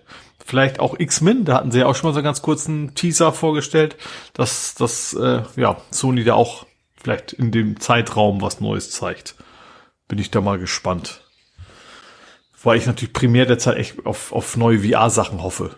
Da aber wieso sollte, das verstehe ich nicht, wieso sollte Sony auf dem Xbox? Nee, nee, nee, da nicht, aber nee, so. das ist einfach, dass Sony, also es ist Ach lange so, gerücht, dass Sony auch was plant und dass ah. sie sagen, wir machen das zeitnah dann auch. Sozusagen. Ach nee, nee, so. bei Xbox werden wir, also das wäre dann eher so Celebrity Deathmatch mäßig, dass sie sich gegenseitig alle, obwohl nein, die sind ja alle sehr kultiviert, die Menschen. Nee, weil du äh, ja, eben meintest, Cross-Plattform, ja. aber das bezieht sich dann nicht dann auf Sony. Auf die Xbox, weil Xbox ist ja eigentlich immer auch PC. Mhm. Da bin, bin ich ja durch meinen Spielchen durch. Ah. Ich, ich musste gerade mal gucken, dass, wie das Ding heißt, Steam Deck, also mhm. ob ein R drin ist oder nicht, äh, bin ich ja schon jetzt öfter mal dabei. Äh, genau, und ähm, ansonsten ist, ist natürlich die Chance immer noch, also wenn es eben externe Studios sind, dass es dann eben auch, auch für PlayStation rauskommt. Mhm. Okay. Und dazu etwas passend. Äh, bis Ende 23, das ist ja, also dieses Jahr, äh, DevKits für die PS5 Pro auf, verschickt. Ich, hab ich wusste noch gar nicht, dass wir so weit sind. Todeskits. Nein, DevKits. Dev mit V äh, wie gesagt, also die, die, also die Entwicklungskisten für, eine PS5 Pro, wo immer noch keiner weiß, was das Pro bedeutet bei der PS5 Pro. Und ich finde es auch irgendwie sehr früh. Ähm, wobei die, also zumindest das, ich glaube, wir waren nee, nicht Jeff Keighley, einer von denen, der immer alles weiß. Ne? Es gibt ja so ein paar Leute, die immer alle Sachen vorher schon wissen, weil die gut ver vernetzt sind. Äh, Henderson, genau. Ähm, das aber dann die PS5 Pro dann wahrscheinlich Ende 24 äh, wohl rauskommt. Also Ende diesen Jahres kommen die DevKits raus und haben sie quasi ein Jahr lang sich darauf vorzubereiten, die Softwareunternehmen. Und dann nächstes Jahr soll es wohl eine 5 Pro geben, von der ich halt null weiß, was daran das Pro sein soll. Bei der 4 war es ja einfach mehr Power. Aber ich meine, die 5, die gibt's ja noch nicht so lange. Also gibt's vor allem noch nicht so lange zu kaufen. Mhm. Bin ich mal gespannt, was in welche Richtung das noch geht gehen soll. Ja. Also gerade bei der 4 habe ich mir die Pro ja noch gekauft, weil dadurch das VR besser wurde. Ähm, aber die, ich sag mal, die, die, die, die Krücken, sag ich mal, also die Hürden, die, also bei der 4 war es ja echt so, die Leistung eigentlich kaum gereicht für die Brille, hat das was gebracht. Aber bei der 5, ja. Hm. Keine Ahnung. Aber wie gesagt, ist, äh, ist ich finde ja, ich finde es sehr früh, dass das schon zugange ist, aber ist halt wohl in der Mache. Gut, ich habe ähm, auf Empfehlung meiner Frau, ich weiß nicht, wie die darauf gekommen ist, mir eine äh, Nord Story angeguckt. Nord Story ist ja so ein Doku-Format äh, NDR, ja. NDR, also NDR Fernsehen, mhm. drittes Programm nennt man das ja. Und ich sag mal, das ist vielleicht auch was für dich. Äh, deftige Kost und deftige Sprüche.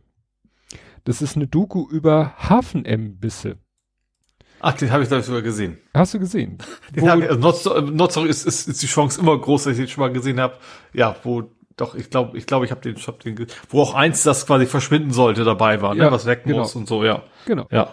Wo die genau, Frau das, das äh, irgendwie Lena. gemanagt hat. Ja. Magdalena ja. muss ihren zum Lüttenpfoffteiner wahrscheinlich dicht machen, weil. Ja, das hab ich doch genau, jetzt wo du den Namen sagst von Invest, genau den habe ich genau. gesehen, ja. Und also das ist, wer, wer mal so richtig Hafenatmosphäre schnuppern will, dem sei diese Doku sehr empfohlen, weil das ist äh, herrlich. Der, geilste Spruch ist äh, von dem einen, der sagt, ja, draußen, also die reden dann wirklich ne, vom Hafen und alles außerhalb des Hafens ist draußen. Draußen äh, darfst du nur denken, dass das ein Arschloch ist, hier darfst du es ihm auch sagen. Ja. so nach dem Motto, das kann der ab und dann kriegst du auch die entsprechende Antwort und alle sind sich aber trotzdem, ja, dann hat man es gesagt und gut ist. Ne? Ja. Ja. Und es geht halt eben um so Imbisse im Hafengebiet, wo halt, ja, die ganzen Leute, die im Hafen arbeiten und im Schichtdienst arbeiten, die, die wollen Geschichte halt. der Kaffeeklappe war auch so ein bisschen noch mit drin, ne? Genau, die Geschichte der Kaffeeklappe, die es halt nicht mehr gibt, äh, weil ja. die Firmen dann äh, Kantinen aufgemacht haben, aber der eine sagt auch, ja, die Kantine macht erst mittags auf. Und wenn der dann schon, was weiß ich, um fünf Uhr morgens anfängt, hat er um sieben auch schon Bock auf, was weiß ich, einen Kaffee ja. und vielleicht noch ein Brötchen. Ja, und darum. Da dürfen auch nicht alle rein, also gerade so Lieferanten und sowas, die kommen halt nicht in die Kantine rein. Die ja, genau. Und da haben die halt, äh, ja, und jeder hat so seinen Stil und aber was sie eigentlich eint, äh, Frikadellen werden selber gemacht. Ja. Mit so Fertigfrikadellen darfst du den Leuten nicht kommen und mit einem nee. Salatblatt auf dem Brötchen schon gar Stimmt, nicht. das auf gar keinen Fall, war eine Katastrophe. Vielleicht so ja. eine Gurkenscheibe ist gerade noch okay, aber ein Salatblatt, ja. forget it. Nee. Und, und Mettbrötchen und aber das sind auch Leute wirklich, die, die machen dann eigentlich auch nichts außer diesem Job, weil die stehen davon, also gar nicht, der eine, der steht nicht von morgens bis abends, der steht eigentlich von abends bis morgens. Also er steht ja. abends um zehn auf, fährt aus Bienenbüttel in der Nähe von Uelzen, Lüneburg, fährt er in den Hafen rein und dann fängt er an, 200 Brötchen zu schmieren. Und ja. dann ist er den ganzen, die ganze Nacht eigentlich, ist er am Vorbereiten, weil morgens um drei die ersten Leute kommen und dann geht's los. Ja. Weil da wird um jede Tages- und Nachtzeit Currywurst Pommes gegessen. Also mhm. das ist faszinierend. Und dann auch, ja, die Leute, die da arbeiten, also die, die Kunden werden dann auch ein bisschen, dann haben sie da so einen 76-jährigen LKW-Fahrer, wo du, der da wirklich mit Zippe im Mundwinkel äh, an seinem LKW am Steuer sitzt und so, ja, jetzt fahre ich noch acht Container dahin und mache ich Feierabend und so. Und seit meine Frau vor zwei Jahren gestorben ist, habe ich ja nichts zu tun. Und deswegen arbeitet er mit 76 noch. Ich weiß nicht, ob er es mhm. finanziell muss, aber ich könnte mir vorstellen, der kennt halt nichts anderes. Ja. Ne? Ja, und ich habe gerade auch da, gerade diese Imbisse, von wegen, die, dann ist ja das ganze soziale Umfeld ja noch weg, ja. wenn er jetzt quasi einfach zu Hause rumsitzen würde. Ne? Ja, ja. Ne? Das sind halt auch so, ja, News, News-Portale für die Leute und so. Ja. Ich fand das sehr interessant. Auch immer so, so zwischendurch dann nochmal hier, ne, Hafenmuseum, Kaffeeklappen und irgendwie so eine Container, so eine Firma, die Container prüft, die irgendwie, ob die noch repara reparabel sind, ob das Versicherungsschäden ja. sind und so weiter. Also sehr, sehr interessant, äh, auch so das, sozusagen das Zwischenmaterial. Ja. Kann ich sehr empfehlen. Ist noch eine ganze Weile, glaube ich, in der Mediathek zu finden, weil das lief jetzt einmal Ende März, einmal Anfang April. Ja, kann man, kann man gucken. Ja. Steht hier nicht bis wann. Was das ist auch relativ kurz, also äh, nicht nur kurzweilig, sondern auch relativ kurz immer, ne? So ja, Stunde. dreiviertel Stunde oder sowas, oder irgendwie so halbe, dreiviertel, irgendwie sowas. Nee, Stunde. Ähm, oder doch, war doch eine Stunde, okay. Das war eine Stunde. Ja. Aber, Aber ich, ja, ich fand's auch schon mal, ich find generell diese Nordreportage sind immer schon schön mittendrin, finde ja. ich immer, ne? Also man kriegt dann echt einen ganz guten Einblick immer, ja was ich mit meiner Frau zusammen geguckt habe, was es glaube ich auch noch eine Weile gibt in der Arte Mediathek, ist der Film Führerschein und nichts wie weg.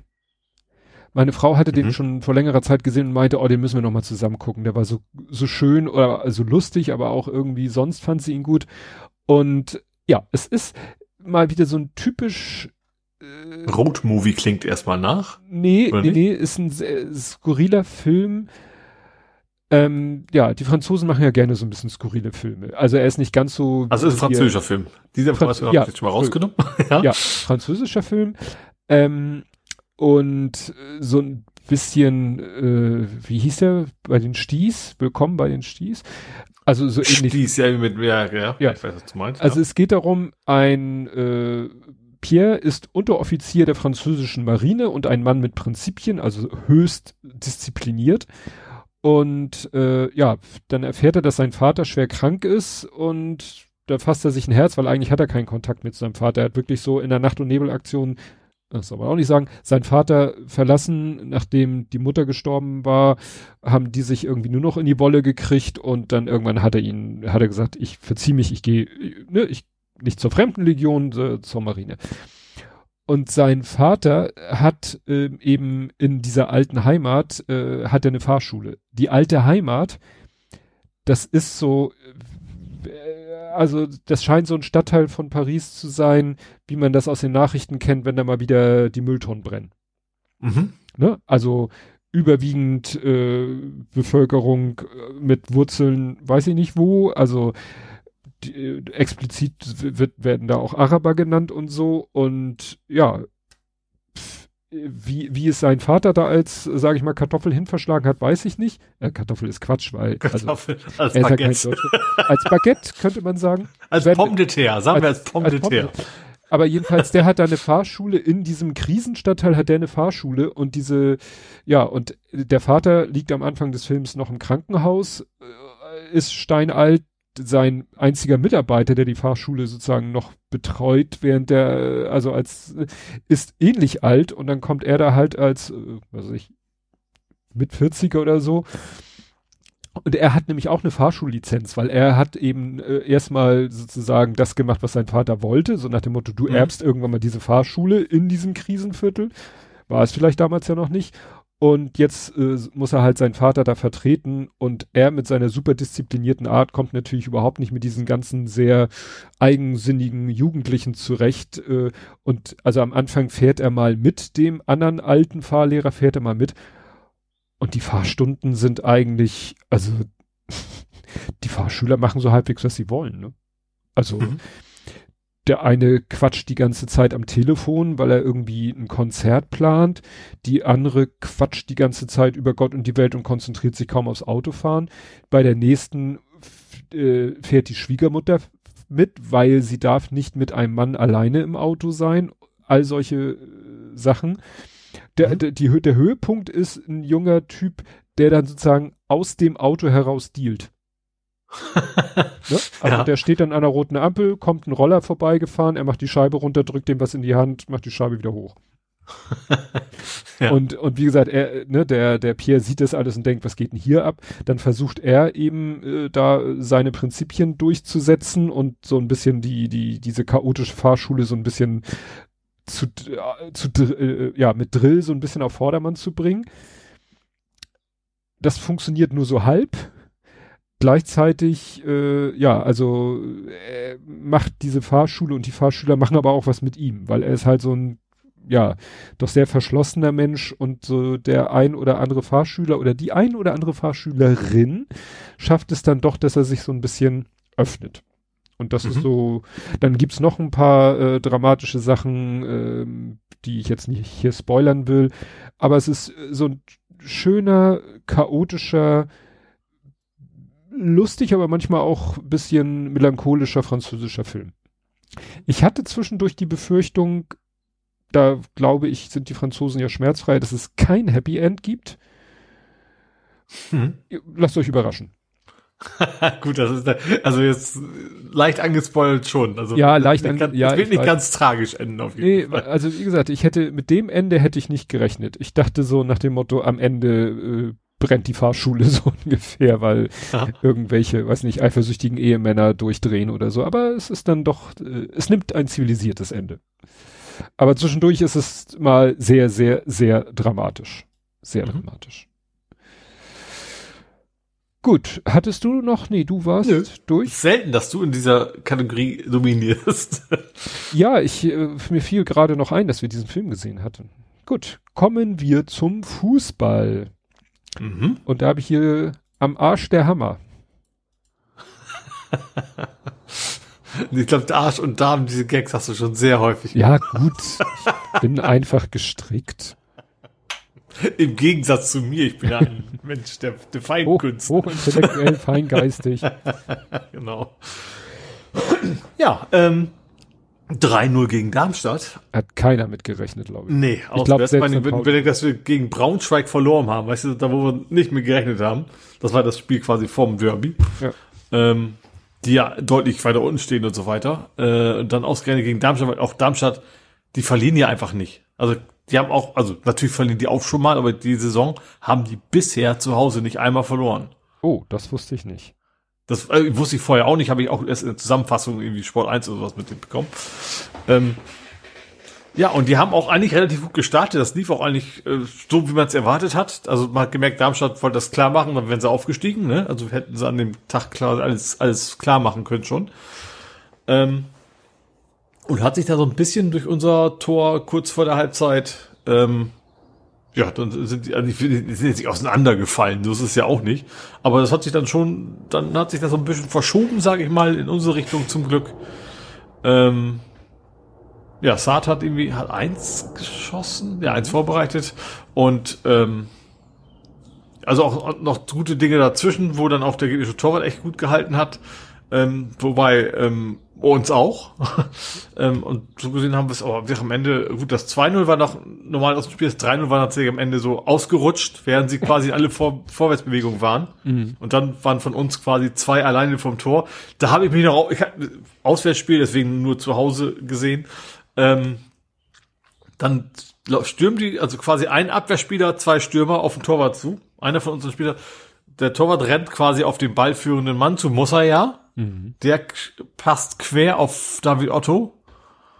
Und anstatt ihn einfach reinzumachen, stoppt er den Ball nochmal, so einen Meter vom Tor, dass der Torwart nochmal wieder in seine Richtung sprinten kann. Da hat er das zwar versenkt, aber ich habe mir gedacht so, warum hältst du nicht einfach den Fuß hin? Der war nicht mal doll, also das war leicht zu, äh, zu, zu kontrollieren gewesen, der Ball, weil ist ja alles gut gegangen. Aber ich dachte, das, wenn du das jetzt, gut, das war ja auch egal, ne? aber trotzdem, ja, wieso, wieso?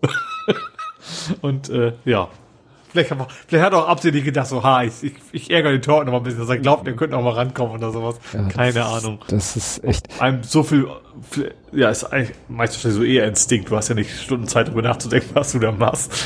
Ähm, aber wie gesagt, ähm, schönes Spiel, auch drei Spieler in, in der Elf des Tages, also von Fortmob, woher auch die kommen mag. Ähm, ja, auf einmal sind wir genauso im HSV wie HSV in Heidenheim. Also vier Punkte jeweils. Mhm. Das ist alles Wahnsinn. Das ist eine Saison. Der HSV spielt 2-2 ja. gegen Paderborn.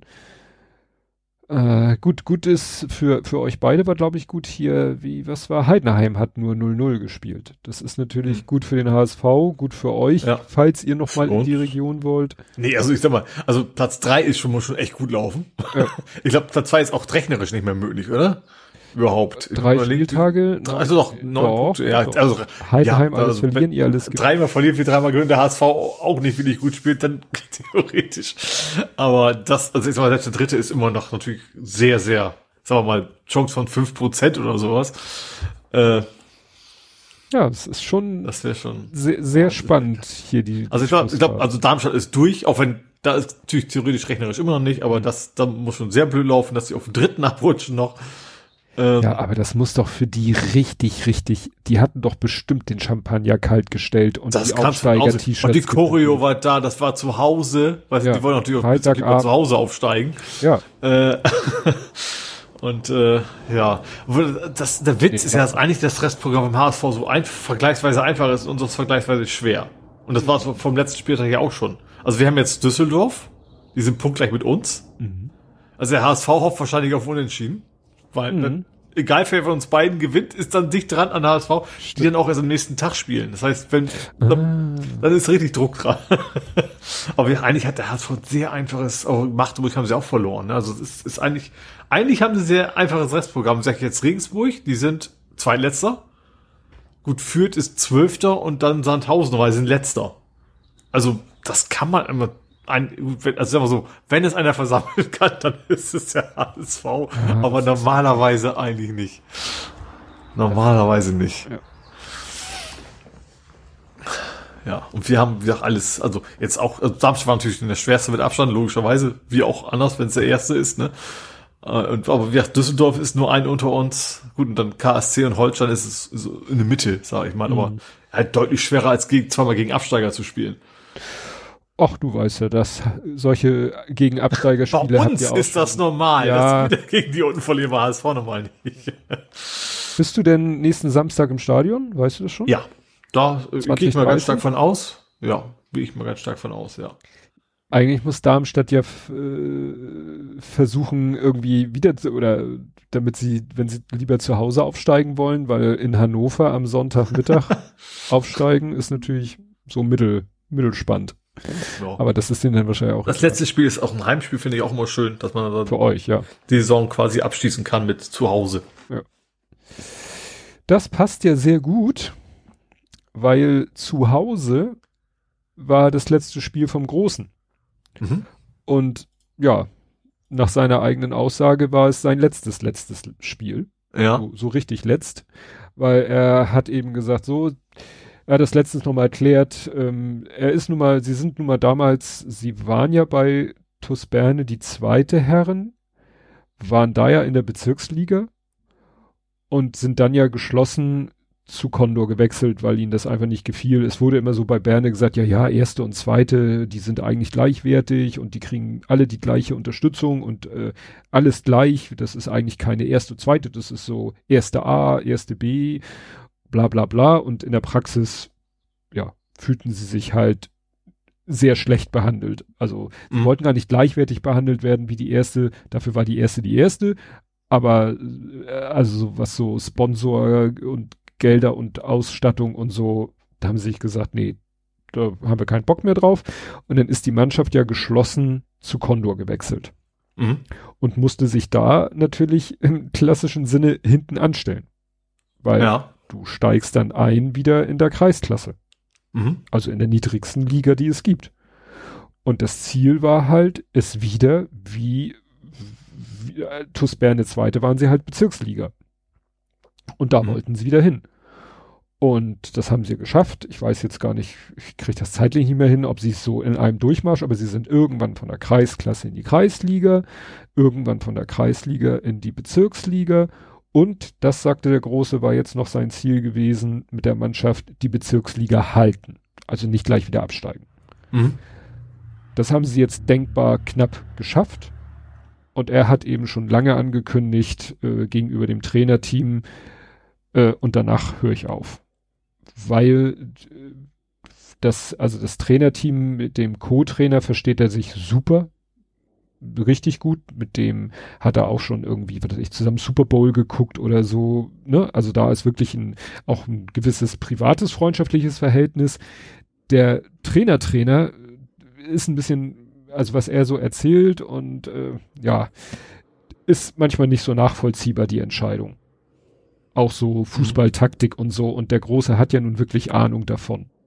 So. Und ja. hat er manchmal erzählt. Ja, also wenn der Trainer sagt, wir wollen das und das System spielen und äh, gut, manchmal scheitert es dann ja auch an den Spielern, dass die das nicht so schaffen umzusetzen. Ja, und es sind dann mit der Zeit halt auch, haben so nach und nach Spieler die Mannschaft verlassen, ja, die eben sozusagen zu diesem alten Kern gehörten. Mhm. Und meinem Sohn war es ja schon immer wichtig, beim Fußballspielen auch Spaß zu haben.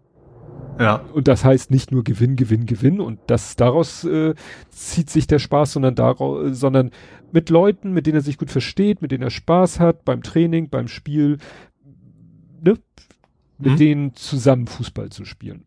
Und das ist mit der Zeit halt immer weniger geworden, weil immer mehr von diesen Leuten gegangen sind, weil die eben gesagt haben, nö, so wie der Trainer da agiert, habe ich da keinen Bock drauf. Und er fühlte sich eigentlich am Ende auch fast nur noch dem Co-Trainer gegenüber verpflichtet, weiterzumachen. Mhm. Aber hat das dann nachher auch wirklich auf so ein Minimum runtergeschraubt. Also er hat dann gesagt, ich komme nur noch einmal zum Training und wenn ihr mich dann nicht spielen lässt, dann spiele ich halt nicht. Ich komme zum Spiel, äh, ihr, dann setze ich mich halt auf die Bank und ihr könnt mich einsetzen, wenn ihr wollt, aber ne, ich komme nicht zweimal die Woche zum Training, weil, also letztens war, so meinte er, dann war da fast eine komplette, die komplette A-Jugend da. Mhm. Und ja. ne, ihm geht's halt darum, mit seinen Leuten Fußball zu spielen. Ja. Klar, irgendwann müssen die auch mal neue Leute sich angucken für die nächste Saison. Aber das war ihm dann schon wieder zu krass. Und eigentlich wollte er diese Woche, wie immer, freitags zum Training. Hatte dann aber vergessen, dass am Freitagabend ja HSV spielt. Und dann war ihm natürlich das HSV-Spiel wichtiger. Mhm. So waren halt in, dann mittlerweile seine Prioritäten das führte halt dazu, dass er bei den letzten Spielen halt, also so gut wie nie Startelf und meistens Mitte zweiter Halbzeit eingewechselt. Mhm. Und so war es bei diesem Spiel auch. Das war jetzt, äh, es war, es ging ja wirklich um gar nichts mehr. Es ging um die hölzerne Ananas oder so.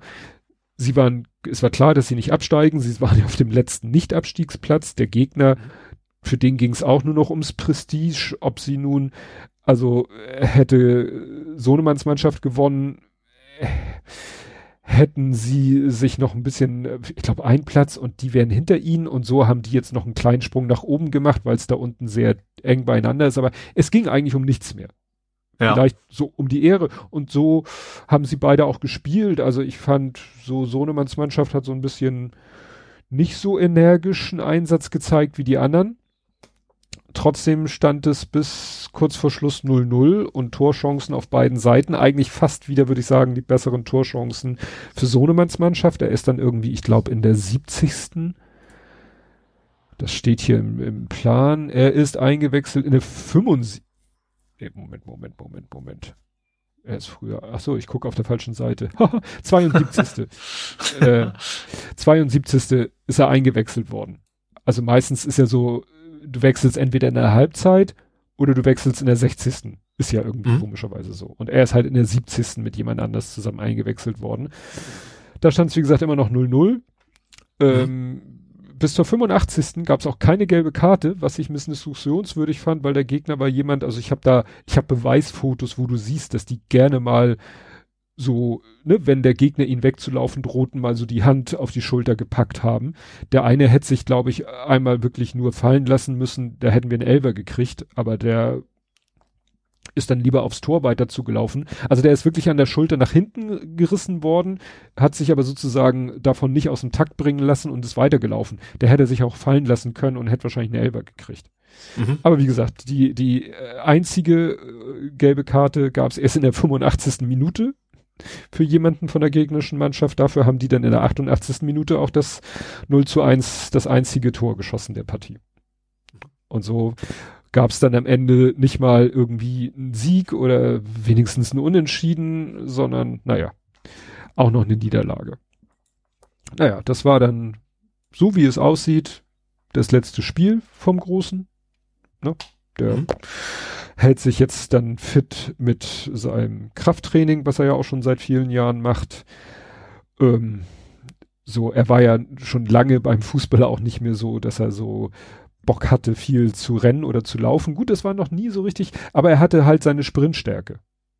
Ne? Mhm. Also, dass er eben, äh, da waren die Leute dann immer ganz perplex, wenn er dann einen Antritt hingelegt hat, äh, dass er sich, dass er so, so schnell im Sprint ist.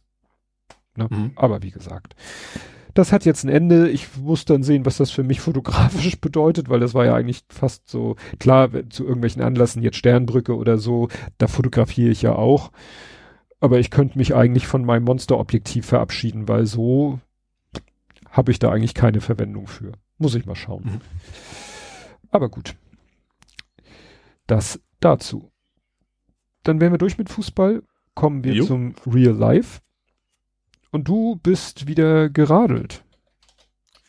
Ja, ich bin, äh, ich habe ja das, die Strecke nachher Sympathy for the Gravel genannt. Ja. Ähm, tatsächlich habe ich eine schöne Tour ausgesucht, also mit, mit Komoot-Hilfe. Ich, ich glaube, es ist ein bisschen KI-mäßig zusammengestellt gewesen. Also von wegen, wo fahren Leute gerne lang und verbinde die mal irgendwie. So, und äh, bin da quasi nach Nordosten sozusagen von, von Hamburgs Norden aus gesehen äh, gefahren, so 60 Kilometer lang, äh, und war tatsächlich ähm, fast ausschließlich Waldwege, Schotterwege und also richtig schön, schöne Tour zum Graveln. Also bei mir ist Graveln ja wirklich so ein bisschen Waldboden, ne? Es ist also nicht, nicht, äh, keine Ahnung, Downhill oder sowas, sondern wo man doch auf relativ ebener Fläche dann eben mal schön durch den Wald fahren kann. Auch nix, auch, auch, also auch dieser, ich sag mal, diese, diese angenehme Art von Schotter, ne? Also nicht die, wo man wegrutscht und oder sich, sich durchkämpfen muss, sondern fester Boden, sag ich mal. Aber dann doch schon, ich glaube, also von den 60 Kilometern laut Komoot sind irgendwie nur 12 Kilometer Asphalt gewesen. Und der Rest halt, ja, Wald, Schotter und sowas. Ähm, richtig schöne Tour. Ähm, kannte ich auch noch nicht so in dem Bereich, das, also an der Alze lang, klar, das kennt man noch. Ähm, Wohldorfer Wald und Duvenstädter Brook. Mhm. Ähm, wie, wie das schöne Waldstücke mit, mit, mit Wasser, also nicht nur Alze, sondern auch, an, auch Seen und sowas. Ähm, am Ende, wie so oft bei diesen Dingern, äh, Katastrophe, weil er dann sagt, okay, jetzt gucke ich mal, wie ich in Hamburg zurückkomme. Ähm, und bin dann, es ist quasi von Poppenbüttel bis Langhorn sozusagen immer an der Straße lang, Ring 3. Mhm. Das ist natürlich maximal uncool. Kein Spaß. Ähm, einzige Vorteil ist, man kommt an Jim Block vorbei. In Langhoff, also kurz vor Schluss, hatte ich noch gute Gründe noch einzukehren. Aber das war eine richtig tolle Tour. Ähm, habe ich mir dann auch gleich gesagt, geplant, habe es noch ein bisschen umgeändert, dass man eben eigentlich, weil man eh ein ganzes Stück am Ende die Alster lang fährt, kann man die einfach weiterfahren, fast bis zum Airport. Ähm, und am Airport rum gibt's ja auch einen schönen Radweg.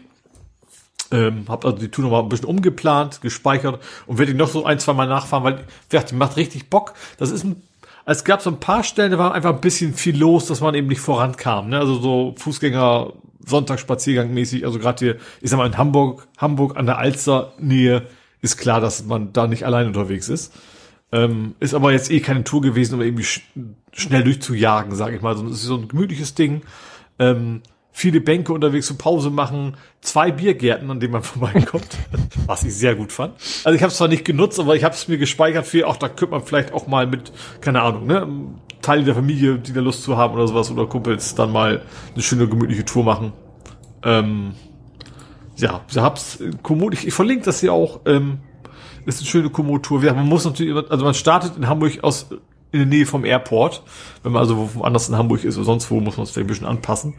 Ähm, aber ja, das ist unfassbar grüne Strecke. Ähm, ja, auch, auch gerade das Schöne, die Alzenacher lang, man kommt echt fast bis zum Airport, siehst du von der Stadt nix auf dem Rückweg. Hm.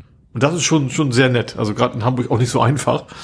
Ähm, Genau, und, und gerade oben hier dieses Dufen steht da oben die Ecke, ist sehr grün und äh, fahren auch wirklich viele hin, bemerkst du grob viele, also wie man das halt so kennt, ne, so Waldparkplätze, wo alle möglichen Leute hinfahren mit ihren Hunden und Familien los und machen dann Spaziergang. Ähm, aber wie gesagt, die Strecken, die, diese waren nicht, waren da nicht mehr so voll, da kommt man mit Rad gut lang. Ähm, und ja, man hat auch die ganze Tour über relativ wenig Autoverkehr gehabt. Deswegen richtig tolles Stück und äh, ja, macht Bock. Und gute Länge, finde ich. 60 Kilometer ist für so ein Wochenende-Tour eigentlich ganz angenehm. Also, dass man jetzt, ähm, also ich war schon schneller unterwegs, aber ich habe halt nachmittags angefangen. Wenn man den ganzen Tag fährt, kann man da richtig schön gemütlich so eine, ich sag mal, so, ein, so eine Kiegeclubs-Tour könnte man da auch schön vom machen, ja. Und, und was hat gehalten, ich habe gehalten. Meine Nö, Knie taten mir hinterher weh, ja. aber ist schon wieder vorbei. Ich weiß nicht, was damit hm. war. Ähm, auch während der Fahrt nix. Ähm, aber ja, war dann hinterher, ich kam zu Hause an, alles gut, sitze eine Stunde vom PC und plötzlich tun mir die Knie höllisch weh, äh, das Knie höllisch weh. Aber heute ist schon wieder alles wie vorbei, keine Ahnung. Gut.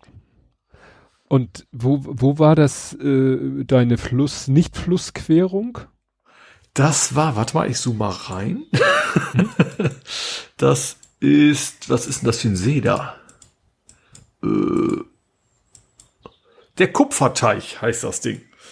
Äh, am Rande von Hamburg ist ein Ding namens Kupferteich, der hat quasi mitten im Teich ist so ein Weg durch, der auch eingezeichnet ist. Also wie so ein Deich äh, eigentlich oder wie ja. ein Damm, wie so ein du Ja, genau, ein ganz schmales Stück zum Durchfahren, aber wenn man in die Karte reinzoomt, sieht man auch, dass da, wo, obwohl der Weg da eingezeichnet ist, da auch blau ist. Mhm. Also Wasser. Also mhm. es sind eigentlich zwei große Teiche, die da verbunden sind. Es ist, glaube ich, also so wie es aussah, quasi so, dieser Durchfluss ist quasi gepflastert unten drunter. Man kennt das ja ab und zu, dass er so ein bisschen so halb rund, dass man noch durchkommt, aber dann ist es in der Regel so ein Rinnsal, wo man durchfahren kann und nicht äh, also es war jetzt kein reißender Fluss, weil die eben, das ist eben, da, da fließt nicht viel, das ist einfach, äh, aber wie gesagt, relativ tief.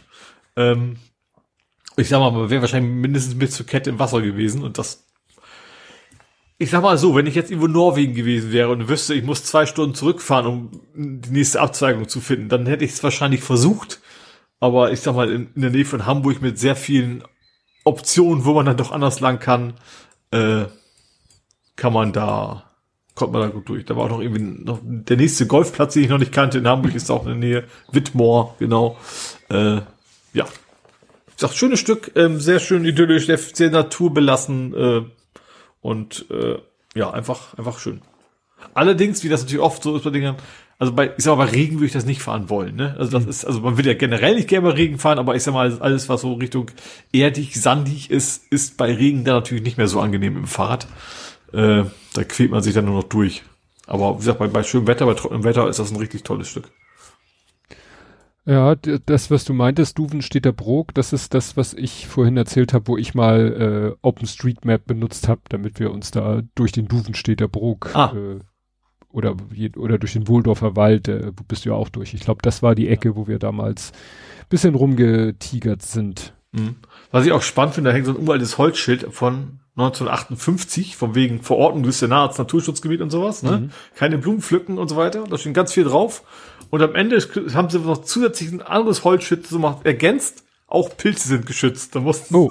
haben sie wohl gemerkt, die bisherige Wortgebung war nicht eindeutig genug, dass das Pilze mit einschließt, dass man keine Pflanzen abpflücken darf und mhm. ausgraben. Aber wieder so ein richtig altes, halb vergammeltes Holzschild, was dann irgendwie wieder von 19, gut, 1958, dann darf es auch mal gammeln, äh, was da quasi im Eingang steht. Gut, ja, ich habe nach viel Problemen endlich einen Schuppen geliefert bekommen. Und zwar Schuppen? Grisan. Nee.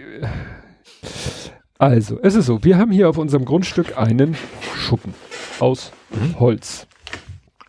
Und ähm, ja, das sind einfach so Bretter mit Nut und Feder, senkrecht aufeinander und dann äh, so Blockhausartig an den Ecken so über, über Kreuz, ne? So Holzboden, Holzwände, Holzdach, Dach mit Dachpappe. Der ist nun schon so alt wie unser Haus, also über 20 Jahre und der gammelt langsam weg, weil der kannst du streichen so oft und so viel du willst, irgendwann gammelt der einfach weg. Mhm. Und äh, das Interessante ist, mein Nachbar hat, also der sozusagen nicht mein Hausnachbar, sondern quasi der Grundstücksnachbar. Wir sind ja vier Parteien auf einem Grundstück und ähm, zwischen meinem Grundstück und dem, wo ich drauf gucke, dazwischen liegen vier Parkplätze und dann an den Parkplätzen so entlang geht nochmal so ein schmaler Grundstückstreifen. Das ist halt zur Hälfte meins, zur Hälfte sein. Und wir haben damals gesagt, naja, mit diesem, mit dieser Ecke vom Grundstück kann man ja nichts anfangen. Da hauen wir jeweils unseren Schuppen drauf und wir haben uns beide den gleichen Schuppen gekauft und Rücken an mhm. Rücken gestellt. Sodass ja. die Dächer sich sogar. Aber ihr habt ja abgesprochen, weil die zufällig Nee, nee, das war alles abgesprochen. Ja. ja. Und äh, die, so dass die Dächer sich auch überlappen und die Häuser, äh, also da ist kein Spalt, weil ne, durch diese Blockhausartige äh, Bauweise, wir haben die richtig so ineinander geschoben, die Häuser. Mhm. Dafür hatte auch sein Haus, also wir mussten dann ja eine waagerechte Fläche, sein Schuppen steht zehn Zentimeter höher als meiner. Weil das ganze Gelände so leicht schräg abfällt. Und mhm. deswegen, ne, ist sein Boden quasi zehn Zentimeter höher als meiner. Dadurch ist sein Dach auch zehn Zentimeter höher. Dadurch konnten wir die Dächer halt auch so ein Stück übereinander schieben. Wäre nicht gegangen, gut, dann hätte man sie äh, auf Stoß setzen können. Mhm. Das ist alles wichtig, weil ähm, wir beide der Meinung sind, wir brauchen einen neuen Schuppen.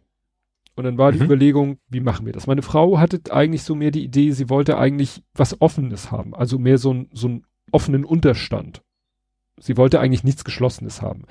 Hat dann gesucht und gesucht und gesucht und hat nichts Vernünftiges gefunden und dann hat sie irgendwann resigniert und dann kam irgendwann mein Nachbar und sagte, du hier, ich will mir jetzt einen neuen Schuppen kaufen und zwar diesen und zeigte mir den Ausdruck einer Internetseite. So ein Schuppen, eigentlich so ähnlich wie wir jetzt haben, nur statt Satteldach so ein äh, Pultdach, also was so schräg von vorne nach hinten abfällt. Mhm. Und jetzt mal alle Umweltfreunde weghören, Kunststoff. Mhm. Also das sind quasi auch Bretter, auch mit Nut und Feder, aber Kunststoff.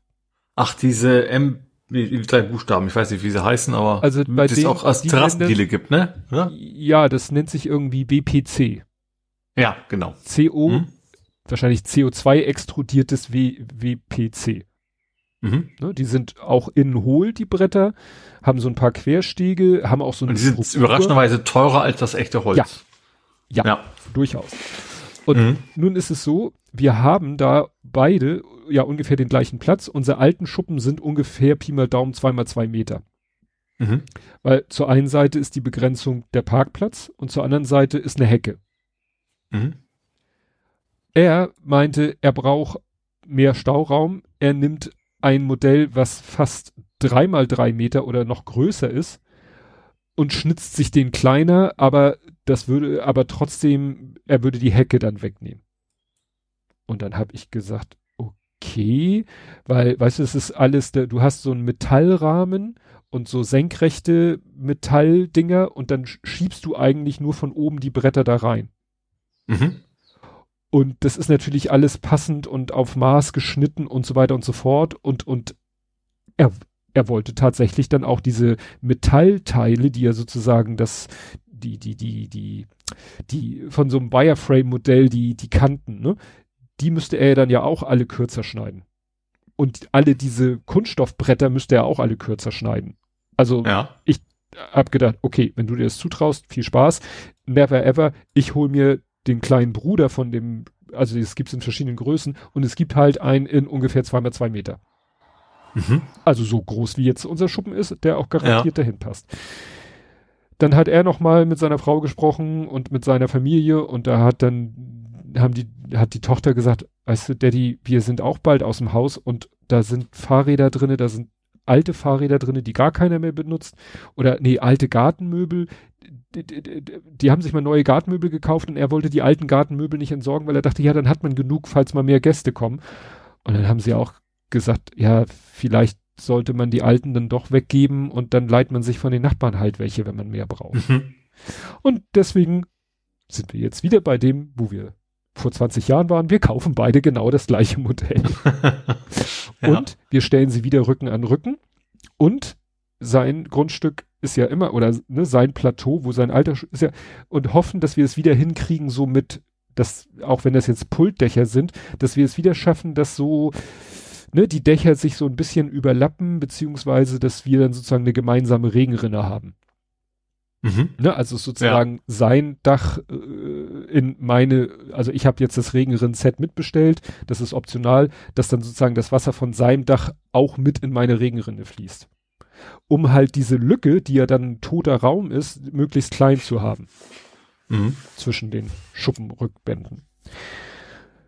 So, ich den bestellt, weil es bei mir einfacher ist, äh, weil ich muss, äh, er muss erstmal noch ein Fundament sich gießen, bauen, sonst irgendwas. Ich habe schon Gebigplatten verlegt. Er hat, sein Schuppen steht einfach nur auf so einem, ja, aus Ziegelsteinen so einen Rahmen gebaut, wo sein Schuppen draufsteht.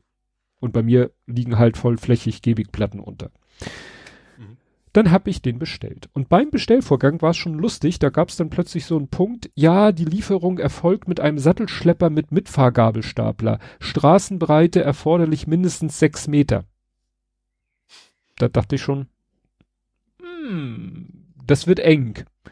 Ja. Aber da habe ich dann, das habe ich dann weggeklickt also nach dem Motto, für Aufpreis liefern wir auch mit was kleinerem, habe ich erstmal weggeklickt. Weil hier ist schon mal was geliefert worden hier in der Umgebung, der hat dann einfach bei deiner alten Adresse seinen Sattelschlepper abgestellt und ist dann mit seinem Gabelstapler einfach bis in unsere Ecke gefahren. Dachte ich, das kann der ja auch so machen.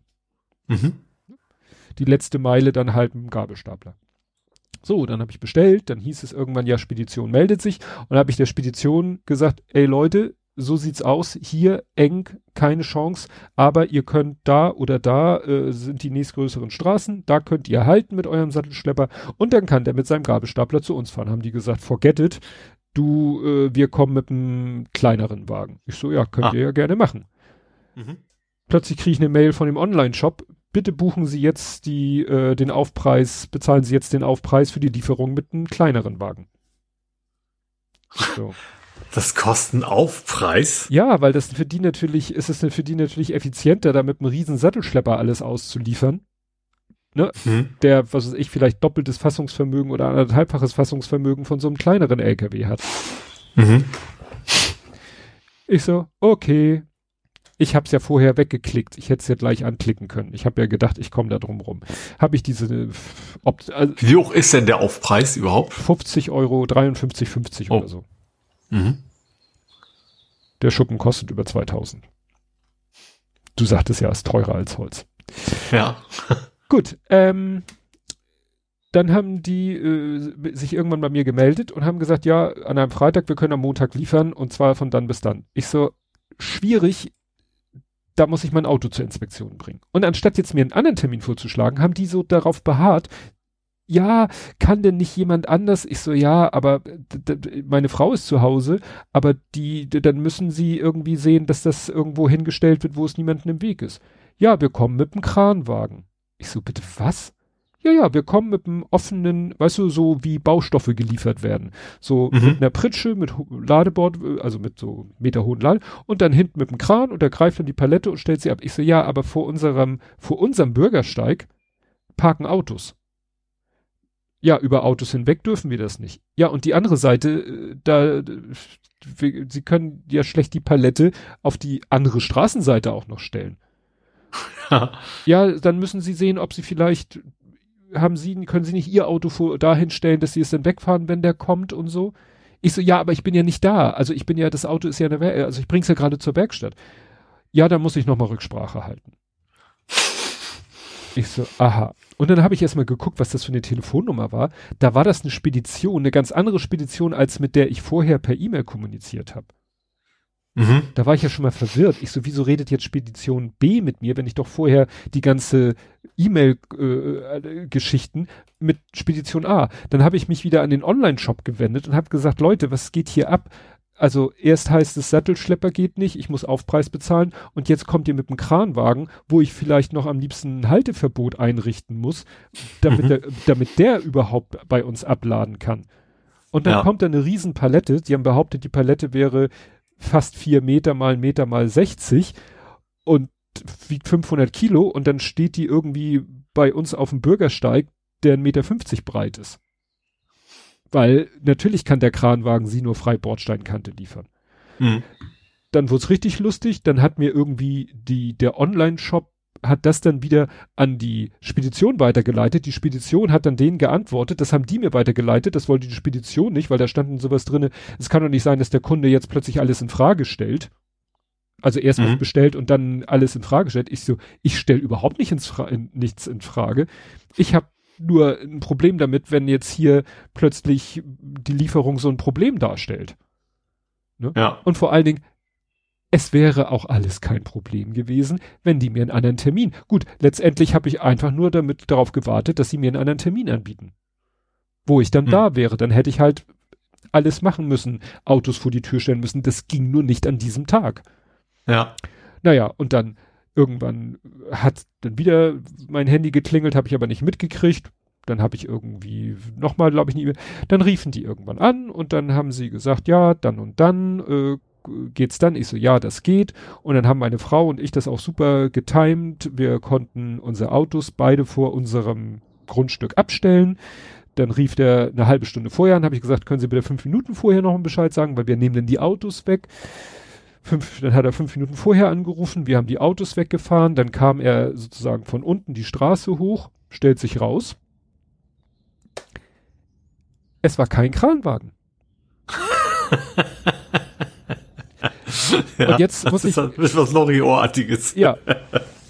Und jetzt wird's, jetzt muss ich den beschreiben. Also, es war ein LKW. Also kein Sattelschlepper heißt ja, du hast eine Zugmaschine mit einem mhm. Auflieger. Mhm. Es war ein LKW. Es war ein sehr großer, also sehr lange.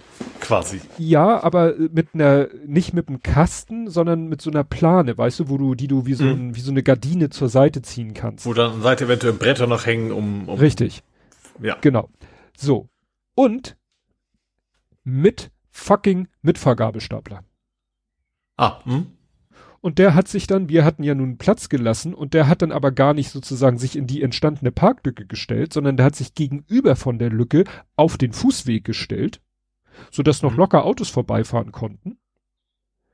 Weil er dann natürlich seinen Gabelstapler hinten abgekoppelt hat und dann brauchte er ja Platz zum Rangieren. Mhm. Und der war ganz, also hm, guckte so, ach ja, da, das ist ihre Auffahrt, ja, ja, da, da müsste ich, da sollte ich drauf passen.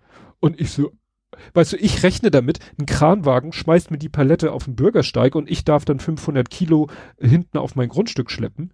Und der so, ja, ist ja kein Problem, ist ja die Auffahrt, da sollte ich heraufkommen. Nehme mhm. ich die Palette längs statt quer, wobei sich hinterher herausstellte, dass die Palette kaum breiter war als sein Gabelstapler, weil diese Mitfahrgabelstapler, die sind ja so unheimlich breit. Mhm. Ne, die haben ja irgendwie so links, rechts, ganz weit außen haben die ja so Ausleger mit, mit dem, mit den Vorderreifen. Ja.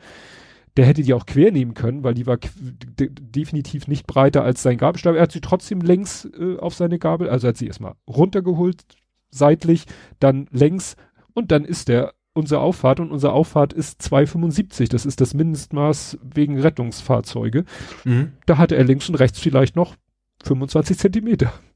Ja. Ist der mit seinem Gabelstapler bei uns aufs Grundstück und dann habe ich ihm ge gezeigt, hier bitte, ähm, da ist ja mein Parkplatz und dann ist er ja die Hecke, die macht ja so eine Kurve, ob er die davor und dann hat er die einmal erstmal grob abgestellt und auf unserem Mini-Parkplatz hat der es geschafft, dann nochmal ganz souverän nochmal die seitlich äh, von der Seite wieder anzuheben und an die Hecke ranzustellen. Und da habe ich den Lieferschein unterschrieben. Meine Frau hat mir noch ein Trinkgeld in die Hand gedrückt und er ist mit seinem Gabelstapler wieder vom Grundstück gefahren. Mhm. Also letztendlich die perfekte Lösung.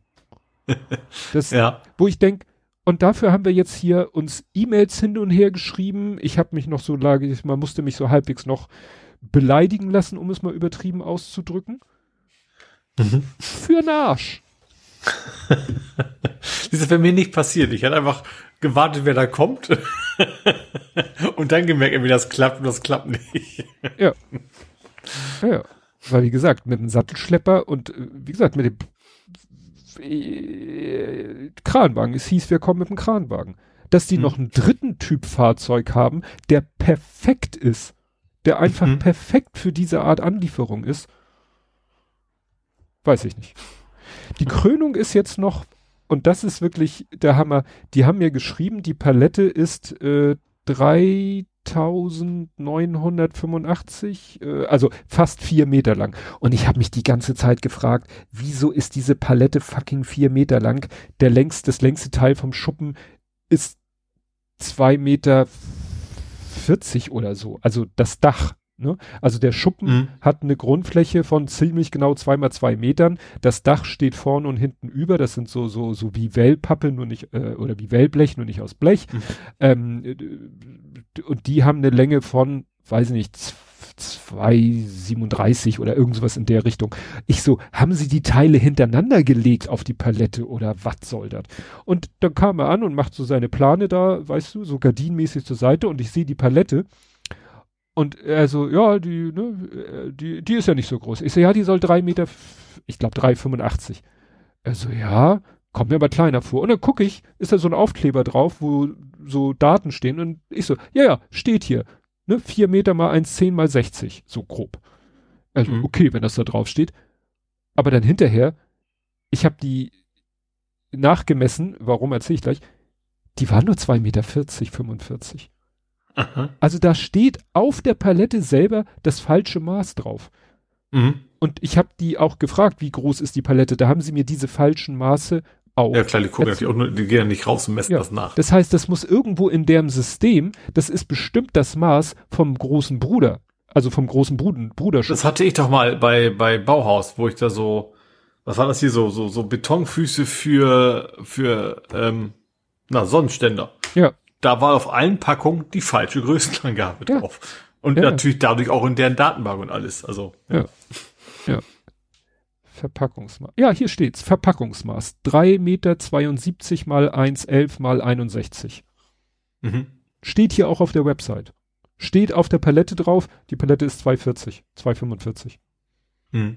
Weil so lang sind die Dach, die Dachdinger und ja, gut, ich musste die Sachen dann natürlich trotzdem, ähm, haben meine Frau und ich dann irgendwie alles ins Katzengehege gestapelt. Und ich war echt überrascht. Die haben immer so drei von diesen, von diesen Brettern, ich nenne sie mal Bretter, drei Stück von den langen haben sie zusammen mit Folie eingeschweißt zu einem Paket. Das war schon schwer. Also ich war überrascht. Ich hätte gedacht, das ist irgendwie leichter, aber gut, für den Preis kann man, also sagen wir, das Preis-Gewicht-Verhältnis ist schon okay.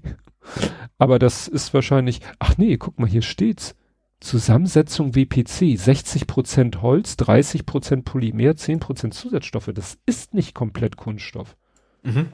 Ich weiß, ich hatte mich mal irgendwie mal, mal geguckt für, als, ich, als ich meine Mikroterrasse hier gebaut habe, ne, das ist ja irgendwie hm. ein Quadratmeter oder was das ist. Da hatte ich mal das übliche, dass man guckt, Bankierei und sowas. Und da ist mir auch gefallen, dass dieses Kunststoffzeug eigentlich teurer ist als Holz. Da muss hm. ja irgendwie einen Grund für geben. Ja. Genau. Also ich glaube, also einige, wenn man vom Preis mal absieht, der Vorteil ist natürlich, dass das wahrscheinlich nie verwittert, ne? Dass es nee. ewig hält. Das ist, und weiß ich, sieht das denn, ich habe es ja nur in Katalogen quasi und mehr, Sieht man das, dass das kein Holz ist oder sieht man es nicht? In diesem Fall ja, weil wir haben uns für die äh, graue, hellgraue Variante so. Es gibt die auch ja. in braun, aber dadurch, dass es hellgrau ist, äh, ist die ja eigentlich. Holz kannst ja auch grau streichen, ne? Ja, ne? Also, wie gesagt, das ist, aber wie gesagt, dieses, dieser Hickhack um die Lieferung, das ist echt Wahnsinn. Naja, und jetzt mhm. haben wir dann angefangen, dieses Wochenende den alten Schuppen auszuräumen. Ähm, mein Vater hatte da Regale innen drin eingebaut, die habe ich schon mal zerlegt. Mhm. Weiß nicht, das Holz ist fast zu schade, um es zum Recyclinghof zu bringen. Ähm, ja, aussortiert, ausgeräumt, entsorgt. Dann hatte dann die, die Hecke, die eigentlich seitlich am Schuppen vorbeiführt, die ist aufgrund des Lichteinfalls, ist die Hecke sozusagen so um unseren Schuppen herumgewachsen. Mhm. Das haben wir am Anfang, eigentlich haben wir die Hecke da zu lange gewähren lassen. Irgendwie musste ich den immer heftiger zurückschneiden. Und jetzt hatte ich die Schnauze voll, weil ich dachte, wenn ich da jetzt einen neuen Schuppen aufbaue und den alten abreiße, dann brauche ich Platz. Und jetzt habe ich radikal diese, diesen Kirschlorbeer. Also da waren wirklich schon so, so Hand, äh, Unterarm dicke Äste haben sich da schon gebildet. Die habe ich dann alle abgesägt und das entsorgt und, und der große Akt war auch diese Palette, also die erstmal auseinanderzukriegen. Also das muss dir vorstellen, es war eine, wie eine, es war natürlich keine Europalette, also unten Europalette, aber 1,10 mal 2,40. Da drauf die Sachen gestapelt, immer schön mit Folie alles drumrum. Dann haben sie senkrecht ein paar Latten an die Palette dran genagelt, das sozusagen senkrecht nach oben die zeigten, so 60 Zentimeter, und dann eine Platte Holz wieder von oben drauf getackert. Mhm. Ich dachte, wie kriege ich das denn auseinander? Ich dachte, mhm. ziehe ich jetzt an einer Ecke mal, nehme ich eine Kante und zieh dran. Forget it. Da passierte gar nichts. Und ich habe keine Brechstange oder so. Habe ich von unten mit so einem, weißt du, was ein Lehmann ist? Kein Herr Lehmann. Ja, also ist, in meinem Sprachgebrauch ist ein Lehmann so ein, äh, so ein, so ein äh, Hammer, aber mit kurzem, dicken Stiel und großem Kopf. Mhm. Gibt, äh, weißt du, so ein Hammer, mit dem du äh, Sachen eher kaputt machst, als einen Nagel einzuschlagen. Ja. Habe ich mit dem vom unten dagegen gehauen, ist die Platte nur an einer Ecke zerbrochen und und dann habe ich tatsächlich mit dem Fuchsschwanz diese senkrechten Dinger durchgesägt vorne und dann konnte ich es halt aufhebeln. Also diese Palette, da hättest du mit dem Panzer drüber fahren können, das hätte die, glaube ich, mit dem Lächeln weggesteckt. ja, und das war alleine die Fäustel, genau, Hendrik schreibt Fäustel nennt man die auch, diese kurzen, wuchtigen Hammer. Alleine diese Palette auseinander zu knallen, da ranzukommen, das wegzustapeln, dann die Palette. Ich habe die dann bei, bei äh, eBay Kleinanzeigen reingestellt, weil es war eigentlich unbehandeltes Holz. Ja zig Beobachter, äh, boah, keiner wollte sie haben und dann habe ich mir von meinem Nachbarn die Kreissäge geliehen und habe die in Scheiben geschnitten und dabei habe ich sie halt ausgemessen, weil ich wissen muss wollte, in wie also ne, wie zerschneide ich die in meinem, äh, damit sie in meinen Kofferraum reinpassen mit möglichst wenig Schnitten. Mhm. Und dann merkte ich so, ja, hm, die Palette ist 2,45. Ja. Ich habe sie in drei Scheiben 80, 80, 85 geschnitten und die passen in meinen Kofferraum rein. Also was da, also, naja. Ach, dann haben wir noch ein Fahrrad bei eBay Kleinanzeigen verkauft, das ging reibungslos. Dann habe ich noch versucht, die diese einsame Felge loszuwerden, die ich damals wegen des Urlaubs und ne, Ersatzfelge schwer zu kriegen. Ach so, ja. Mhm. Die habe ich, die wollte ich verschenken. Das erzähle ich jetzt nicht mehr alles. Das war so, also was letzte Preis wäre noch die gehaltvollste Äußerung gewesen, die mir da entgegengeschallt wäre. Also viel, viel Spaß gehabt an diesem Wochenende, also oder ja, in der zweiten Wochenhälfte letzte Woche, wie gesagt, Anlieferung, wegschleppen, Palette zerlegen, Kirschlorbeer klein hacken, Schuppen ausräumen, Schuppenregal zerlegen, Sachen entsorgen, Recyclinghof am Wochenende ist so eine mittelgute Idee, sollte man viel lang, viel Zeit mitbringen. ich komme ja also mein, mein Edeka ist gegenüber vom Recycling, ich sehe das immer. Ich weiß genau, wo man da lieber nicht hin sollte. Wobei ich als Fahrrad kann mich sowieso immer gut vormogeln. Ja. ja. Naja, und jetzt müssen wir mal sehen, dann werde ich, ich als Fahrrad ist auch eine schöne Aussage. Du, du als Fahrrad.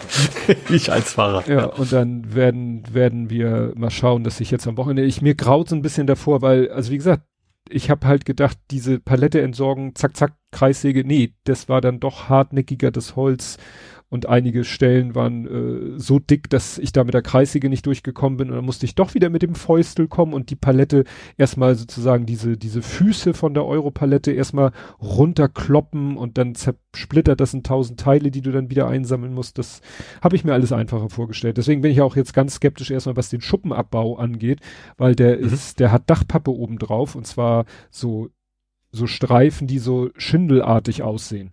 Ne? Da, ja. Der fährt, dass das Dach jetzt aussieht, so ein bisschen wie mit Dachschindeln aus Dachpappe. Ich weiß nicht, ob das alles über die Jahre zu einem, zu einer Platte verklebt ist. Wo ich dann denke, mhm. wie kriege ich die vom Dach runter? Also da unter ist Holz. Ich muss die, muss das vom Holz abkriegen. Ist das genagelt? Ist es geklebt? Ist es, sind die Platten miteinander verklebt? Das kann eine Sache von einer Viertelstunde oder von zweieinhalb Stunden werden. Mhm. Und der Schuppen ist ja eigentlich nur ineinander gesteckt. Also würde man denken, man steckt ihn einfach auseinander. Nur durch die mehreren Anstriche äh, sind die ja miteinander verklebt, die Bretter. Mhm.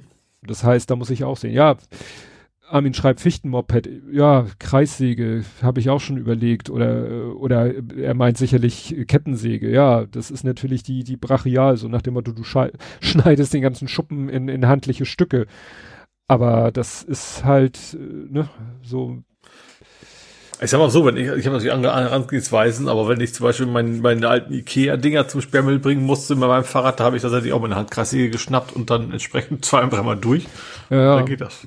Das, das wäre wirklich, also wenn, wenn wirklich das Ding sich hartnäckig wehrt, dann muss es, dann werde ich das so machen. Ja. Ja, wie gesagt. 80 mal knapp einen Meter mal knapp zwei Meter kriege ich in meinen Kofferraum rein. Das, ja, muss ich mal schauen. Gut. Hattest du jetzt noch irgendwas Real-Lifeiges? Nö. Nö. Dann kommen wir. Wir haben auch 404 wieder geschafft. Ja, merke ich auch gerade. Also, vor 70 Folgen war die Folge 210 vom 28.12.21. Wir sind nach Weihnachten vor Silvester. Die Folge heißt deswegen auch das Beste zum Schluss. Sie hat den Text zum letzten Mal in diesem Jahr reden wir über Monarchinnen. Oha. Gescheiterte Politiker im Ausland, nasse Dinge in Hamburg, jede Menge Bescherung zu Weihnachten, Dinge aus Klemmbausteinen und Datteln auf der Couch. Gott, oh Gott, oh Gott. Ja, das scanne ich jetzt mal so rüber, weil schon hier oben gescheiterte Politiker im Ausland, das war ja eigentlich Herr Scheuer dieses Mal, ne? Das passt ja eigentlich hm? schon, schon ganz gut. Und bei dir fliegen die Flieger. Äh, Orphonic API, CES wieder in Real Life. Stimmt. Ja, aber mhm. ach so, Lego Langnacken. Ich habe damals hat der Lütte den den Tallneck. den Tallneck gebaut. Weihnachten bei Tobi, Weihnachten bei Ole. T-Skalation. Du hattest doch da da muss das Also jetzt erst. ja, ja, aber da hattest du schon dieses. Wer hat wieder die App geschrieben? Das ist schon nee, eine Weile her gewesen. Ja, aber da hast du dieses T-Regal mit dem, mit dem Handgriff oben dran. So ein Holzregal, wo man schön Teebeutel drin verstauen kann. Es ist ein Foto aus deiner Küche. Ach stimmt, jetzt, ja, ja, doch hatte ich auch mal, genau. Das war ein bisschen unpraktisch. Hatte ja. ich auch mal. Datteln auf der Couch, Samba in Mettmann. Ja, Met Mettbrötchen gab es auch viele. Aufnahmesituation hatten wir hier. Wahrscheinlich, ach ja, stimmt, du hat, hattest da ja bestimmt wieder, genau, Podcasting oben bei Mutti Edition. Hattest du gepostet aus irgendeiner Dachgeschosswohnung. Ja. ja, war halt Weihnachten. Ach, ach, ach, böse Ahnung. Green Kajak.